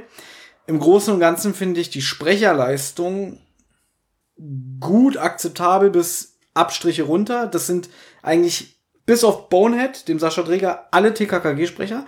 Auch finde ich es lächerlich, dass jetzt hier ähm, der Sprecher von Klößchen und der von Karl nichts beitragen. Die haben zwei Sätze jeder und das war's. Also hätte man auch ganz streichen können. Ganz ehrlich. Dann lieber gar nichts sagen als nur so. Ich mag die Folge. Ich finde sie äh, sehr unterhaltsam. Sie hat gute Szenen. Sie hat amüsante Stellen. Der Fall, du hast es schon gesagt, ist sehr kindgerecht. Also als Erwachsener, glaube ich, wenn man die zum ersten Mal hört, tut man sich schwerer. Als Kind hat man die Chance mitzukombinieren, gerade was den Fall angeht mit den Ohren und so, ja. Äh, dass man vielleicht auch mal das Gefühl hat, so, haha, ich bin Peter und Bob voraus, die checken das nicht und so eine Sachen. Es ist für mich ein schöner Kinderdetektivfall. Äh, und mehr möchte ich gar nicht dazu sagen. Ähm, ich gebe ihr aus nostalgischen Gründen 8 von 10. Boah, Ja. das ist ganz schön hoch. Das ist sehr hoch, ich weiß. Ich würde jetzt gerne noch. Schaffst du? Willst du schnell auf Toilette? Ja, ich gehe auf Ich Toilette. lese schnell eine schlechte Bewertung, eine gute vor und dann verabschieden wir uns. Soll ich schön laut vorlesen, dass du es auch hörst? Nein, ich höre es dann im Schnitt. Achso, stimmt. also, wir fangen erstmal mit einer guten an. Das Problem ist, ähm, ich gucke ja auf Amazon und ähm, die guten Bewertungen, also viele finden die Folge gar nicht so toll. Und jetzt habe ich hier eine 4-Sterne-Bewertung und die liest sich eigentlich wie eine 2-Sterne-Bewertung. Also, ähm, ja, ich lese einfach mal vor. Die CD ist eigentlich ganz okay. Am Anfang erkennt man überhaupt nicht, dass dies ein Fall für die drei Fragezeichen werden soll, aber später wird es immer interessanter. Es ist nicht gerade meine Lieblings-CD von den Fragezeichen, aber auch nicht die schlechteste. Am Anfang ist es ziemlich langweilig. Wie bei den meisten Fragezeichen-CDs wird erst nach einer Weile der Zusammenhang klar. Diesmal sind auch drei Sprecher von TKKG dabei. Karl, Gabi und Tim. Sie sprechen drei alte Arbeitskollegen von Justus. Muss man nicht haben, aber ein Must für Fans. Hm. Und dann vier Sterne. Ich finde, es liest sich sehr schlecht. So, jetzt habe ich eine Ein-Sterne-Bewertung. Und zwar, das ist purer Trash. Wer Fan der alten Folgen ist, sollte tunlichst die Finger von dieser Folge lassen. Abgesehen davon, dass Justus Filmvergangenheit vollkommen entmystifiziert und in ein Trauma umge umgedeutet wird, sind hier alle Sprecher vollkommen beim Overecken. Selbst der gute alte Alfred Hitchcock gibt seine Souveränität zugunsten alberner Betonungen und Grummeleien auf. Der allgemeine Sprachton ist deutlich aggressiver und verletzender geworden. Nebensächlichkeiten und Banalitäten bestimmen die Dialoge und füllen die Spielzeit auf. Über die Musik sage ich lieber gar nichts weiter, außer niederschmettern. Die Story ist so dünn wie Esspapier und braucht ewig, um in Fahrt zu kommen. In dieser Folge spürt man drastisch den Wechsel der Produktionsweise hinter den Kulissen, der sich bereits in den 30er Folgen ansteigend bemerkbar gemacht hat. Ich halte es nicht aus, diese Folge noch einmal zu hören. Ich bin jetzt traumatisiert. Ähm, hast du jetzt gerade was über die Zeitreisende vorgelesen oder über gestohlene Preis? Leider der gestohlene Preis. Ich bin gerade ein bisschen traurig, weil ich bin auch gerade ein bisschen müde und leer geredet, dass ich jetzt fazitmäßig nicht mehr so viel beigetragen habe, aber Was stimmt vielleicht? Das ist noch eine interessante Frage. Er findet es nicht gut, dass Justus Filmvergangenheit entmystifiziert wurde. finde ich nicht schlimm, weil wir haben es glaube ich auch schon eingangs erwähnt, dass es eigentlich schön ist, mal ein bisschen mehr über den Charakter zu äh, erfahren. Und im Prinzip, da wird ja am Anfang der Serie was eingeführt, dass Justus als Kind ein Jungschauspieler war und dass man das aufgreift. Stell dir mal vor, das wäre doch wieder schrecklicher, wenn das nie in den alten Folgen gewesen wäre und es einfach so ist. Oder stell dir jetzt eine Folge vor, in der gesagt wird, Peter äh, war mal Austauschschüler in Russland. Obwohl es dafür nie Anzeichen gab. Da wirst du auch sagen, hä, wann wurde das denn mal erwähnt?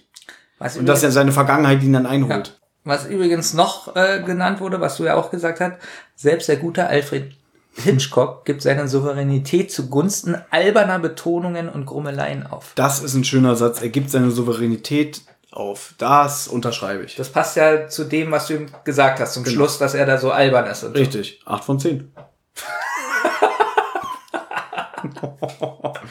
Ja.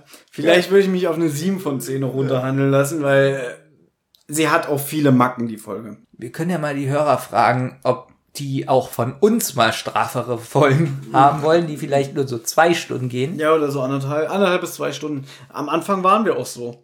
Ja, aber Ja. Die, ich stelle mich wirklich, ich, äh, ich stelle mir wirklich die Frage, Hm? wenn das immer so lang ist, finden die das auch störend oder sagen sie mal so, und dann eine Zwei-Stunden-Folge wäre auch mal toll. Frag mich doch mal, stellvertretend. Wie findest du das denn? Ich würde kürzere Folgen bevorzugen. Ich, weiß- weiß nicht, wann das losging, dass wir irgendwie immer über drei Stunden gehen. Wann fing das denn an? Vor allen Dingen kam mir das heute gar nicht so. Nein. Wir haben uns doch voll auf die Folge Wir haben, konzentriert. genau, wir sind gar nicht so Wir hatten in der Folge keine Abschweifung fast. So, genauso wie manchmal irgendwie, pass mal auf, ich habe ja letztens den und den Film gesehen, da ist man eine halbe Stunde Gar nicht. über Batman. Gar nicht. Ja? Ein bisschen schon, aber nicht so krass. Deswegen, ich verstehe es nicht. Mal gucken. Ich nehme ja in ein paar Tagen mit Olli mal wieder eine Folge auf, die geht, die geht wahrscheinlich nur anderthalb Stunden, weil du weißt ja, Olli kommt ja rein, oh, fertig.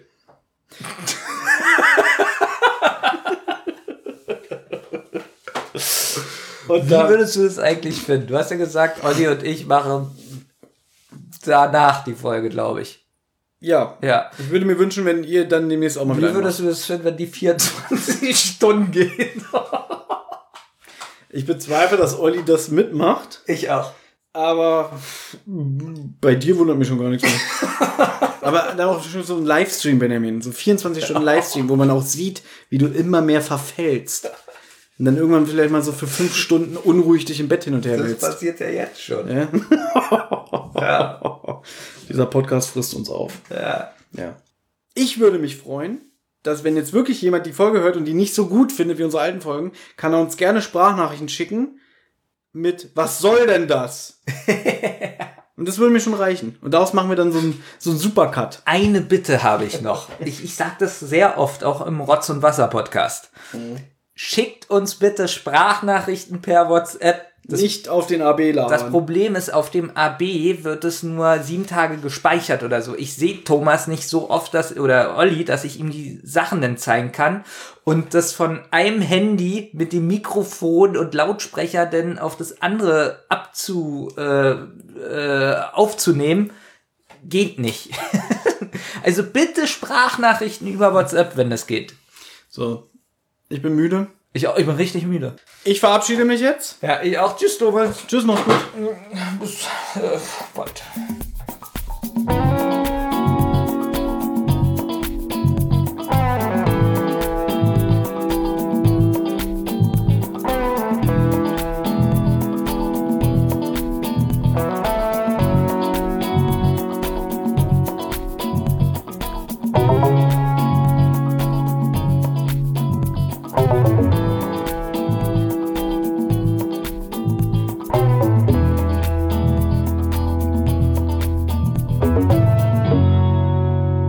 Ihr habt Anregungen, Lob oder Kritik? Dann meldet euch zum Beispiel über Twitter.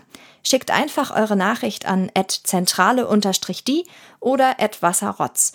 Oder ihr meldet euch direkt bei Thomas und Benjamin über friday5782 oder kasperwelten. Mit großem K versteht sich. Wem das Ganze über Instagram lieber ist, der schickt seine Grüße an die-zentrale oder Rotz und Wasser Podcast. Oder natürlich auch hier direkt an die beiden über Friday0815 oder benjamin.kasper82. Sprachnachrichten über WhatsApp gehen natürlich auch. Die schickt ihr an 0152 0240 9308. Und wer sich das jetzt alles nicht merken konnte und keine Lust hat zurückzuspulen, der kann auch einfach auf der Homepage rotz und wasser-podcast.de vorbeischauen. Dort findet ihr alle Folgen beider Podcasts und könnt auch dort ein paar Grüße hinterlassen.